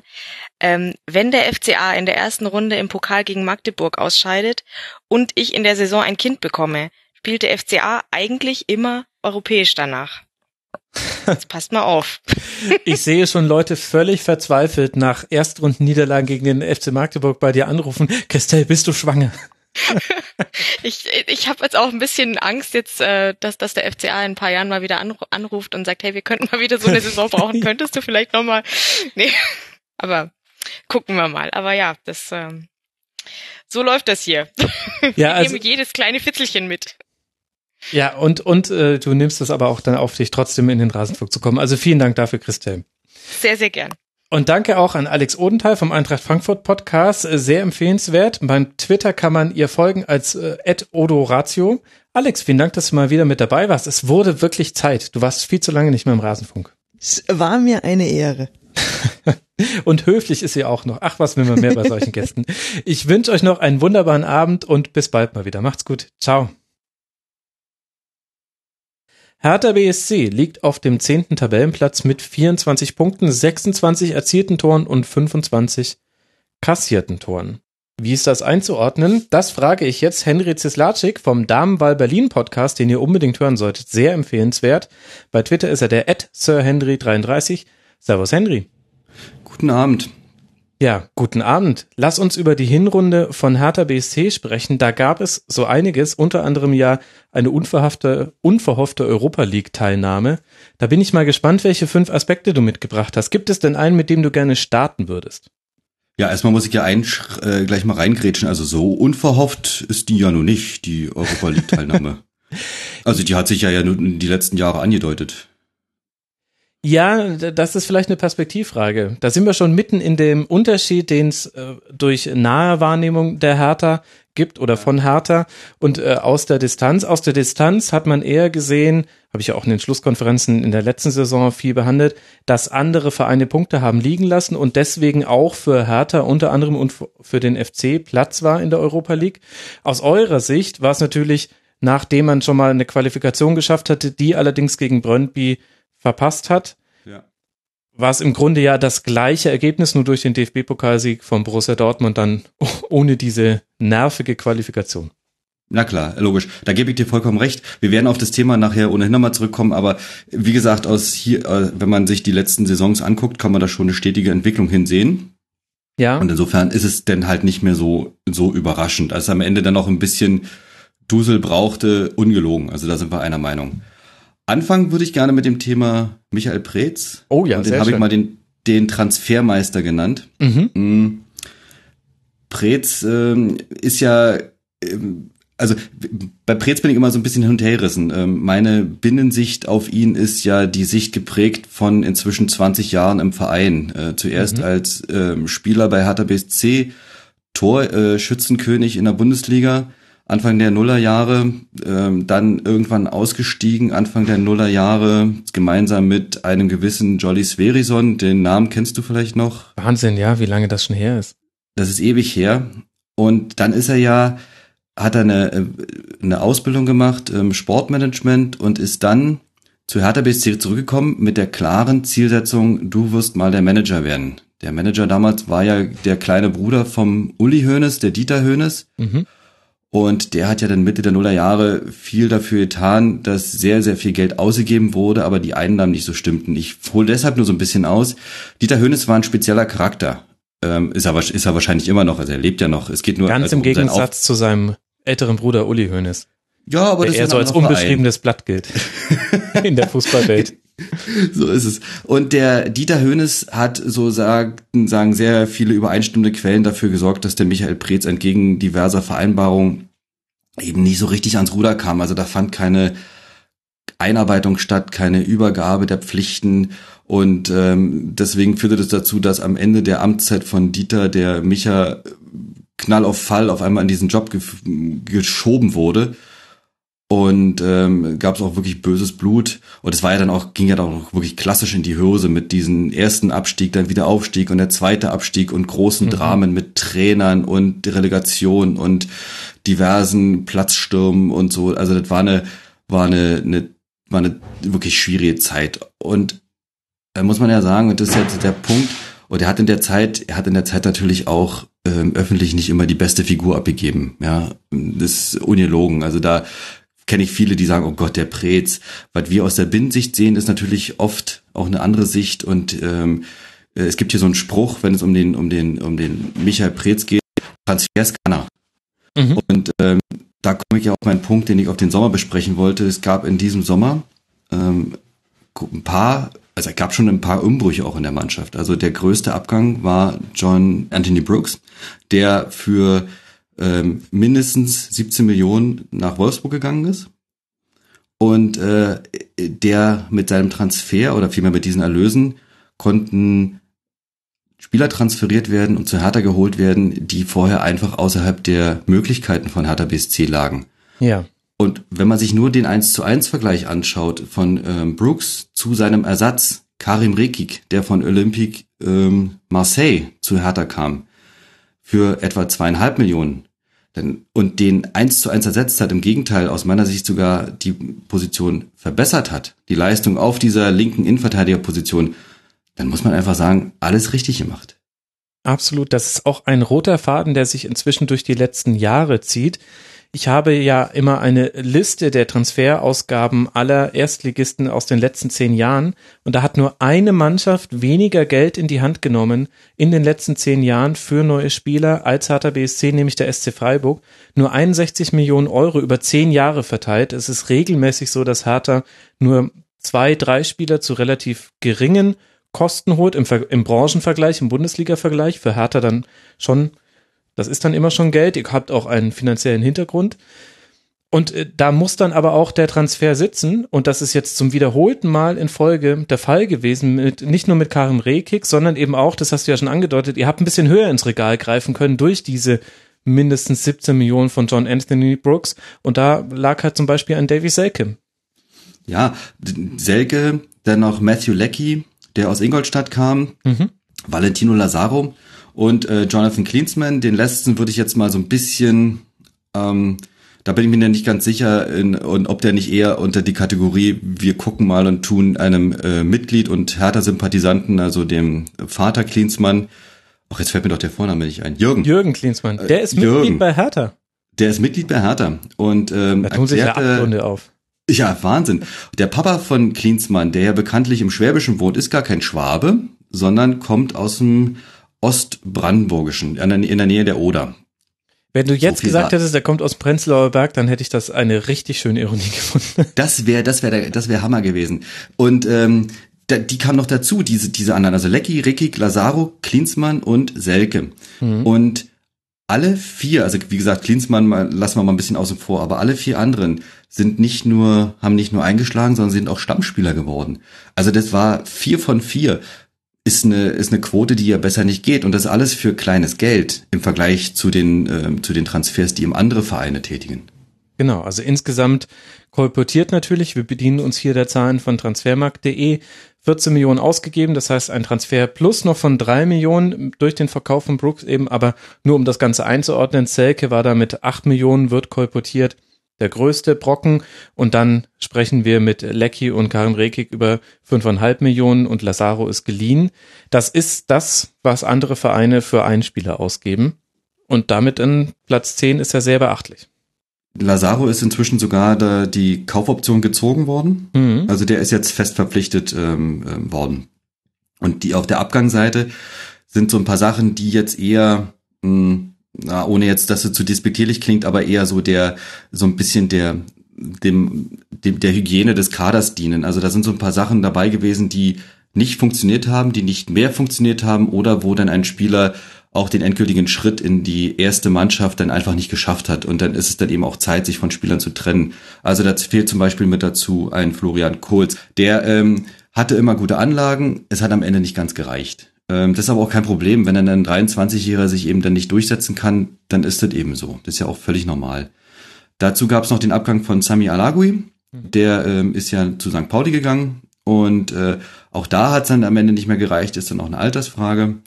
Der ähm, Spieler Alan, der ist zu Liverpool zurück und da verliert sich auch so ein bisschen seine Spur. Ich habe nicht mehr darauf geachtet, der war geliehen. Und äh, angeblich war es dann so, dass Liverpool gesagt hat, na ja, wir geben den gerne wieder zu euch, aber dafür braucht äh, er eine gewisse Anzahl von Mindesteinsätzen. Und da sagt natürlich jeder Manager, na also Leute, ähm, kriegen wir nicht, geht nicht. Soll ich dir sagen, Und, wo er jetzt spielt? Bei Apollon. Limassol. In Zypern. Ist ja Hammer. Ist er wieder ausgeliehen bis zum Ende der Saison. Ja, und am Ende dann noch ähm, Alexander Baumjohann. Der ist ähm, äh, jetzt in Brasilien gewesen, hatte dort ein halbes Jahr Vertrag und aus meiner Sicht müsste der jetzt vereinslos sein. Und auch der hatte sich, ach, das ist so ein, ach, so ein schwieriger Fall. Ähm, eigentlich ein wirklich brillanter Techniker, da hatte dann, hatte auch Pech gehabt mit seinem Knie, was dann zweimal, ähm, zweimal hatte den Kreuzbandriss, kam dann nie wieder so richtig in die Spur und hat sich dann letztlich äh, nicht durchsetzen können. Ihm fehlte dann auch äh, der Speed, das ist ja eine Sache, die da der immer verlangte, Geschwindigkeit, wir brauchen Geschwindigkeit und da hat es dann am Ende nicht mehr gereicht. Und der Abgang von Brooks, um auch das noch jetzt einzuordnen, ist eine reine finanzielle Geschichte. Ähm, der wollte sich verändern, der wollte sich verbessern, eigentlich wollte er nach England gehen, nun ist es Wolfsburg geworden, naja. Wir, wir ersparen uns weitere Kommentare. Es reicht vielleicht für die Genugtuung aller Hertha-Fans, dass das Wolfsburg-Segment erst nach diesem hier zu hören sein wird im Rasenfunk Royal. Und das sagt ja schon einiges über die Tabellenplatzierung aus. Jetzt hast du das dem Punkt Michael Preetz zugeordnet und ich finde das auch schön, dass man da mal ein bisschen eine andere Sicht auf Michael Preetz aufmachen kann, die bundesweit noch gar nicht so häufig transportiert wurde. Ist er denn auch derjenige, der da das goldene Auge hat oder das goldene Händchen oder wie kommen Transfers bei euch zustande? Habt ihr auch vielleicht so ein Misslintat da sitzen oder schaltet sich da Paradadei auch viel mit ein? Also diesen, es gibt nicht den Namen, den ich jetzt nennen könnte, wo man sofort sagt, wie Misslint hat, ähm, das ist der Scout von Hertha BSC. Mhm. Bin ich auch überfragt. Was ich weiß, ist, dass die Transfers ähm, von Preetz weitestgehend gemacht werden, also die werden von ihm gemacht. Hm. Ich weiß auch, dass diese Transfers immer in enger Übereinstimmung auch mit dem Trainer zustande kommen oder auch mit dem jeweiligen ähm, Fachtrainer. Zum Beispiel ähm, der Transfer oder vielmehr der Verbleib von Rune Jahrstein, unserem, unserem Keeper, mhm. ist der Tatsache verdank, zu verdanken, dass der Torwarttrainer Joel Petri ein Auge auf ihn geworfen hatte. Das war im ersten Sommer nach Dardais Amtsantritt, als ähm, dann so ein bisschen die Keeper aussortiert werden sollten und dann hieß es eigentlich, naja, das, also der Dardai war von dem Jahrstein nicht überzeugt, aber Joel Petri hat gesagt, nee, der soll bleiben und der, ähm, der wird sich entwickeln, der ist gut. Und nachdem sich Kraft dann in einem Spiel in Wolfsburg verletzt hatte, so dass er in der Halbzeitpause noch ausgewechselt werden musste, hat sich, ist Jahrstein ins Tor gegangen und hat es seitdem, was inzwischen ne, bald zwei Jahre her ist, nicht mehr verlassen und hat dort eine ähm, hat dort einen Sprung gemacht. Also die, die Leistung auf der Torwartposition bei Hertha BSC ist seitdem wirklich am, ähm, ich würde sagen, naja, ist jetzt, wir reden ja nicht von Neuer oder von einem ähm, Terstegen, wir reden aber hier schon von einem wirklich überdurchschnittlichen Torwart. Also keiner von der, keiner von der Sorte, wo man bei äh, bestimmten Aktionen schon mh, hm, innerlich zusammenzuckt und sagt, oh, jetzt bitte nicht, ja, sondern es strahlt unglaubliche Sicherheit aus, unglaubliche Ruhe und diese Ruhe strahlt aus meiner Sicht natürlich auch immer auf seine Vorderleute ab. Und das wirkt sich dann auch eben auf die Verteidigung aus. Ja, die Statistiken unterstützen deine Meinung. Also im Torhüterbereich ist es schwierig, nicht jede Statistik kann man da heranziehen. Es gibt zum Beispiel hier vor mir bei Liga Insider habe ich hier ein Ranking der Strafraumbeherrschung aller Torhüter liegen. Da frage ich mich, wie genau kann man das statistisch sagen? Da ist er jetzt auf Platz eins, aber definitiv kann man sagen, die Rune Jahrstein hat eine sehr, sehr gute Strafraumbeherrschung ähm, vereitet äh, viele Großchancen, ist auf Platz sieben in der Liga aller Torhüter, hat auch viele Paraden mit dabei, da ist auf Platz 8. Also die Statistiken untermauern diesen Eindruck, den ehrlich gesagt jeder auch bekommt, der die Bundesliga näher verfolgt. Jahrstein ist hinten drin eine Bank und die braucht es aber auch, denn die Abwehr ist ja in diesem Jahr nicht mehr so stabil, wie man es schon mal kannte von Hertha. 25 mhm. Gegentreffer. Woran mhm, liegt Das stimmt. Ähm, da kann ich dir nicht sagen, mein, meine, also nicht genau sagen. Meine Vermutung ist, dass die, die spielerische Entwicklung oder andersrum, in den letzten Jahren war das Spiel von Hertha BSC ja geprägt durch einen sehr ähm, vorsichtigen Spielaufbau ja. und eine Betonung, um das mal höflich zu sagen, also und eine Betonung auf der Defensive, auf der Ordnung. Und da stand die Abwehr auch sehr kompakt immer und es war immer sehr ordentlich. Und die letzten Jahre hatte Hertha ja eine der wenigsten Tore, Gegentore immer in der Liga. Also jetzt nicht, wir reden ja nicht von Bayern-Niveau, aber eben von einem wirklichen guten Niveau, wenig Gegentore. Am Ende wurde es dann meistens ein bisschen schwächer, aber die durchschnittlich stimmten diese Zahlen in der Defensive durchaus. Mein Eindruck ist, dass mit der, mit dem, mit dem Verschieben des Fokus auch in ein, in ein offensiveres Spiel ein bisschen die Balance noch verloren gegangen ist. Äh, die ist derzeit ist Hertha BSC noch nicht auf einem noch nicht in der Lage, Offensivspiel und Defensivspiel so miteinander zu kombinieren, dass beide Seiten gut funktionieren. Derzeit geht dieses dieser Fokus in der Offensive geht dann zu Lasten der Defensive. Und es tut natürlich weh, wenn man selber gewohnt ist, dass Hertha eigentlich wenig Tore kriegt ähm, und dann auf einmal rappelt's andauernd im Karton. Ähm, das ist natürlich doof immer. Ja. Aber ich habe keine, keine endgültige Erklärung dafür. Ich weiß nicht, ähm, ähm, also ich sehe die Spieler nicht schlechter, die, die dort spielen in der, in der Innenverteidigung. Ähm, ein Problem könnte eventuell sein, dass ähm, die Position des rechten Innenverteidigers so ein bisschen schwankend ist zurzeit. Dort mhm. gibt es nicht diese Stabilität wie Ricky in der linken Innenverteidigerposition. Rechts spielten dann mal Stark und mal Langkamp und sogar ähm, Lustenberger hat dort mal aushelfen müssen. Da, ähm, da passt die, diese Position ist nicht auf dem Niveau gefunden wie äh, auf der linken Innenverteidigerposition. Ja. Und leider hat auch ein, ein, ein, ein Langkamp, den ich eigentlich sehr schätze, hatte äh, jetzt nicht vielleicht nicht die beste die beste Hinrunde gehabt. Der hatte da war wirkte ab und zu mal ein bisschen hüftsteif, war dann auch mal verletzt. Auch stark war mal verletzt. Also da war da war noch nicht die die Leistung vorhanden, die wir auf dieser Position in der Vergangenheit schon hatten. Ja, und das, was vorne sehr gut klappt, nämlich Tore nach Standards erzielen, da ist Hertha absolute Spitze in dieser Hinrunde gewesen. 13 Tore nach Standards, dazu noch zwei nach Strafstößen. Da sind wir schon bei 15 und insgesamt mhm. waren es ja 26 in 17 Spielen. Auf der Gegenseite aber auch acht Tore nach Standards gefangen. Da, das ist, kommt damit dazu. Und dann hast du ja schon die, die neue Balance im Berliner Spiel so ein bisschen beschrieben. Das ist auch so mein Eindruck, dass sich dass Hertha sich gerade in einem Entwicklungsprozess befindet, der noch nicht abgeschlossen ist zum Ende der Hinrunde, aber sich immer greifbarer wurde, vor allem auch konstanter greifbarer wurde. Das war so ein bisschen ein Problem in, in manchen Phasen dieser Hinrunde, dass Hertha schon so ein bisschen, naja, in, in einem Spiel hast du sie so gesehen und auswärts haben sie dann komplett anders gespielt und dann hast du sie wieder anders gesehen. Jetzt langsam bekommt das mehr ein einheitlicheres Gesicht und es hat sich so ein bisschen der, der Fokus verlegt, eben hin zu einem etwas agierenderen Spielstil. Man, man verzichtet in manchen Situationen auch darauf, auf die Ordnung, die man hinten hat, wenn man den Ball selbst hat. Was ja den Blick so ein bisschen auf Pardadei lenkt, der mhm. ja auch einer der dienstältesten Trainer ist in der Fußball-Bundesliga jetzt sein 1000 Tage jetzt, also über 1000 Tage schon im Amt ist, wenn ich es gerade richtig im Kopf habe. Da war dieses Jubiläum erst vor wenigen Wochen. Wie bewertest du denn seine Arbeit jetzt in dieser Hinrunde? Mm, also ich bin von Dardai begeistert. Die Dada ist ja, wir haben ja vorhin auf äh, Preetz verwiesen, wie lange der schon im Verein ist. Dada ist sogar noch äh, in, in, in kleinen Tacken länger bei Hertha. Mhm und hat dort angefangen, kam als junger Bursche aus Ungarn und da der ist so ein Typ, der hatte sich Anfang seiner Zeit bei Hertha, hieß es immer wieder, also die ersten Jahre waren großartig. Er hatte ja sogar mal ein Angebot von Bayern München, was er ausgeschlagen hat. Und, ähm, und dann gab es so eine Zeit, das war dann, ging dann so los ab 03, 04. Da hieß es jedes Jahr, in jedem Sommer, ach, dieses Jahr wird's dann nicht mehr reichen. Ähm, da werden dann bessere kommen mhm. und ihn auf seiner Position, meistens defensives Mittelfeld, verdrängen. Und letztlich hat er sich immer wieder durchgesetzt. und ich glaube, das beschreibt auch einen Charakterzug von, von Paul Dardai, dieses äh, sehr stark willengeprägte Arbeiten, nicht nur ihn selbst betreffend, sondern eben auch ähm, die Anforderungen an seine an seine Spieler, die er die ja vor die er die stellt.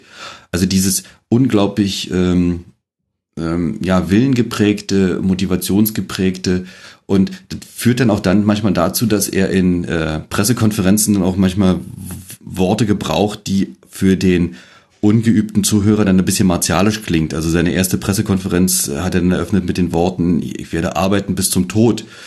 Und ähm, da gibt's also zwei Faktoren. Einmal ist es natürlich auch seine Worte, das meint er schon so. Dann kommt aber natürlich immer noch dazu, dass Deutsch eben trotz der ganzen Jahre für ihn nicht die Muttersprache ist und da verrutscht vielleicht auch mal die eine oder andere Formulierung.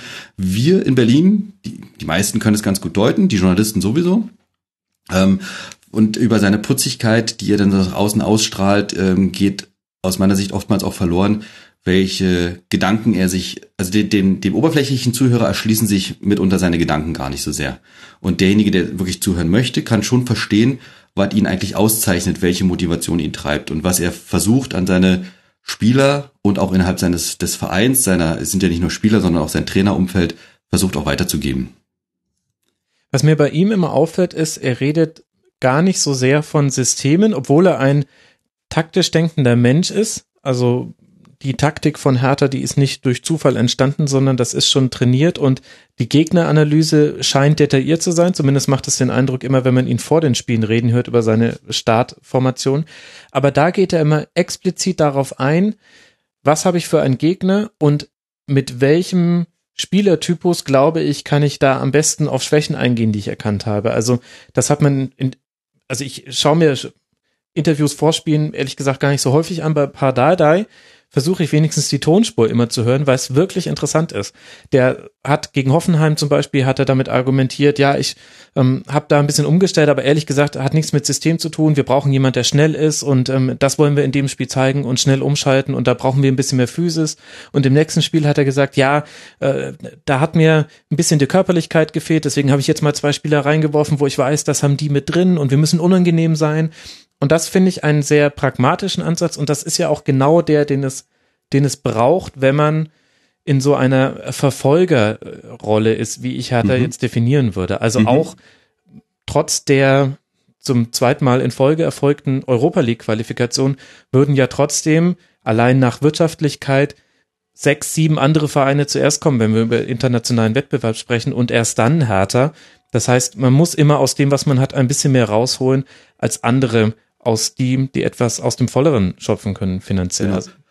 Und das Beispiel Hoffenheim möchte ich gleich mal aufgreifen. Du wirst dich erinnern, vor einem Jahr in der Hinrunde hat Hertha auch auswärts in Hoffenheim gespielt und ist dort ziemlich ähm, blass 2 zu 1 untergegangen. Das war ein Spiel, als Hertha die erste Viertelstunde, 20 Minuten das Spiel dominiert hat. Und dann packte auf einmal Nagelsmann in die Trickkiste, stellte das System von Hoffenheim um und ab dann war Hertha in dem Spiel praktisch nicht mehr zu sehen.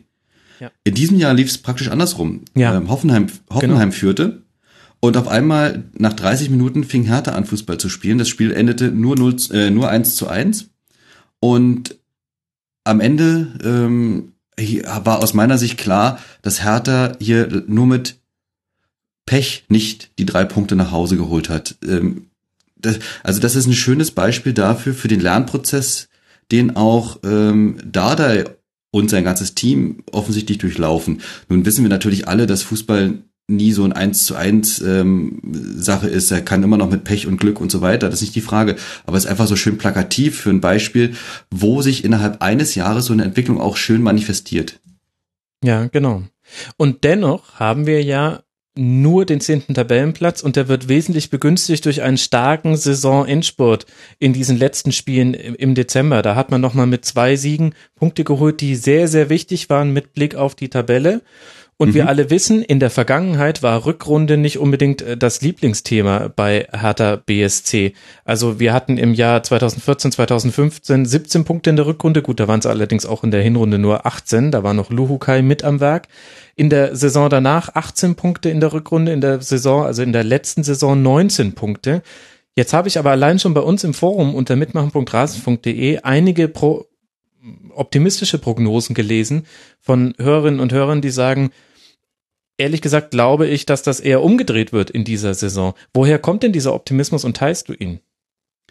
Also erstens, ja, ich teile ihn und habe das ja auch mehrmals auch schon bei uns im Podcast auch so kundgetan.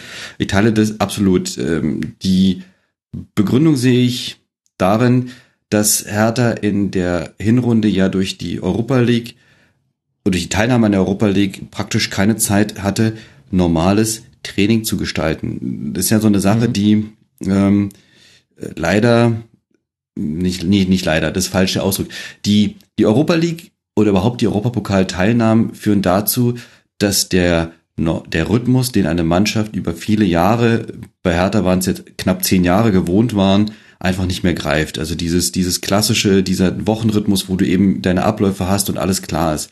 Und mir ist ehrlich gesagt auch nicht ganz klar, wie große Vereine, wie jetzt, ich sage jetzt mal Bayern oder international eben Barcelona und Real, das seit Jahrzehnten konstant hinkriegen, diese Belastung so zu steuern, dass eben äh, dass trotz allem, also mal abgesehen vom Geld, der ganze Verein daran nicht irgendwann kollabiert, weil ja die, das ist ja nicht nur eine Belastung für die Spieler, eine physische Belastung, sondern es ist ja quasi eine Arbeitsbelastung für alle, die mit diesem Projekt ähm, Spielbetrieb europäisch und ähm, in der nationalen Liga beziehungsweise im Pokal verbunden sind, ähm, die, die mit diesem Projekt verbunden sind. Mein, meine einzige Erklärung ist die, dass so ein Verein wie Bayern das eben quasi seit Jahrzehnten trainiert hat und der ganze Verein in diesem Dreitagesrhythmus denkt. Ja. Bei Hertha, bei Hertha ist dieses Wissen zwar noch rudimentär vorhanden, also ich meine, immerhin haben ja Preetz und Dardai selbst ähm, noch als Spieler ähm, europäisch gespielt in den Nullerjahren und zwar regelmäßig. Ähm, und äh, äh, das heißt, das Wissen ist durchaus noch vorhanden, aber es muss eben wieder mit neuer Expertise auch gefüllt werden. Einige Spieler, die dazugekommen sind, kennen das auch durchaus, aber eben bei weitem nicht alle. Das heißt, du musst dir von, du musst wieder ansetzen. Du musst ähm, von vornherein dir wieder sagen, okay, wir haben heute Spiel, aber wir können jetzt nicht erst den Sonntag ganz langsam und so weiter und Montag dann wieder, Dienstagvormittag wieder zum Training kommen. Nee, die, die Rhythmen sind ganz andere. Und es ist extrem kompliziert, diesen, diesen, diesen, diesen Schritt aufs Gaspedal auch zu machen, ohne dabei die Leute äh, am Ende zu verlieren. Du musst quasi die Bustür immer offen lassen, sodass alle noch einsteigen können. Und ja, und ähm, das, glaube ich, ist so eine Sache, die wäre härter in der Hinrunde beinahe auch zum Verhängnis geworden.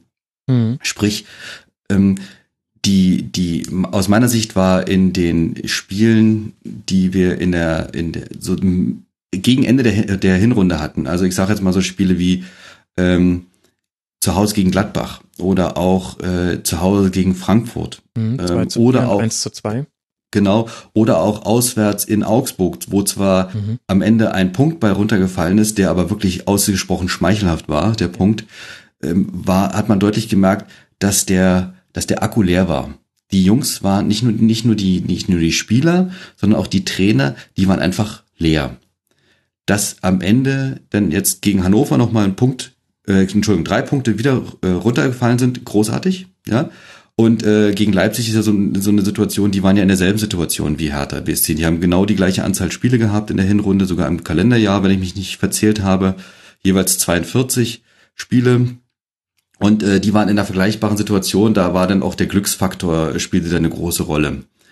Aber nochmal, diese, Ja, aber auch der, also ja. ja, Glück, aber an dem Punkt bin ich mal, äh, will ich mal noch für Hertha in die Bresche springen und sagen, da in diesem Spiel, wo du 83 Minuten, wenn ich mich richtig erinnere, in Unterzahl gespielt hast. Und ja, natürlich, du führst 1 zu 0 in der Unterzahl, aber du musst es dann trotzdem über die Zeit bringen im, in einem Auswärtsspiel. Da hat man, finde ich, vor allem gesehen, dass die Mannschaft geschlossen für das Ziel, nochmal drei Punkte mitzunehmen und so in die Winterpause zu gehen, über die Schmerzgrenze hinausgegangen ist. Und das ist was, wo ich jetzt im gefühlt 15. Jahr Dardai in, in Realita sind es ein paar weniger, wo ich sagen würde, das habe ich von seinen Mannschaften jetzt schon häufiger gesehen. Und dann kann ich das als Qualität nicht nur den Spielern zuschreiben, die es geschafft haben, sondern dann kann ich auch an der Stelle sagen, das ist auch eben eine Dardai-Mannschaft in dieser Hinsicht. Ich fand dieses Leipzig-Auswärtsspiel wirklich in vielen Facetten beeindruckend. Und natürlich brauchst du dann ein bisschen Spielglück auch, aber arg viel Chancen hatte Rabada nicht. Nee, keine Frage. Also ich bin ja der Meinung, ähm, wir hatten das Glück, Leipzig war in, ähm, in einer ähm, vergleichbaren Situation, was die mentale Frische betraf. Nicht ohne Grund ähm, war ja, gingen ja auch die Leipziger auf dem Zahnfleisch. Also es war ja alle, ähm, alle waren ja ziemlich fertig. Und ich glaube, ganz klammheimlich war auch Leipzig froh, das betrifft ja Hertha auch, dass in der Woche danach nicht noch ein Spiel war im Pokal, sondern dann einfach gesagt werden konnte, okay, Feierabend, ja, es reicht jetzt wirklich. So, aber jetzt machen wir nochmal den, den Schwenk nochmal zur Rückrunde. Die ganzen Sachen, die ich jetzt angeführt habe, die ganze, diese ganze überdimensionale Belastung, die ja so nicht trainiert ist, die nicht so gewohnt ist vom Verein, die ganzen Abläufe und so weiter, die fallen in der Rückrunde weg. Die, dazu kommt ja noch, Hertha hat ja, was jetzt auch nicht so bekannt ist, unglaublich viele Nationalspieler auch. Ähm, üblicherweise ist es so, dass in diesen 14 Tagen äh, Pause, ist ja eben keine Pause, ähm, da der ähm, von den Jugendmannschaften auffüllt, damit überhaupt trainiert werden kann, weil die alle unterwegs sind. Und dann hast du so eine Jungs wie Matthew Leckie, der nach Australien muss. Australien sind eben, kannst du machen, was du willst, sind 24 Stunden Flug. Bumm. Das heißt, wenn der Mittwochabend Ortszeit spielt, dann schlägt er irgendwann Freitagabend äh, oder Freitagmittag in Berlin auf, ist völlig gerädert und kann dann in üblicher Weise auch das Wochenendspiel einfach nicht mitspielen. So, nun kannst du sowas auffangen. Hertha hat ja einen Kader, der kann das inzwischen auffangen. Aber du darfst eben nicht vergessen, am Ende ist dann, am Ende so einer, so einer Hinrunde ist dann irgendwann einfach bei allen der Akku leer. Und nun haben wir leider nur drei Wochen, ne, sind ja nur drei Wochen ähm, mhm. Winterpause.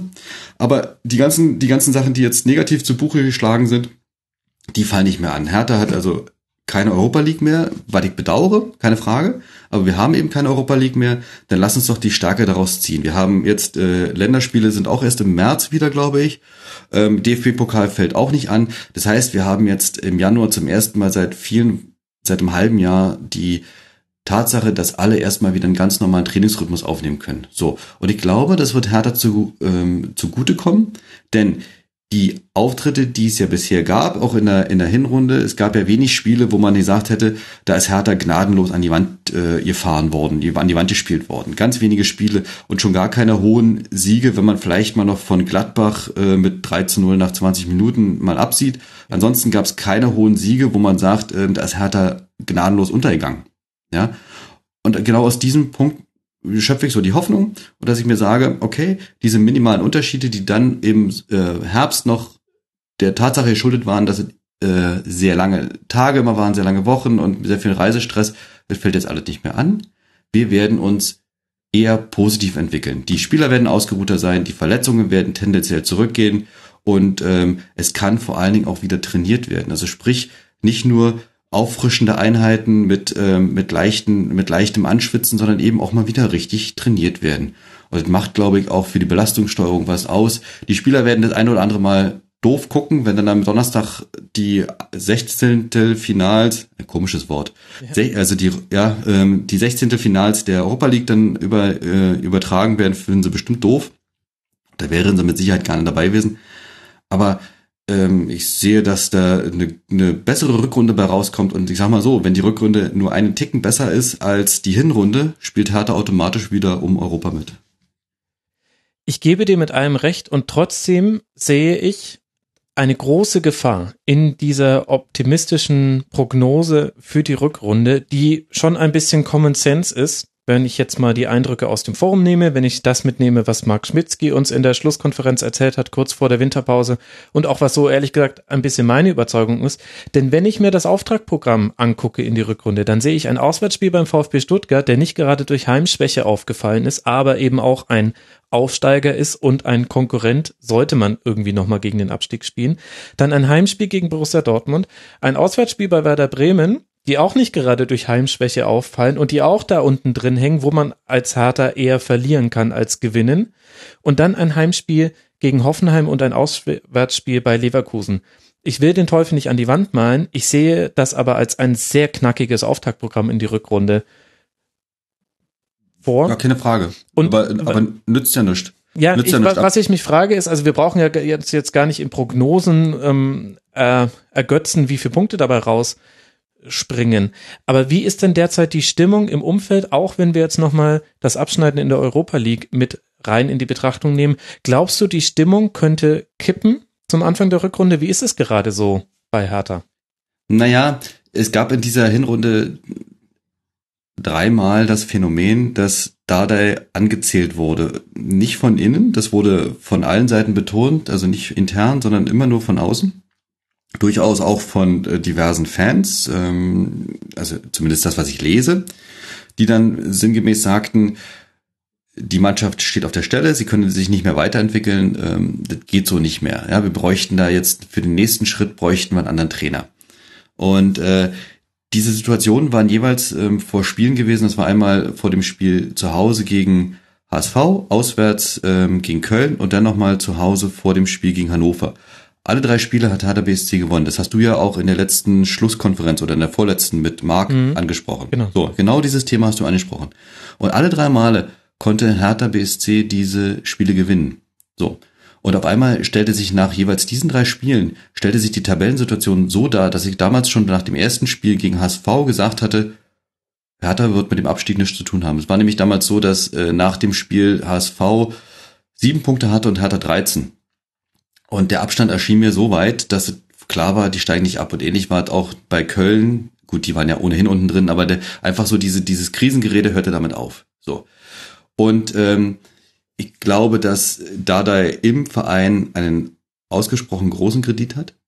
Mhm. Was jetzt extern ist, hm, die, die, weiß ich nicht. Ich glaube, na gut. Ich will ja also, auch gar nicht Dada von seinem ja, Trainerposten wegsprechen. Nee, nee. Ich, mir geht's so um die Stimmung im Umfeld, denn das macht schon etwas mit auch den Fans, wenn man zweimal in Folge sich für die Europa League qualifiziert, wenn man einen hochtalentierten Kader sieht, wenn man auch Neuzugänge sieht, die einschlagen.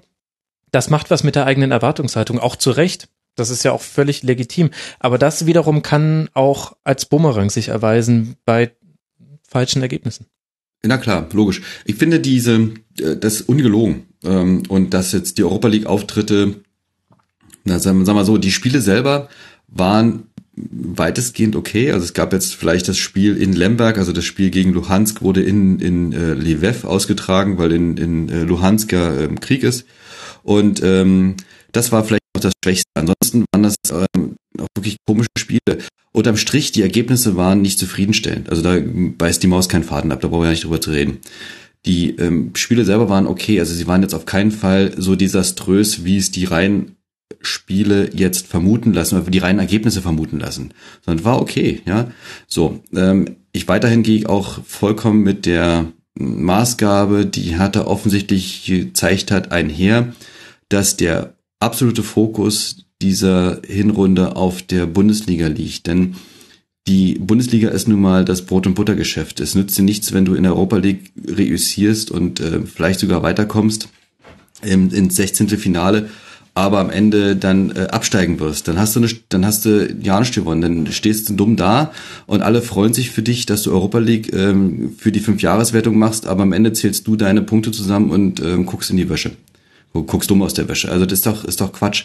Dieser Fokus auf der Bundesliga ist aus meiner Sicht vollkommen, vollkommen richtig. So, und jetzt nochmal, wie, was macht es mit der Stimmung? Ich glaube, die Stimmung ist jetzt durch diese, durch die Punktezahl, die Hertha jetzt hat mit 24 Punkten, recht robust. Also ähm, die, die, der Abstand nach unten hat, ist jetzt mit 15 Punkten, 15, ne? Genau. 15 Punkte hat, hat Werder Bremen, äh, haben Werder Bremen und, und der HSV. Und äh, ich sehe Hertha eher auf einem Weg nach oben und ich sehe auch nicht die Gefahr, dass die Stimmung jetzt gleich mit zwei, drei, zehn Spielen wieder komplett kippen könnte. Mhm. Okay. Zumal, zumal, Entschuldigung, zumal ja auch da Vereine unten äh, drin sind. Also aus meiner Sicht werden auch schlechte Leistungen von Hertha jetzt nicht unmittelbar tabellarisch bestraft, weil die Mannschaften, die hinter Hertha kommen, teilweise arg mit sich selber zu tun haben und jetzt auch eher auf einem äh, schwächeren Ast sind. Also es gibt natürlich Mannschaften wie Freiburg, die jetzt äh, in den letzten Wochen durchaus äh, gefallen, äh, mhm. gefallen haben, oder auch Werder Bremen, ja Andererseits äh, Mannschaften wie Wolfsburg, die weiterhin enttäuschen einfach und ähm, Hannover und auch ähm, Stuttgart hatten jetzt eher, die ging auch so ein bisschen die Puste aus am Ende der Hinrunde. Und äh, das, deswegen glaube ich nicht, dass die, dass jetzt eine, eine schlechtere Phase von, von Hertha sofort auch tabellarisch so sichtbar wäre. Ja, da wäre ich mir jetzt nicht so sicher, auch wegen des Auftaktprogramms, aber wir lesen sehr, sehr viel gerade im Kaffeesatz. Mich hat nur so ein bisschen interessiert, wie sich die Stimmung gerade in Berlin darstellt und wie es dann sein wird Anfang Februar, wenn die ersten fünf Spieltage der Rückrunde gespielt sind. Das werden wir ja dann sehen oder Mitte Februar wird das dann ja sein. Ich, ich möchte noch einen Gedanken auch zu, zu der Europa League-Saison auch loswerden. Hm mal abgesehen von, wir haben jetzt, ich habe jetzt bisher eigentlich nur gejammert, äh, was die Europa League betrifft, also Belastung und so weiter und so fort. Man darf natürlich aber auch, und das ist extrem wichtig, auch die positiven Aspekte einer solchen, einer solchen Teilnahme am europäischen Wettbewerb nicht aus den Augen verlieren. Das, äh, so, so eine Europa League Teilnahme macht was mit einer Mannschaft. Also es führt, du, du im Wechselspiel mit der Liga und im Wechselspiel mit dem Pokal hast du eine unglaublichen, eine unglaubliche Dynamik im Verein. Äh, du hast sehr viele Einsätze innerhalb der Mannschaft. Du kannst leicht rotieren. Es fällt dem Trainer relativ leicht, diese Rotation auch zu moderieren, weil er immer sagen kann, pass auf, heute spielst du nicht, aber am Samstag bist du dann wieder dabei. Oder andersrum, pass auf, für die Liga, ich brauche dich nicht gegen, keine Ahnung, sag jetzt mal, gegen Köln, brauche ich dich nicht. Aber am Mittwoch in, oder Donnerstag in Bilbao, da brauche ich dich jetzt wieder ja und so weiter. Das kannst du, das kannst du gut moderieren. Da kannst du gut mit umgehen. Und ähm, dieser ganze Erfahrungsschatz, der sich jetzt da wieder ansammelt, der wird sich bezahlt machen. Dieses ähm, es wird sich auf das Konto einzahlen und sollte es härter gelingen, im kommenden Sommer sich wieder zu sich wieder für Europa zu qualifizieren, dann wird Hertha von diesem Erfahrungsschatz enorm profitieren können. Ja. Und ähm, das, ist, das ist so ein Punkt, den kannst du eben nicht simulieren. Du musstet wirklich üben und üben und machen und dann hast du diesen Erfahrungsschatz und dann gehst du an die nächste Saison auch ganz anders ran und dann kannst du gleichzeitig auch dich attraktiver darstellen. Du bist dann eben einfach schöner als Verein ähm, für für Spieler, die du für dich interessieren möchtest und äh, sagen kann, möchtest, äh, kommst du nicht zu uns. Ja, du musst nicht nach Hannover gehen, du musst nicht nach Wolfsburg gehen. Bei uns spielst du europäisch und wir können dir in der Hinrunde äh, quasi so und so viel Einsätze also nicht wirklich garantieren, aber guck mal, wir haben so und so viele Spiele, da, da fallen für dich locker 15 Einsätze ab oh, und das, das ergibt sich automatisch und ähm, das ist ähm, für, für den Verein ein Vorteil, wenn er sich so nach außen präsentieren kann. Mhm. Und nicht nur das internationale Geschäft ist da, glaube ich, wichtig, sondern auch die Art und Weise, wie Pardadei seine Ausstellungen gestaltet, nämlich sehr, sehr jung. Wir haben wahnsinnig viele junge Spieler inzwischen bei Hertha BSC und von dir weiß ich, und das ist auch einer deiner fünf Aspekte, die du mitgebracht hast, ein unglaublicher Jahrgang 99 wartet auf uns. Was macht den denn so stark oder auf welche Namen müssen wir da achten? Der, der Jahrgang 99 ist auch deshalb so spannend. Pardada ist ja, bevor er der Cheftrainer der ersten Mannschaft wurde, war er Trainer der damaligen U15 von Hertha BSC. Das war der, das war der 99er Jahrgang. Mhm. Und ähm, in dem 99er Jahrgang finden sich zum Beispiel Namen wie Arne Meyer, der jetzt wirklich schon viele Auftritte hatte, auch bei äh, sowohl in der Liga als auch europäisch. Ähm, ist ein Sechser und der von Anfang an zu gefallen wusste. Das ist noch eine neue Art Sechser, wie sie Hertha bisher so noch nicht hatte, also zumindest jetzt in der äh, in den letzten Jahren nicht hatte. Meier denkt bei Ballannahmen sofort offensiv. Die Ballannahme, die Ballmitnahme ist sofort offensiv. Wenn er sich sofort in Richtung gegnerisches Tor dreht, hatte vorher Lustenberger und auch Schellbrett eher den Gedanken, den Ball erstmal abzusichern und im Zweifel erstmal wieder an seine Innenverteidiger oder Außenverteidiger zurückzuspielen. Mhm. Das Interessante ist, dass so ein junger Bursche wie Meier die Sicherheit auch auf den alten Burschen äh, per Schellbrett abstrahlt, dessen Spiel sich enorm verbessert hat in der in der Hinrunde. Du hast mich darauf hingewiesen bei irgendeinem Spiel, ich weiß nicht mehr welches Spiel es war, dass auf einmal Schellbrett äh, unglaublich viele offensive Pässe an den Mann gebracht hat, was man eben ja nicht immer so sieht, ja, wo man sich dann immer vergewissern muss, ja, das ist einfach ähm, ist einfach wichtig. Ja? Da konnte Und, ich auch äh, nicht mit umgehen, deswegen habe ich mich gleich an dich gewandt. Genau. Dazu kommen noch ein paar andere. Da kommt noch ein Florian Bark dazu, der ist Innenverteidiger, äh, auch 18 Jahre alt erst. Dann kommt der älteste Sohn vom Trainer Paul Dardai dazu, der Palko. Auch erst 18 Jahre alt. Der ist rechts außen. Der hat zum Beispiel im Spiel gegen, ähm, jetzt muss ich überlegen, es war zu Hause gegen Östersund. Das Spiel ging zwar nur eins zu eins aus, ähm, hat aber unglaubliche Freude gemacht, denn da spielten nämlich ähm, Palko Dardai, der ähm, spielte dort mit einer mit einer ähm, mit einer Spielfreude und mit einer Gelassenheit rechts außen, hatte drei Riesenchancen, dass er die nicht gemacht hat, war einfach wirklich nur unglaublich schade. Hat äh, da da geht einem sofort das Herz auf. Ja, der sieht zwar immer noch so aus, als ob er mit den großen Jungs trainieren geht oder äh, kicken geht, wenn man ihn auf Fotos sieht Aber äh, der macht eine unglaubliche Freude. Dann gibt's noch einen Julius Kade, ähm, offensives Mittelfeld. Auch der wird sich aus meiner Sicht ähm, über mittelfristig in diese Mannschaft hineinspielen. Und dann darfst du ja nicht vergessen, weil du ja vorhin auch das, äh, das Thema Jugend angesprochen hast.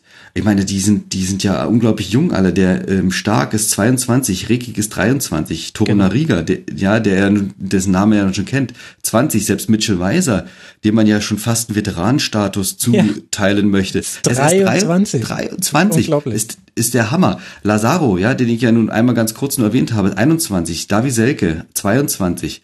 Also da ist, äh, ähm, äh, da steckt eine, eine, glaube ich, eine Entwicklung dahinter oder eine, eine Idee oder ein Glück, keine Ahnung, was es ist, was jetzt bei Hertha daran wächst. Und es könnte so sein, ich bin jetzt einmal ganz ähm, dezent, es gab ja schon mal eine sogenannte goldene Generation, die hat sich dann, die hat dann so 2006 äh, reüssiert. Also ich sag mal die Namen Boateng, also beide Boatengs, Patrick Ebert, ähm, Ashkan Dejaga, die gehörten alle mit dazu. Ähm, und die sind ja auch dann teilweise ähm, ganz groß rausgekommen. Ich meine, ähm, Kevin Prinz spielte dann ähm, am Ende bei AC Milan, ja. Ähm, Jerome hat halt nur zu den Bayern gereicht, ja. Ähm, ja, hat nur und, ein Triple und Weltmeister, aber kann halt ja, nicht jeder irgendwie beim Milan spielen. Nee, ganz ganz klar. Und äh, aber die Fotos, äh, sagen wir so, die die besseren Fotos, ähm, die hat Jerome Boateng ähm, durchaus ähm, hervorgebracht. Also dieses Foto, wo er da rückwärts fallend im Tor den den den Safe macht. Oh ja. Hat hat schon was. Ich weiß zwar nicht mehr, welches Spiel es war. Gegen Ukraine zweites EM-Spiel. 2016 bis es gibt. Da hört man, da hört man den Fanboy. Entgegen übrigens, äh, entgegen übrigens äh, landläufiger Meinung. Ähm, da hört man einfach denjenigen, der damals täglich eine Sendung gemacht hat für den Rasenfunk, mein Lieber. ja, aber da muss ich nochmal ganz kurz, äh, es war eine olle Kamelle, aber nochmal einhaken. Es hieß ja immer, Hertha können die Talente nicht halten. Ja, die, es ist praktisch kein Talent von Hertha BSC weggegangen, ohne dass Hertha nicht davon finanziell profitiert hätte. Also die sind, äh, selbst der Jerome Boateng und auch Kevin Prinz sind damals für relativ viel Geld weggegangen. Ähm, also insofern alles, alles gut gelaufen. Ne? Der letzte, der jetzt so weggegangen ist, ist übrigens ähm, der vorhin angesprochene John Anthony Brooks. Ja, für 17 Der ja nun 20, 17 bis 20 Millionen, das hängt so, glaube ich, so ein bisschen von den von den äh, Bonuszahlungen ab. Dann gehen wir mal eher von 17 aus, wenn so wahrscheinlich ja. Genau, ja, Genau. Also die, ähm, äh, da ist äh, John Brooks, der wie gesagt der letzte aus der aus dieser aus der Akademie, aus der eigenen Akademie und mit solchen Transfers und vor allen Dingen mit solchen Ersatz äh, alles richtig gemacht. Henry, ich habe sehr sehr viel über Hertha gelernt und ich bin unglaublich gespannt, ganz ernsthaft, wie sich das nach der Saison gestalten wird, wie wir dann über Hertha BSC reden werden, ob das immer noch alles so positiv ist. Ich könnte es mir sehr gut vorstellen kann mir aber auch vorstellen, habe ich ja vorhin schon angedeutet. Was ich mir aber noch nicht vorstellen kann, ist, welchen Song du gewählt hast, um diese Hinrunde zu beschreiben. Da bin ich jetzt wirklich gespannt. Also es gibt ähm, die wunderbare Hildegard Knef, hat ähm, 1970 ein Lied rausgebracht, das heißt Berlin, dein Gesicht hat Sommersprossen. Ist wahrscheinlich jetzt nicht äh, allgemein bekannt, es lohnt sich aber, sich das einfach mal anzuhören. Und ähm, ich zitiere einfach nur, damit so ein bisschen, damit so ein bisschen Kontext rauskommt, eine, eine Textzeile, die geht, äh, die geht so. Berlin, du gibst dem Taufschein die Würze und hast uns dein Na und als Rettungsring verliehen.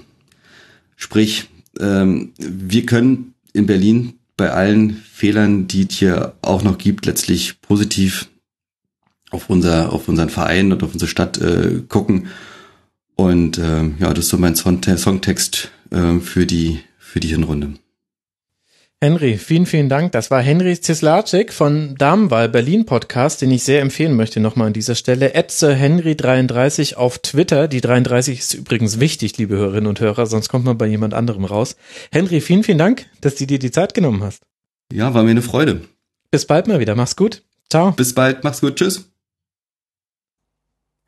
Wieder ein Teil geschafft wieder einige Vereine hoffentlich besser kennengelernt für euch da draußen. Das war's. Der dritte Teil des Rasenfunk Royals ist zu Ende. Böte sich jetzt an den vierten zu hören. Das ist nur eine kleine Hörempfehlung meinerseits, liebe Hörerinnen und Hörer. Außerdem könnt ihr gerne unseren Newsletter abonnieren und uns Feedback dalassen. Auf allen Social Media Plattformen sind wir vertreten. Und wir haben auch ein Forum. Unter mitmachen.rasenfunk.de könnt ihr Feedback zu den Folgen dalassen oder euch auch gerne an der Vorbereitung der neuen Sendungen beteiligen. Das macht den Rasenfunk noch besser. Vielen Dank fürs Zuhören. Ich wünsche euch noch viel Spaß mit vielen weiteren Schlusskonferenzen. Macht's gut. Ciao.